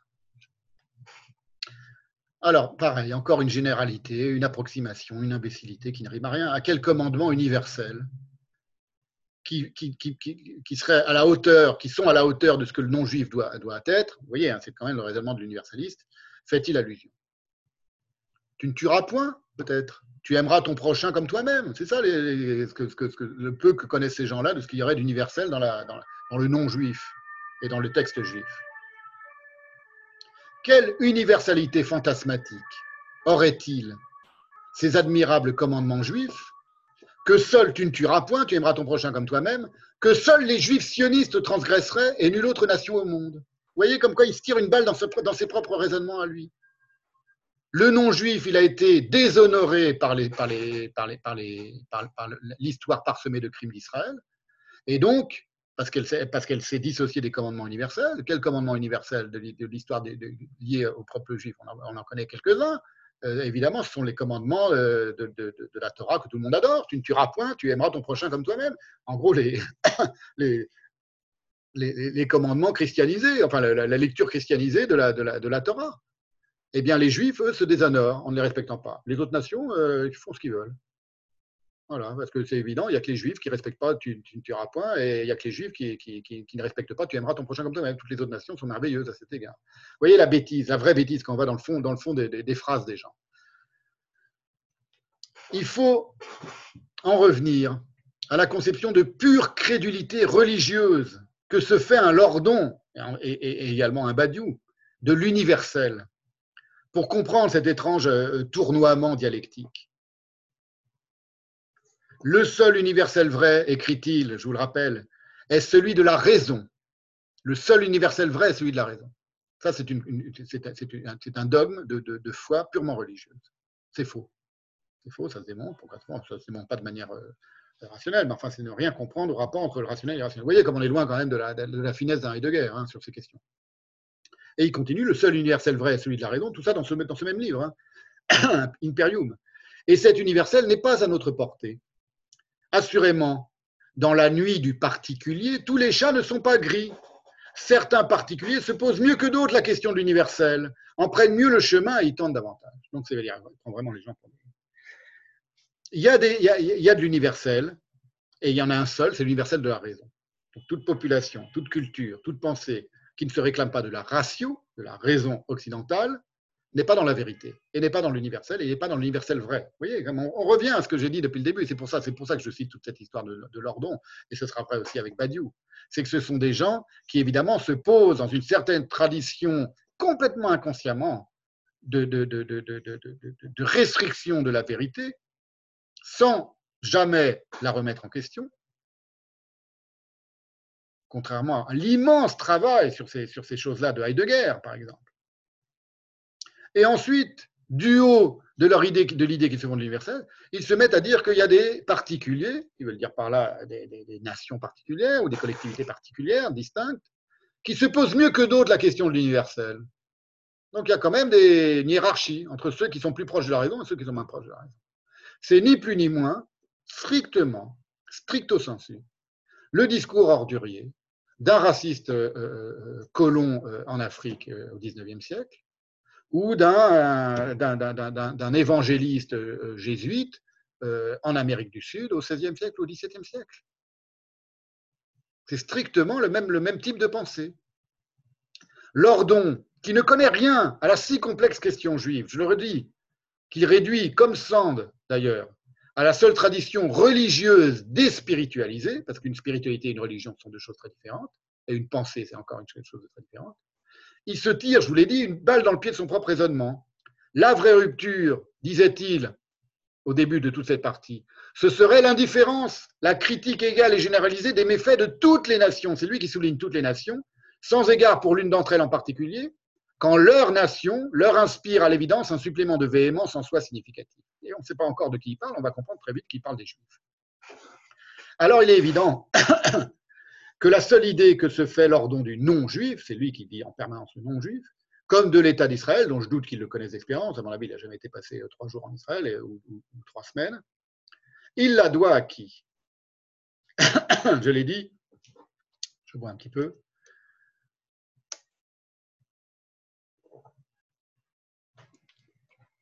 On est en train de finir. Hein. Voilà, on aura fini d'ici, à mon avis. On va faire une petite séance de 4 heures euh, aujourd'hui. Il la doit évidemment à Spinoza. Baruch. Baruch Spinoza. Autant dire qu'elle est un peu biaisée sur la question juive. Et d'ailleurs, ça apparaît beaucoup plus loin dans, euh, Imperium, où il cite, là, on est page 147, donc 100 pages plus loin, où il revient sur la question de l'État hébreu, et l'État hébreu antique. Voilà ce qu'il écrit.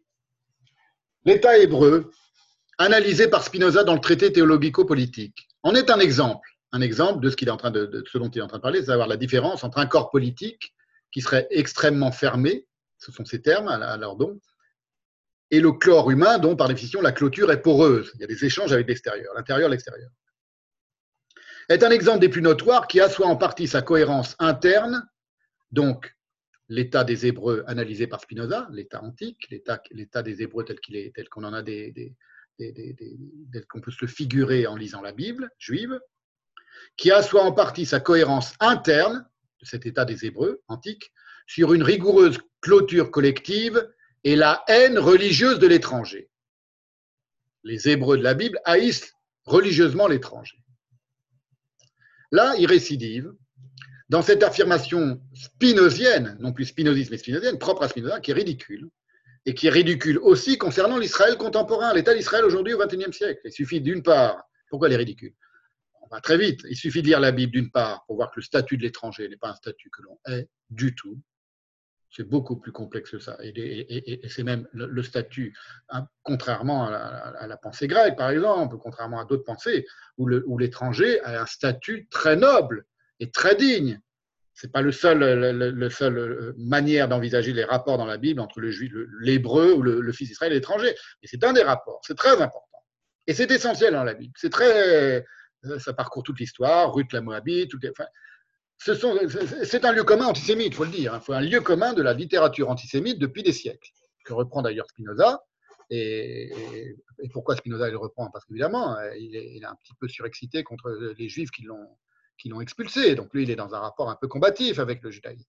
Un rapport qui va d'ailleurs se, modifier et qui se modifie à l'intérieur même du traité théologico-politique, ce dont, ne semble pas s'être aperçu notre ami Lordon. je vais le montrer. Je disais donc, il suffit de lire la Bible d'une part pour voir que c'est ridicule, cette idée qu'il y aurait une haine religieuse de l'étranger dans le judaïsme et dans l'état des Hébreux jusqu'à aujourd'hui. Ou alors de passer quelques mois ou quelques semaines en Israël pour s'en aviser. Il n'y a rien en Israël qui témoignerait d'une haine religieuse ou culturelle de l'étranger. Bien au contraire, les Israéliens adorent les étrangers.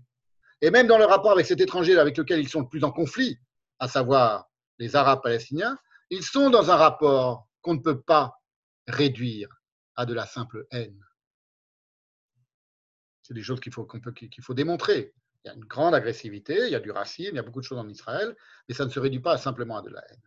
Et y compris dans l'histoire du sionisme, y compris dans l'histoire des débuts du sionisme, la manière dont les sionistes, les vagues sionistes, il y a, des sionismes en réalité, il n'y a pas de sionisme, mais pour ça, il faut connaître cette histoire. Il hein, faut avoir lu un peu des textes autres que les, torchons publiés par la fabrique sur le sionisme.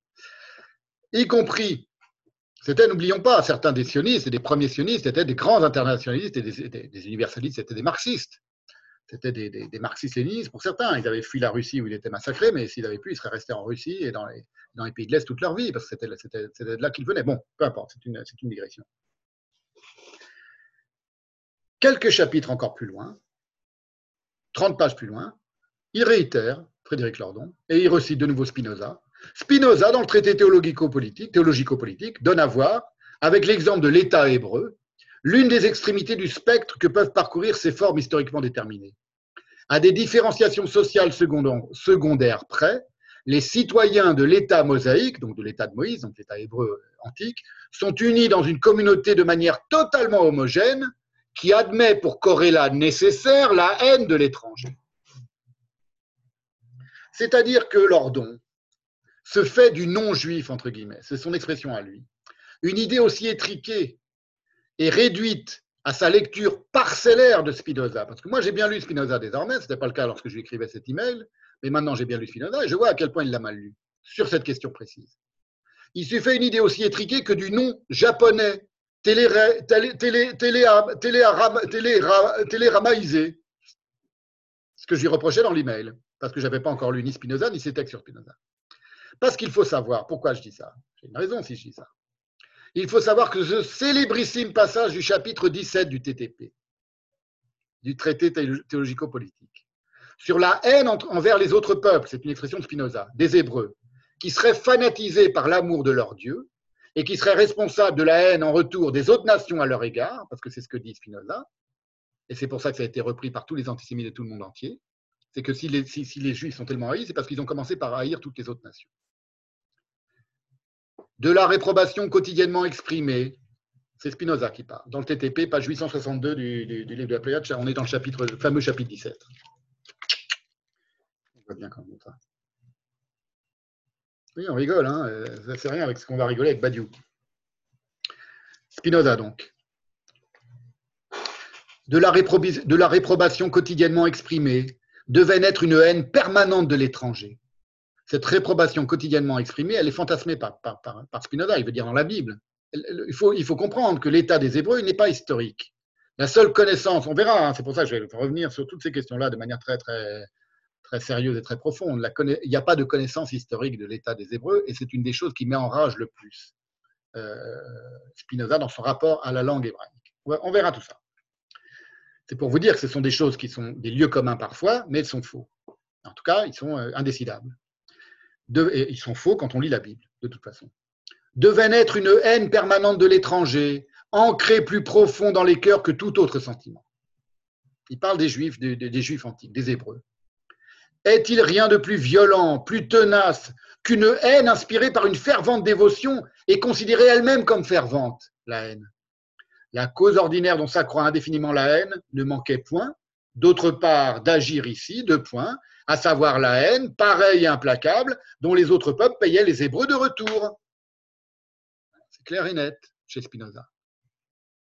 Eh bien, tout ce passage, il est selon l'avis de Madeleine Française, qui est l'une des éditrices de cette, édition de la Pléiade, qui est très fine, très très fine, et qui connaît beaucoup mieux qu'un Lordon ou qu'un Deleuze, par exemple. Bon, Deleuze, dis ça parce que j'ai entendu dire des choses sur Spinoza qui montraient qu'il ne connaissait pas très bien ce que c'était exactement le, milieu juif d'où venait Spinoza, mais elle sait très bien qu'il y a par exemple de longues, euh, de très profondes analyses, par exemple sur le rapport entre Spinoza et la Kabbale. Spinoza et le judaïsme, qui, contredisent complètement l'idée qu'on se fait d'un Spinoza, qui est vrai là euh, euh, factuellement et, de manière, de manière comment dire, interpolée dans le texte du traité. C'est une interpolation, dit Madeleine Française. Je dis elle connaît les rapports parce qu'elle elle, cite, et en, bonne part, un texte célèbre de Wolson, un type, juif américain, philosophe juif américain, qui a fait toute une analyse, que je ne l'ai pas trouvé en français, donc je ne peux pas la lire, mais ce serait passionnant, sur le rapport de mystique euh, euh, crypté, euh, ésotérique qu'il y aurait entre Spinoza et la pensée juive. Des choses, on trouve aussi des choses, des choses telles, telles chez, chez Léo Strauss, mais bon, je n'ai pas lu le texte de Wolfson, donc je ne sais pas. Mais en tout cas, elle le cite, elle y fait référence, et donc elle a une vision beaucoup plus nuancée du rapport de Spinoza aux, Juifs, à la communauté juive et à la pensée juive et au texte juif. En tout cas, ces passages très agressifs, à l'intérieur du TP, dans un chapitre où il est en train de faire en réalité l'éloge de l'état des Juifs, de l'état des Hébreux. Elle dit, c'est très bizarre parce que tout à coup, il devient d'une agressivité folle, alors qu'il était en train de faire un grand éloge de Moïse en tant que législateur, en tant que chef politique, etc., et de l'état des Hébreux et des Juifs, la manière dont les Juifs étaient organisés d'après la Bible. Il est dithyrambique, Spinoza. On va voir sous quelle forme. Elle dit c'est une interpolation qui date probablement de l'époque du conflit de Spinoza avec sa synagogue, évidemment, au sein d'un véritable, c'est moi qui parle, dithyrambe en faveur du même État hébreu où régnait, explique Spinoza, la charité, le rempart à toute tyrannie, donc il explique que c'était l'État le plus démocratique au monde, le plus égalitaire, l'égalitarisme et l'absence de pauvreté. Tout ça, c'est dans le chapitre 17 de Spinoza. Je ne vous fais pas les citations, vous ouvrez le, chapitre 17 du, traité théologico-politique de Spinoza, vous lisez intégralement et vous le voyez. En gros, en somme, c'était ce que euh, Julio Cortázar dans Marel fait, euh, euh, euh, appelait pardon, le kibbutz du désir. C'était la communauté idéale dont rêvent tous les gauchistes et les extrêmes gauchistes et dont, dont est censé rêver un Frédéric Lordon ou un Alain Badiou. Eh ben, c'est l'état des Hébreux tel que le décrit Spinoza, hormis cette petite interpolation, extrêmement agressive sur la haine des Hébreux pour les autres nations et du coup de, la haine des autres nations en retour. Et alors, Madeleine Française l'explique, elle dit c'est extraordinaire, on ne comprend rien pourquoi tout à coup il s'excite contre les Hébreux? Alors elle donne son, opinion. Voilà l'opinion de Madeleine Française, éditrice du, une des éditrices de Spinoza dans la prière. L'orientation du point de vue nouveau va jusqu'à entraîner d'embarrassantes contradictions. Jusqu'alors, la constitution des Hébreux avait été prise comme illustration, par Spinoza, veut dire, et pour certaines périodes historiques comme modèle de toute organisation politique. Voici que le philosophe entreprend, sans autre avertissement préalable, de faire voir en l'état, avec un E majuscule, des Hébreux, à toute époque, une dérision, une impossibilité vivante, dont l'existence ne s'expliquerait que par un châtiment divin.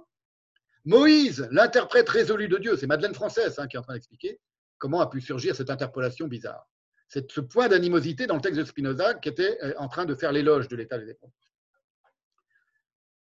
Moïse, l'interprète résolu de Dieu, le législateur sagace au point que nul dans le peuple ne pouvait tout à fait le comprendre et que nul n'était digne de le remplacer. C'est Spinoza qui décrit Moïse comme ça. Devient un, dans, les termes de, Madeleine Française, devient un ambitieux cruel ou presque un charlatan. D'où cela vient-il? Se demande Madeleine Française. Elle l'explique. Mais ce retournement s'éclaircit si, comme nous le supposons, on a affaire à un morceau polémique ancien dressé contre les autorités juives. C'est-à-dire à, l'époque où il était en conflit avec la synagogue, euh, euh, euh, Spinoza avait rédigé un morceau polémique très dur contre les juifs, qu'il appelait Apologie. Je ne sais pas si on n'en a pas d'autres traces, et dont elle, dit c'était évidemment une interpolation de ce morceau ancien, parce que le Tractatus, il est beaucoup plus, il est beaucoup plus, il est bien postérieur à ces conflits de jeunesse de Spinoza le jeune homme, on conçoit qu'au cours de son apologie, donc dont est tiré ce passage interpolé qui sur la haine des Hébreux pour les autres nations, le jeune homme, armé de textes bibliques, ait contesté la loi, car ses arguments étaient les seuls dont les maîtres de la communauté portugaise, juive, tentaient de le foudroyer. Alors, Lordon, qui n'a pas, l'air au courant de tout ça, évidemment, il reprend les textes de, Spinoza, et puis il, les ingurgite, et dans sa, dans caboche d'universaliste euh, confus, ça devient une, vérité d'évidence, et surtout, ça s'applique à l'ensemble du peuple juif et à, l'État d'Israël d'aujourd'hui. Vous voyez, un antisioniste spinozien, spinozien, spinoziste. Madeleine française continue, elle essaye d'expliquer pourquoi, comment il a pu se passer quelque chose comme ça, une interpolation d'un texte ancien dans un passage euh, dithyrambique sur l'état des Hébreux, sur l'organisation politique du, du, peuple juif. Mais quelle aberration objectera-t-on peut-être? Eût poussé Spinoza à utiliser ici ce fragment sans aucun rapport désormais avec son plaidoyer. Vous voyez, moi je parle de dithyrambe, elle parle de plaidoyer. Le Tractatus Theologico-Politicus, répondrons-nous, donc c'est son hypothèse, très intelligente, s'adresse en fin de compte à des lecteurs non juifs. À un autre moment, elle explique que les lecteurs non juifs, elle dit il y a quelque chose d'un petit peu petit peu bizarre, c'est que manifestement, Spinoza, qui, inonde son texte de, citations de la Bible et de l'hébreu biblique largue complètement ses lecteurs. Les lecteurs non juifs ne peuvent pas suivre. Voilà. Moi, par exemple, lorsque j'ai lu tout, mais principalement aussi dans le traité théologico-politicus, dès qu'il faisait une citation juive, j'allais voir ce que disait l'hébreu de cette citation. je la notais dans mes notes pour avoir, un, pour avoir une référence précise. Combien de lecteurs de Spinoza ont fait ça, à part les lecteurs juifs qui connaissent l'hébreu et qui connaissent la Bible? Aucun et sûrement pas Badiou, ni Lordon, ni, qui que ce soit. Donc Madeleine française, elle est très. C'est marrant, elle s'appelle Madeleine française. Elle est très, très lucide, très fine sur cette question-là. Et donc elle explique. Le Tractatus Theologico-Politicus, répondrons-nous, s'adresse en fin de compte à des lecteurs non juifs. Et ceux-ci auraient pu interpréter mal l'abondance des exemples juifs au chapitre 16 ou au début du chapitre 17. Des exemples, euh, euh, évidemment euh, positifs juifs. Comment se dirait-il Voilà qu'un auteur d'origine juive, c'est Madeleine Française hein, qui, rentre dans la tête des, lecteurs non juifs de Spinoza. Voilà qu'un auteur d'origine juive, quoique rejeté par sa communauté, se fait fort de nous démontrer sur le plan politique la supériorité du peuple juif. En effet, ne soutient-il pas que transposé en termes juridiques, l'élection des Hébreux était véritable? Tout ça étant le, début du, chapitre, le chapitre 16 et le début du chapitre 17 du TTP. En tout cas, sous tout son copieux traité ne nous touche plus en rien et doit plutôt être condamné comme un monument d'impudence. Donc, elle est en train d'expliquer que s'il a mis des phrases si agressives et haineuses contre les juifs, c'était pour amadouer un peu ses lecteurs non juifs, parce qu'il avait dit tellement bien des juifs euh, en, amont dans le chapitre 16 et dans le chapitre 17 qu'il pensait qu'il allait perdre tous ses lecteurs. C'est l'hypothèse de Madeleine française. Elle est beaucoup plus intelligente et beaucoup plus fine quand on connaît un peu la vie de, la vie de Spinoza et la pensée de Spinoza. Ça va très loin, hein. j'en parlerai dans mes séances sur Spinoza. Ce rapport un peu tordu à, ses disciples non juifs, euh, c'est assez plausible. Voilà.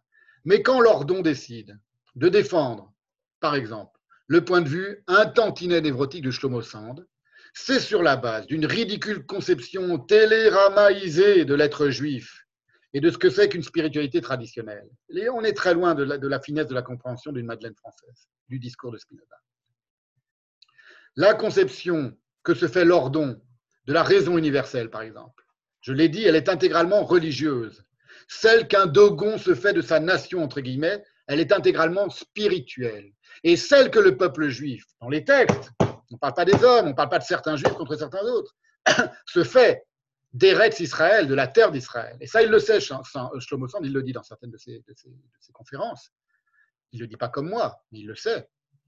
Elle n'est pas universaliste, euh, euh, rationaliste, elle est intégralement spirituelle. Et l'État d'Israël, l'État politique d'Israël, l'État historique d'Israël, n'est pas dissociable de ce rapport spirituel bimillénaire, spirituel, pas religieux, spirituel. Comme un Indien d'Amérique a un rapport spirituel à la terre de ses ancêtres. Ce n'est pas une religion. Le chamanisme d'un Cheyenne, ce n'est pas une religion au sens, occidental du terme. Mais en revanche, il est dans un, certain lien spirituel en rapport avec les esprits qui sont liés à ces lieux, les invisibles, pourrait-on dire, qui sont liés aux lieux d'où sont nés tous ces ancêtres. Eh bien, c'est pareil pour les Juifs. Et c'est tellement vrai que le mot sionisme et que le sionisme, c'est aussi un nom propre. C'est tiré, de la colline de Sion. C'est des choses qu'il faut comprendre. Sinon, on ne comprend rien. On peut parler toute la journée, citer toute la journée le nom juif, le nom NOM juif, le nom NOM juif, le nom NOM juif. Mais si on ne connaît pas ce qu'il est, ce nom juif, si on ne le connaît pas dans sa source même textuelle, on on peut que divaguer. Et c'est ce qui se passe.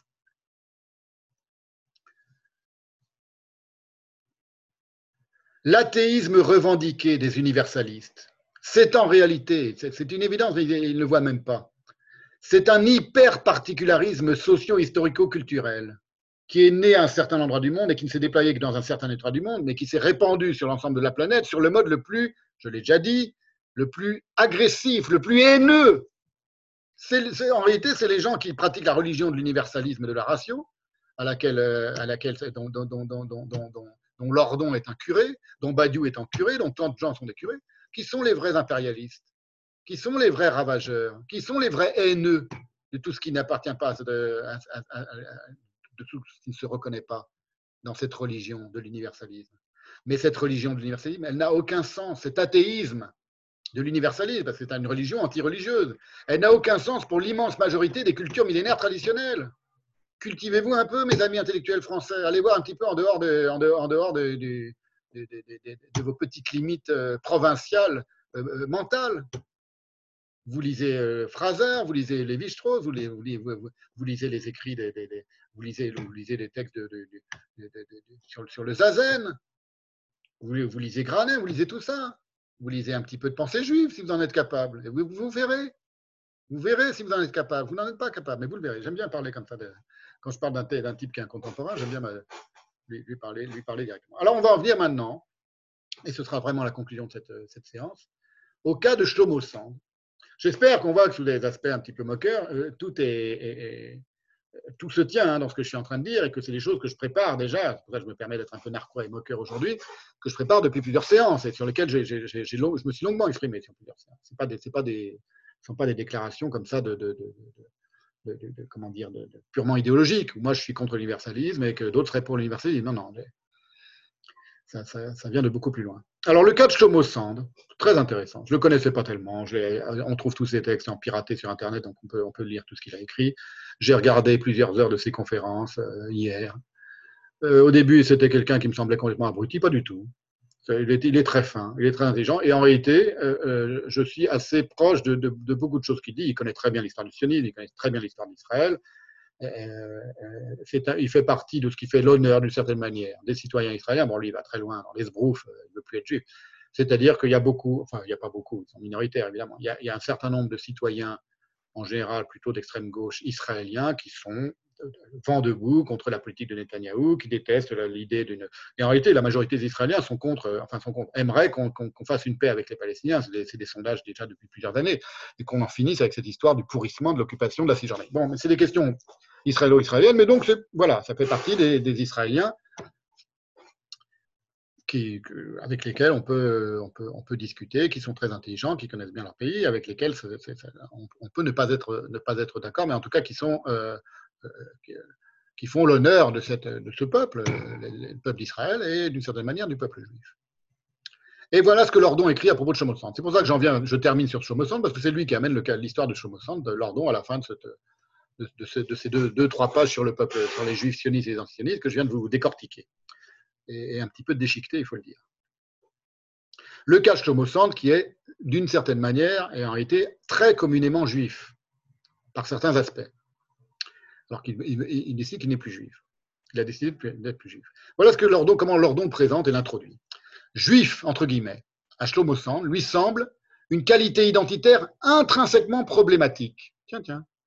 En fait, introuvable dès lors qu'on entend la débarrasser de tout élément religieux pour tenter de la constituer en identité laïque. Alors, euh, il explique Lordon, très honnêtement, qu'il ne prend pas parti sur cette question. Voilà. Là, c'est honnête, hein. il ne connaît pas assez le débat pour prendre parti. Mais qu'il va s'intéresser à l'attitude paradoxale de Sand, de Shlomo Sand, qui est en réalité typiquement juive, il ne le dit pas, il ne le sait pas, Lordon, mais je peux vous le dire, qui consiste à récuser son identité juive, mais à revendiquer son identité israélienne. Pour le meilleur ou pour le pire. Et voilà comment Lordon l'explique. Donc c'est paradoxal parce que normalement, quelqu'un qui serait euh, aussi euh, fortement euh, opposé à la politique de l'État d'Israël devrait dire je ne veux plus être israélien, mais juif, je reste juif, il n'y a aucun rapport entre juif et Israël Lordon, euh, Georges Chomosand le dit en permanence, il n'y a pas de droit historique du peuple juif sur la terre d'Israël. Et puis il précise, il n'y a aucun droit historique d'aucune nation sur aucune terre. Ça, se, défend, hein, tout ça se défend. Il faut, il c'est pas le sujet de la conférence aujourd'hui, mais tout ça peut, se défendre d'une certaine manière, à condition d'être bien compris. Il n'y a pas de droit historique non plus, dit-il à moment, il dit très vite, bon, comme il parle devant des, assemblées en général plutôt pro-palestiniennes, il dit il n'y a pas de droit historique des, Palestiniens sur leur propre terre. Donc, euh, donc évidemment, il, irait faire sa conférence euh, à Gaza et il en sortirait, ou même en Cisjordanie, il n'en sortirait, il sortirait pas vivant. Mais bon, c'est autre chose.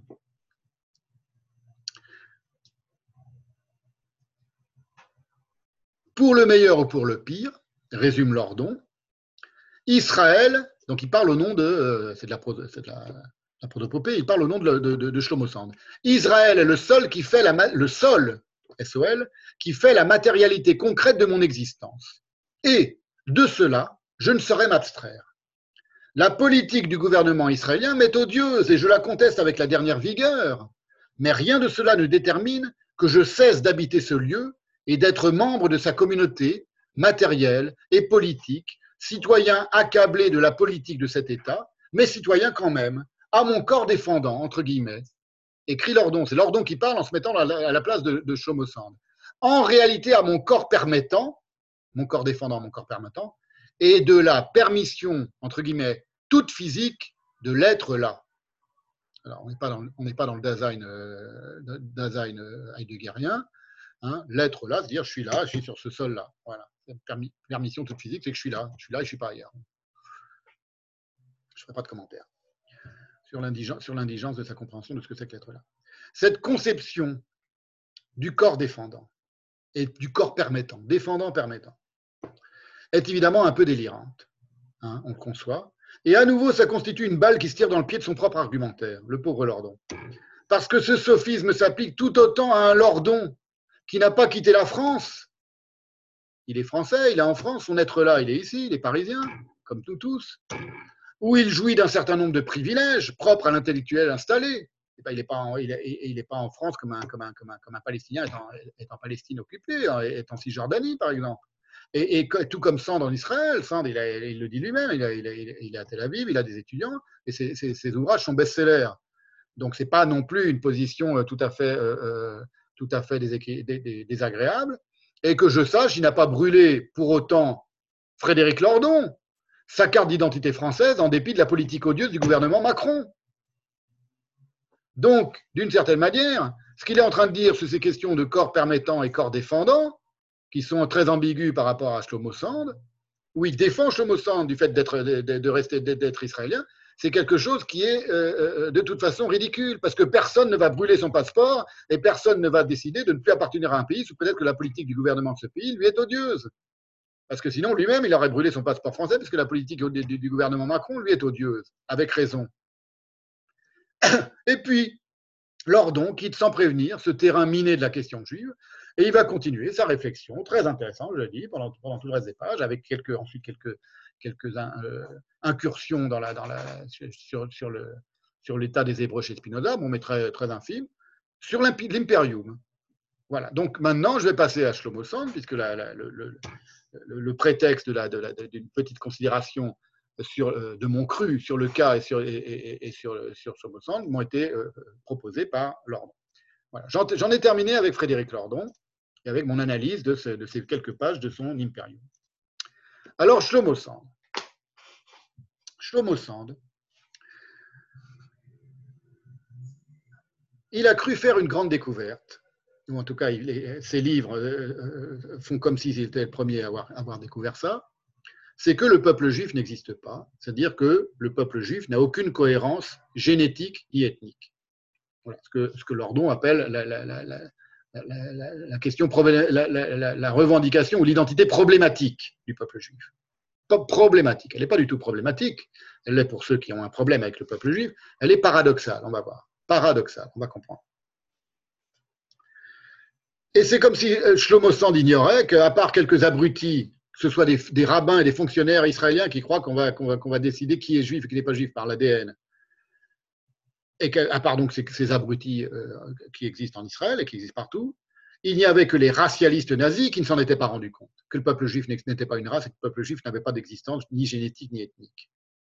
Que les juifs se divisent depuis si longtemps, principalement en Ashkénaz et en Séfarade, sans qu'aucune de ces deux identités n'ait jamais prétendu détenir l'exclusivité de la judéité, c'est en soi déjà le signe que le peuple juif ne s'est jamais conçu principalement selon les critères de la race. Ça, il le sait très bien, Shlomo. Il le dit, et il connaît beaucoup mieux toutes ces questions, évidemment, que, nos amis intellectuels français.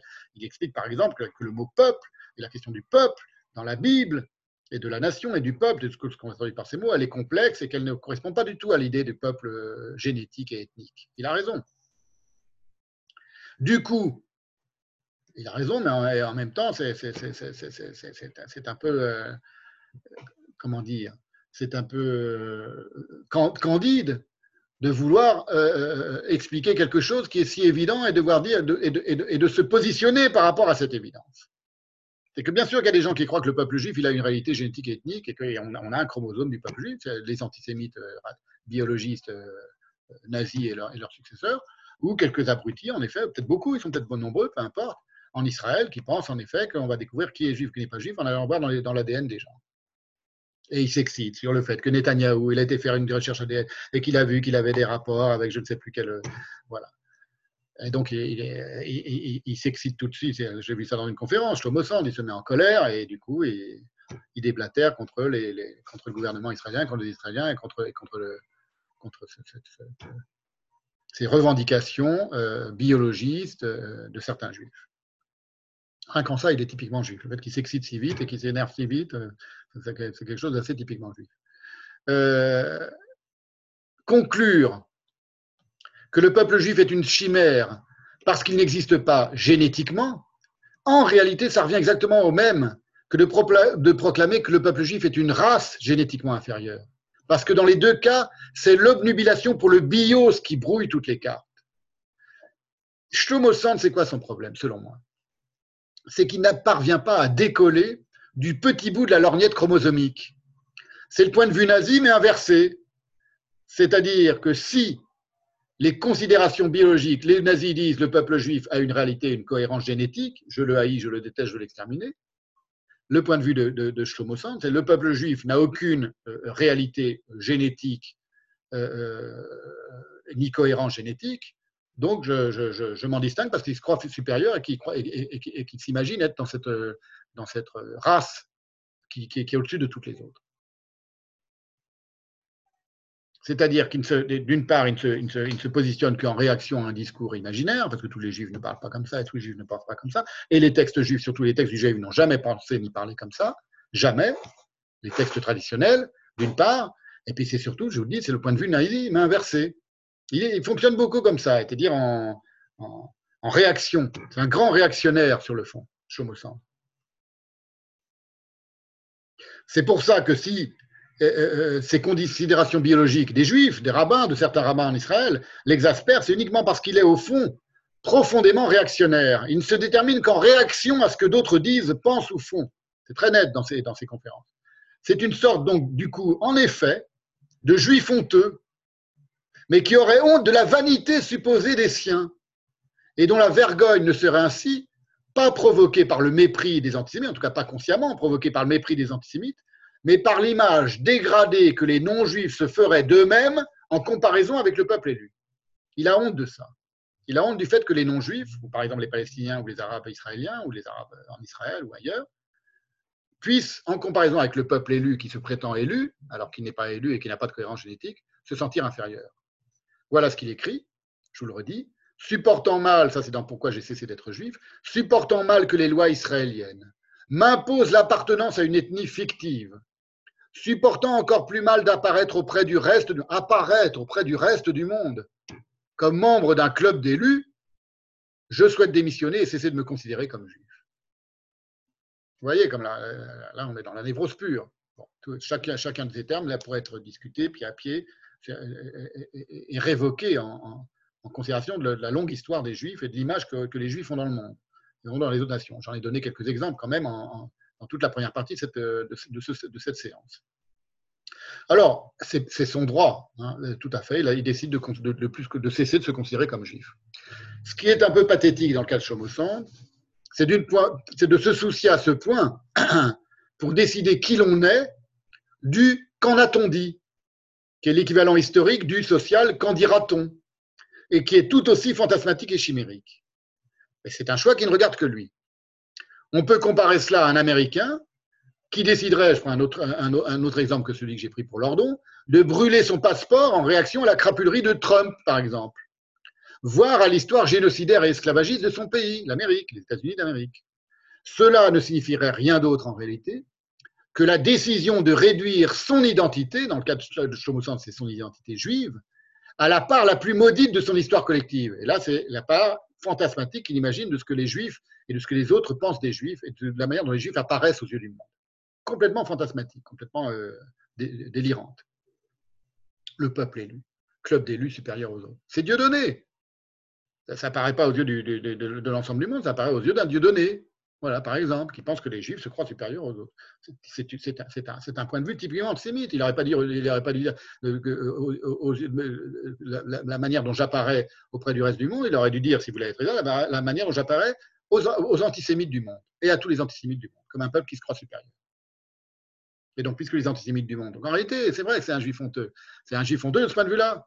C'est qu'il ne s'en rend même pas compte. Il est imprégné de l'idée qu'il se fait de ce que les antisémites pensent des juifs et qui, selon lui, est la manière dont, les juifs apparaissent aux yeux de l'ensemble du monde, le reste du monde. C'est lui qui écrit ça, c'est pas moi. Parce que, pourquoi ça, signifierait rien d'autre à quelqu'un qui brûlerait son passeport américain ou un Français qui brûlerait son passeport français à cause de, à cause de l'odieuse politique d'un Macron? Parce que ça, n'est qu'une, ça ne témoignerait que d'une trouble propension à s'identifier au pire. C'est là qu'est le problème. C'est que même s'il y a des vérités dans le fait qu'il y aurait tel ou tel euh, pays ou telle ou telle collectivité ou communauté à laquelle j'appartiens à une histoire parsemée de crimes, par exemple, comme, dirait, dit Lordon, ça s'applique assez bien à l'histoire des États-Unis. Si je m'identifie à cette histoire parsemée de crimes, c'est parce que d'une certaine manière, je veux m'identifier au pire. Mais après tout, un autre Américain pourrait aussi légitimement décider de s'identifier glorieusement et noblement à Hemingway, à Edgar Poe, à John Coltrane, à Mohamed Ali, à Saül Bellow, à Philippe Ross et tant d'autres. Ou un Français à Baudelaire, à Chateaubriand, à Cézanne.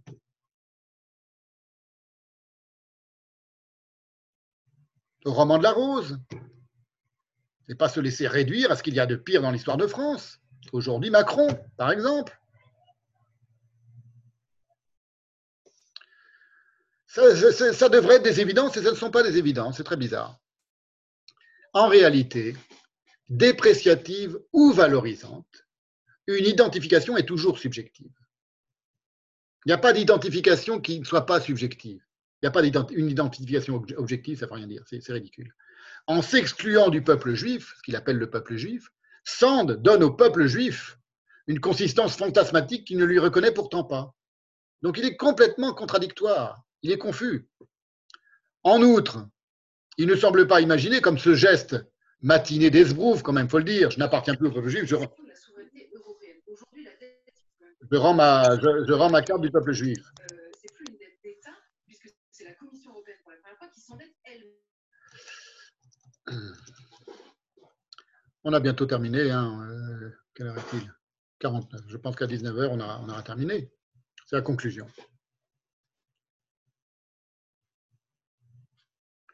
Je dis ce geste matiné d'Esbrouf de Sand, je rends ma carte du, club. Il dit ça sur, un mode euh, comique dans, ses conférences, parce que c'est un geste matiné d'Esbrouf, parce qu'il s'agit quand même par la même occasion de vendre quelques livres. Hein, S'il avait décidé de plus considérer comme juif intérieurement et dans ses rapports avec les autres juifs. Voilà. Là, il en fait tout un livre, il a beaucoup de succès avec ce livre, il est très, très partout, y compris en Israël et partout. En réalité, elle est très typique. C'est ça c'est là que c'est intéressant, c'est qu'en réalité, elle a des sources, y compris dans l'histoire des Juifs, dans l'histoire moderne des Juifs. Elle est typique, par exemple, d'un yéké. Ce qu'on appelle un yéké, c'est-à-dire un juif allemand. On les appelait les yékés parce qu'ils portaient la veste allemande traditionnelle, enfin classique, moderne, et non plus le, caftan euh, euh, traditionnel des juifs de l'Est. Et en réalité, ce geste matiné d'Esbrouf, je le redis, il s'inscrit dans une coutume d'assimilation à la culture et à la religion dominante, très très très importante, par exemple en Allemagne, parmi les juifs allemands. Alors bon, il est né en Autriche, c'est un hasard, mais il est si fasciné par l'histoire des conversions au judaïsme, les Khazars, les Berbères, etc., qu'il en oublie l'histoire en miroir de tous les juifs qui décidèrent, en général à partir de la fin du XVIIIe siècle, et parfois même avant, de s'émanciper du judaïsme. C'est-à-dire qu'il y a une longue histoire des juifs qui ont rompu avec le peuple juif. Ce n'est pas le premier Shomosand. Aujourd'hui, il fait une petite réputation spectaculaire en disant je cesse d'être juif mais il y a eu tout un courant de juifs malheureux euh, qui ont décidé de ne plus être juifs. Tous les grands, euh, euh, Marx par exemple, la famille de Marx, tous les grands juifs allemands qui se sont convertis au protestantisme parce qu'ils n'en pouvaient plus d'être juifs. Et pas parce que, les, les, Allemands considéraient que le peuple juif se prenait pour un peuple supérieur. Non, évidemment. Parce qu'ils n'en pouvaient plus de l'opprobre. Ils ne supportaient plus l'opprobre. Il y a quelque chose comme ça quand même chez Sand. Mais comme il est juif, un juif, trois opinions. Un sand, cinq mille opinions. Il fait quand même de la provocation en disant de rester quand même israélien. Alors c'est quand même l'israélien qui est encore plus détesté que le juif aujourd'hui dans le monde. Parce que tous ceux qui détestent le juif et qui n'osent pas le dire détestent l'israélien et qui n'osent pas s'avouer. Il est donc le, la victime d'un choix complètement contradictoire, au sens où ce peuple qui n'existe pas, il décide de lui redonner une forme de consistance à travers uniquement le regard de l'autre. Je vous ai dit, l'idée que les Juifs forment un club d'élus, ce sont les termes de Chomosand, et ce centre supérieur de nation, c'est un lieu commun antisémite. Ça n'a aucune réalité dans, les textes juifs. C'est pas comme ça que les Juifs, que, les, rabbins, que le Talmud, que la, que la Kabbale conçoivent le. Bon, j'y reviendrai avec des, arguments très, très, sérieux. Faites-moi confiance pour l'instant. Euh, c'est intégralement faux. Mais c'est des choses, par exemple, qu'un Dieu donné ressasse dans tous ses sketchs. En réalité, dans le judaïsme, l'appartenance à Israël, qui n'est pas du tout une appartenance comme on, imagine qu'on appartient à un pays, ne repose en rien sur un complexe de supériorité. Pourquoi? Parce que les rabbins du Talmud, par exemple, les docteurs du Talmud ne se font littéralement aucune illusion sur l'humain de base. Eux, ils savent bien ce qu'a déclaré le Dieu d'Israël. Le cœur de l'homme est mauvais dès la naissance. Juif ou non, ils le savent, ils comprennent, ils sont des grands penseurs. Donc ils ne vont pas commencer à s'exciter en disant on est supérieur aux autres. C'est ridicule. Mais l'appartenance à Israël, Israël, le nom Israël, le peuple d'Israël, le peuple juif, elle repose dans le judaïsme et dans la tradition juive sur l'énergie centripète qui maintient la cohésion d'une communauté autour d'un idéal spirituel, intellectuel et éthique. Et c'est vrai aussi du sionisme et des premiers sionistes. Même si les premiers sionistes et les religieux étaient, en conflit. C'est une autre question. Il y a un idéal d'une communauté qui se sent dans une cohérence parce qu'elle a un idéal spirituel, intellectuel et éthique. Pas religieux, ça ne veut rien dire. Pour la religion juive, le judaïsme n'est pas une religion. Pour les juifs, pour les juifs pieux, ce qu'ils sont, ce n'est pas une religion. C'est le monde.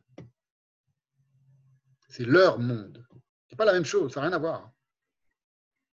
La question que pose Sand est donc à la fois juste, qu'est-ce que c'est qu'un peuple? C'est une question tout à fait légitime et très intéressante, et en même temps destinée à se casser les dents sur le caractère unique au monde du peuple juif, à savoir que c'est un peuple paradoxal.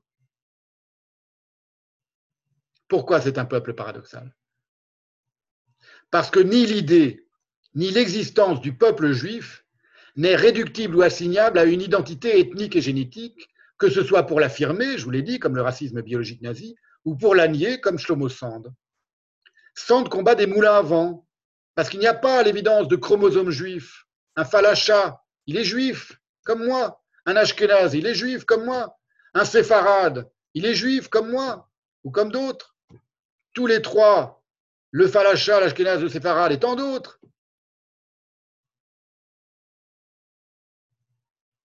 Un juif d'Afghanistan, un juif d'Irak, un juif chinois même, ou un juif africain, il y en a, à part les Falachas. Ils sont tous les trois indéniablement juifs d'un point de vue halachique, et ils sont aussi dissemblables que possible génétiquement. Et pourtant, il y a bien quelque chose comme une idée du peuple juif, une idée qui est strictement indéfinissable. C'est pour ça que le peuple juif est en réalité un peuple, entre guillemets, profondément paradoxal. Et c'est sa gloire. C'est la gloire de ce peuple d'être un peuple symbolique, littéraire, c'est-à-dire qu'il est né d'un livre. Voilà, vous avez le livre là, vous pouvez même le, le feuilleter, vous l'avez entre les mains. Sans ce livre, il n'y a pas de peuple juif. Il est né de ce livre. On va voir à quel point c'est important par rapport à Spinoza et tout ça. On va, on va, développer tout ça. Le peuple juif, il est là. Il vient de là, plus exactement. Et il vient uniquement de là. Et c'est glorieux. Moi, je trouve ça magnifique. Comme je trouve magnifique que les pygmées considèrent qu'ils sont les, enfants de la forêt. C'est une autre forme de, généalogie. Et moi, je la trouve belle. Voilà. Donc voilà, pour laquelle je suis, très heureux d'être juif. Et je comprends très bien qu'un Cheyenne soit très heureux d'être Cheyenne, et qu'un Sioux soit très heureux d'être Sioux, et qu'un Dogon soit très heureux d'un Dogon. Et Shlomo Sand, bah, que voulez-vous? Il fait penser à une phrase de Kafka.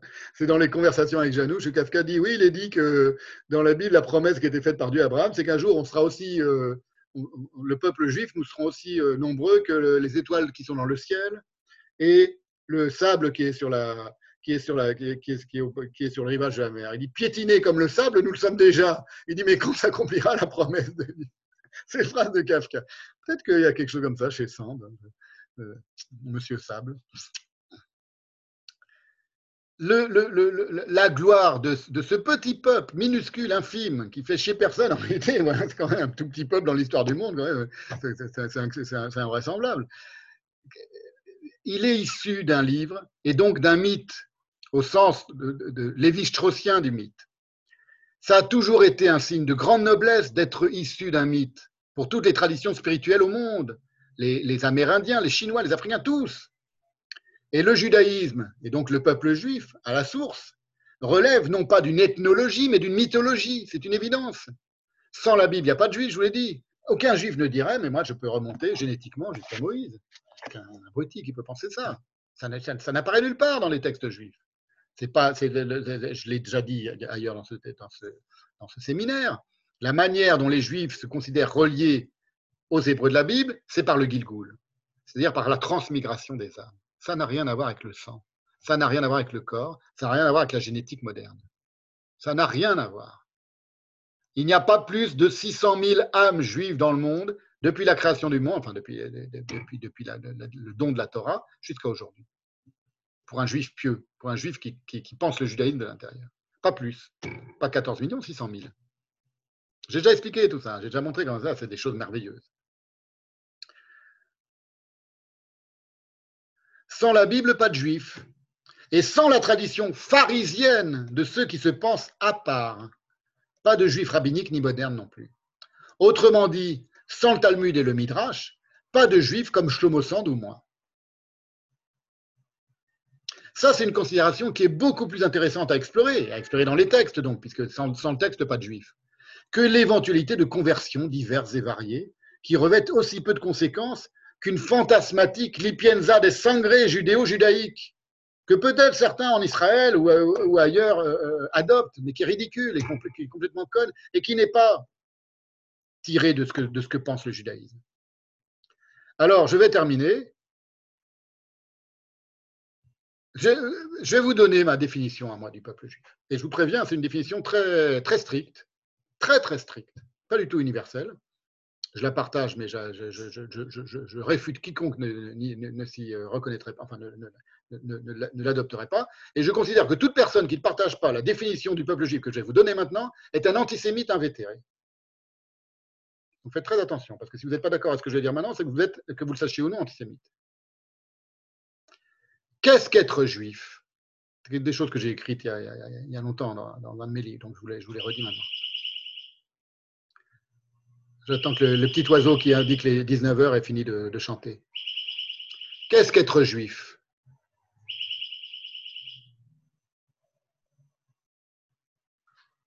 Qu'est-ce qu'être juif? C'est se poser la question.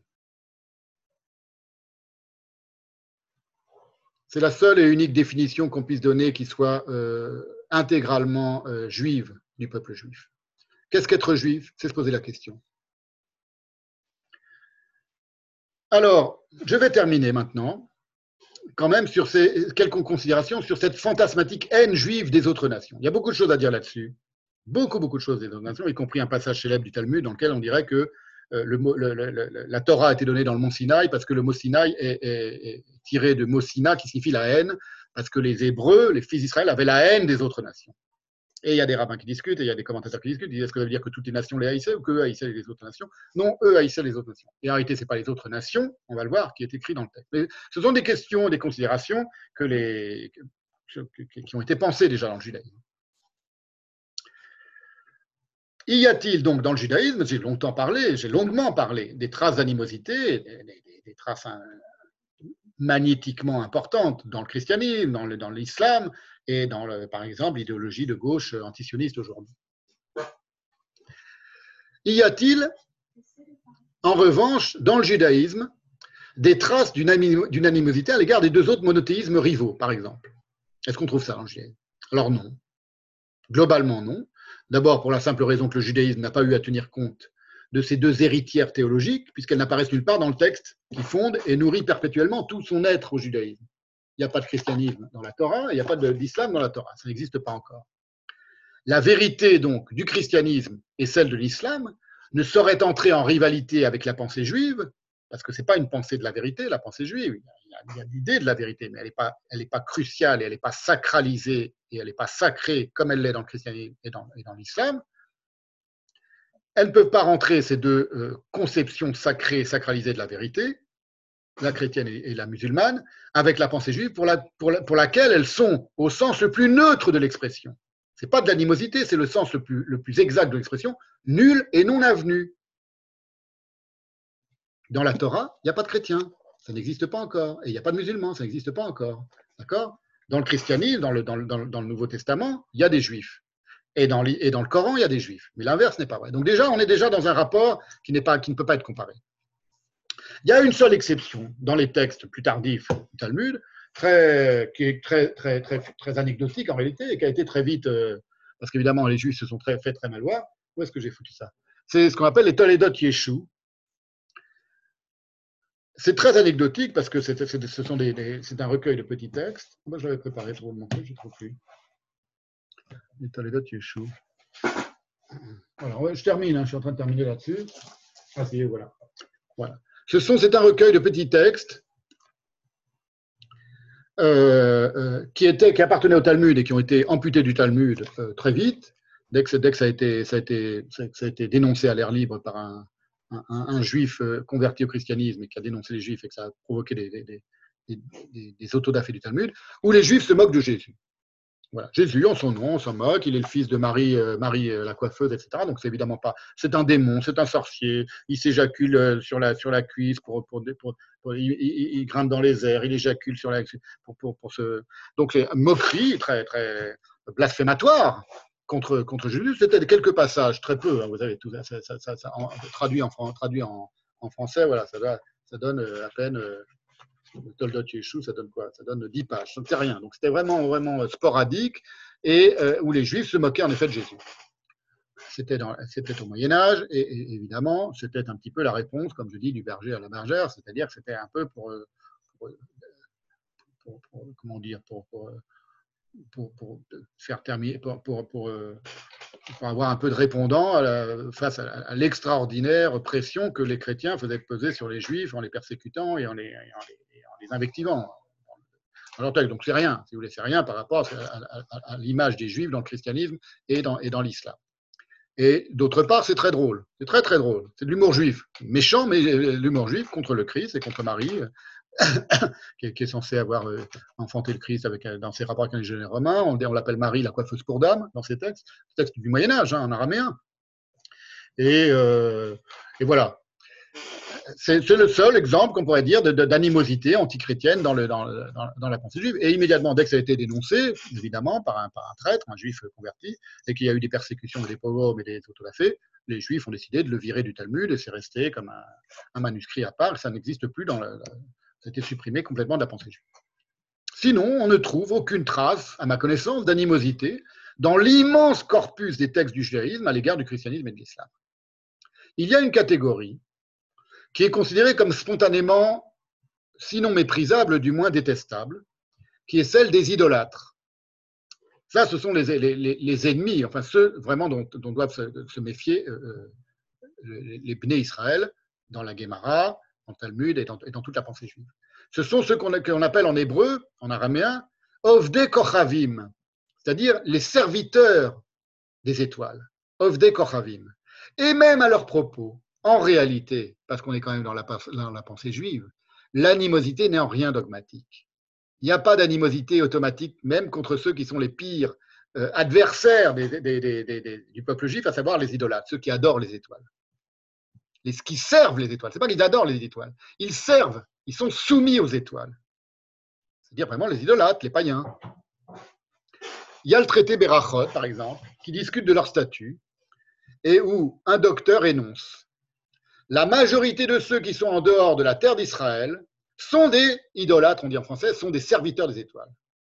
Donc, sous-entendu, on ne doit pas prier pour qu'ils reviennent vers Dieu. Ce sont vraiment nos ennemis. Et la majorité de ceux qui sont en dehors d'Eretz Israël sont des idolâtres. C'est une conception vraiment dure. Tous les autres hommes qui ne sont pas en terre d'Israël sont des serviteurs des étoiles. On n'est pas encore, il n'y a, pas, de chrétiens, il n'y a pas de musulmans, il a pas de, ça n'existe pas. Nul et non avenu dans la pensée. Par contre, les, serviteurs d'étoiles, oui, ça existe, bien sûr. Ils sont déjà dans la Bible d'ailleurs. Les idolâtres. Et il y a un avis différent. Je vais vous mettre ça sur l'écran.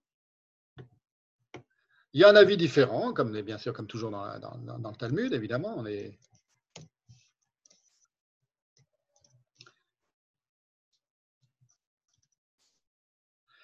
de Rabbi Shimon ben Elazar, qui dit que, donc il y a déjà une première polémique, même dans le futur, que dans le futur, même les idolâtres, les serviteurs des étoiles se convertiront.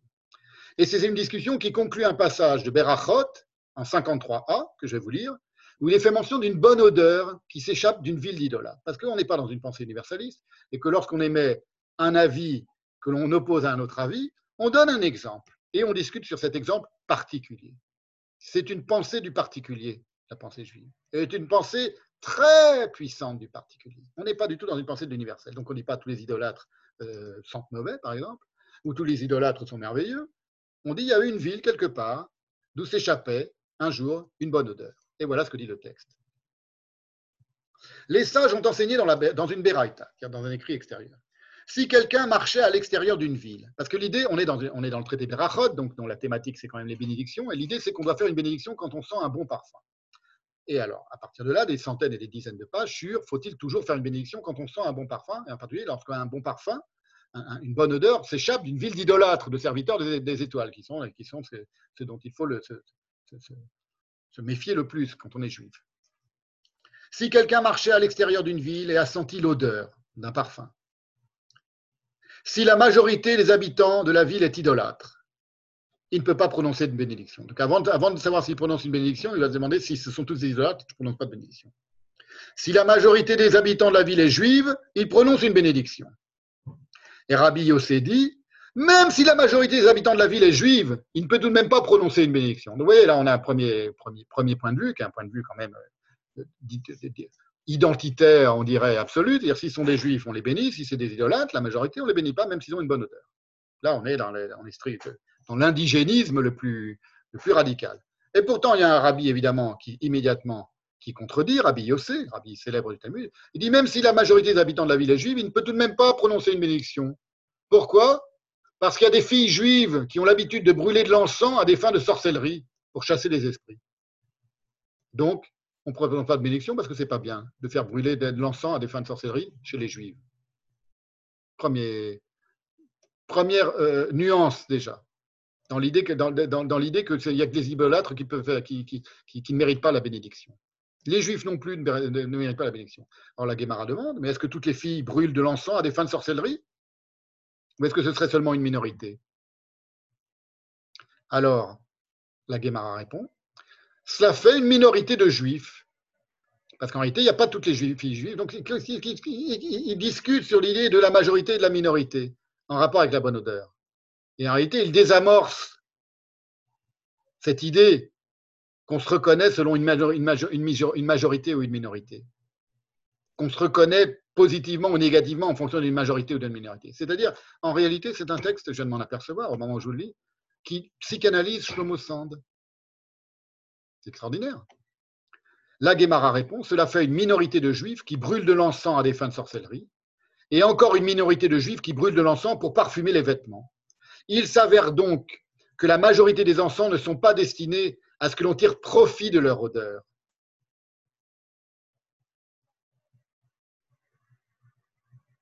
Ils sont faits pour chasser une mauvaise odeur et pas pour qu'on tire profit de leur odeur.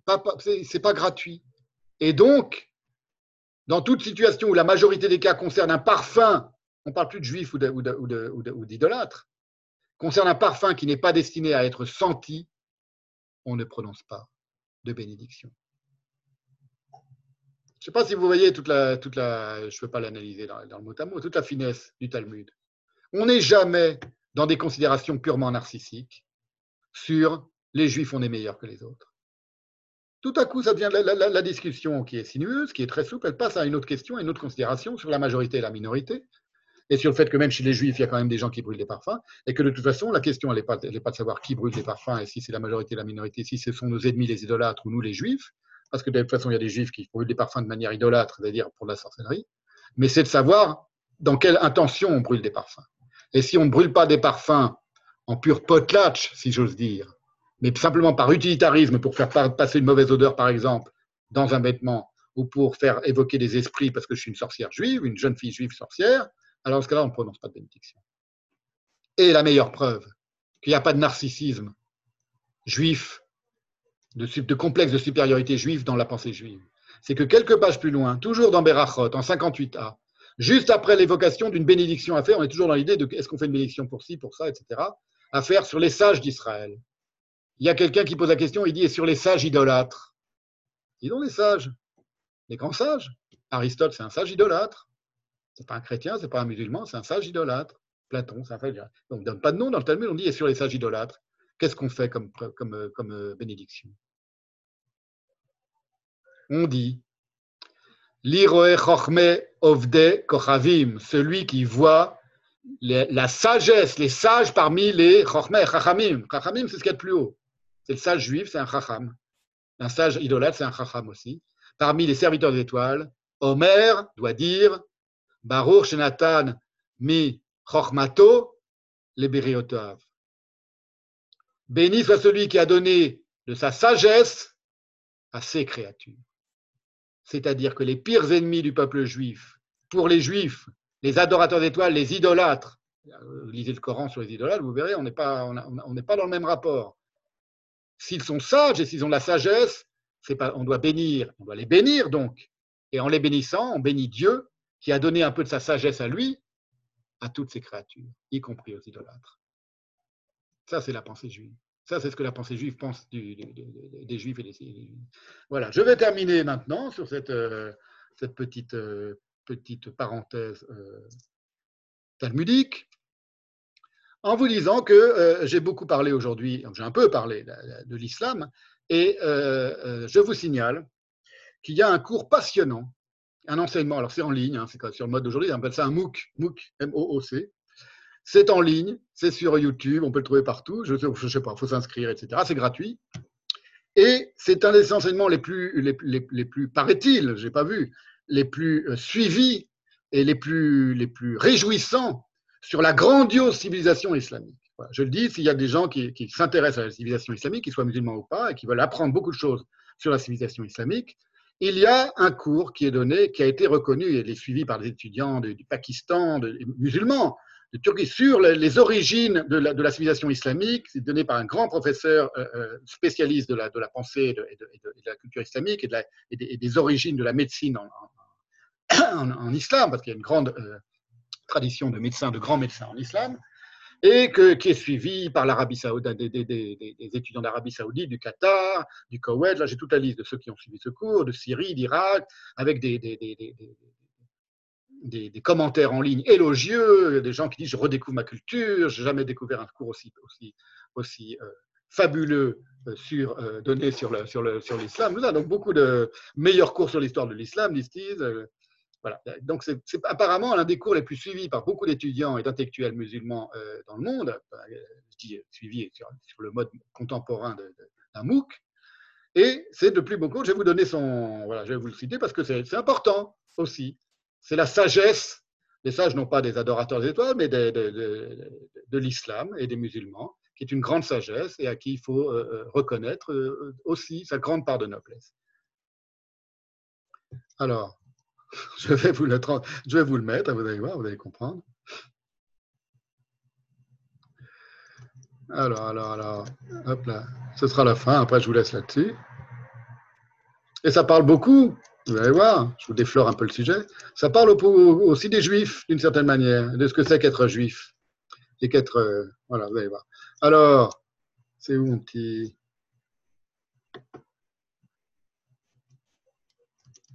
Ça vient, ça vient, ça vient. Ça y est, on a terminé. Hein.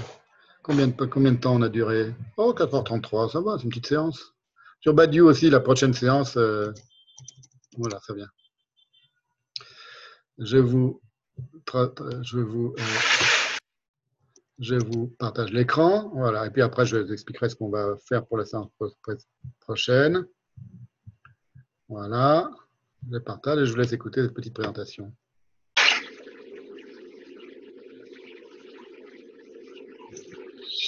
Hello, my name is Mary Sheffer Molsenzo, a professor of Middle Eastern history at Tel Aviv University. For the past 20 years, I have studied Islamic medicine and science in order to understand individuals and communities in the Muslim world. What were the motivations, modes of thinking, and patterns of behavior?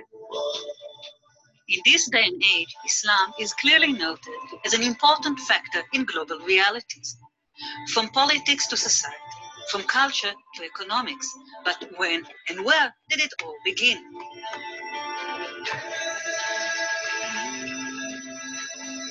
How did a tiny community in the oasis of the Arabian desert of the early 7th century evolve into an imperial regime and vibrant civilization?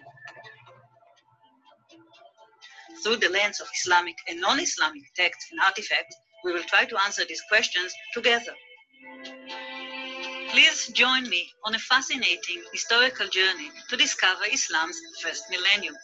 We shall explore what happened during the medieval period and beyond that transformed a nascent Arabic community into an international phenomenon.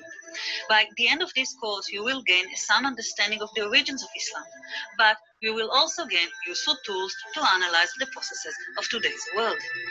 Let's go. Voilà. C'était l'extraordinaire professeur d'histoire du Moyen-Orient de l'Université de Tel Aviv, Myriam Schaeffer Mosenson, fille de Moïse, fils de Moïse. Voilà. Et ben son, cours a un succès monstre dans le monde, dans, le monde, dans le monde universitaire musulman, hein, je vous l'ai dit, avec des, des, des, commentaires. Voilà, ce sera tout pour aujourd'hui. Si ceux que ça intéresse, qui voudraient s'inscrire à ce cours en ligne, euh, gratuitement, je vous enverrai, le, vous me demandez par email, je vous envoie le lien. Merci de votre patience. Dans 15 jours, on va s'attaquer au cas très, très intéressant et on va rigoler aussi un peu, pas mal, euh, mais ce sera très sérieux, de euh, Alain, Alain Badiou, aussi connu sous le surnom que je lui ai donné dans un de mes textes, ce n'est pas, la première fois que je parle d'Alain, je, je, me penche sur le cas d'Alain Badiou, Aloisius Baudruche. Voilà.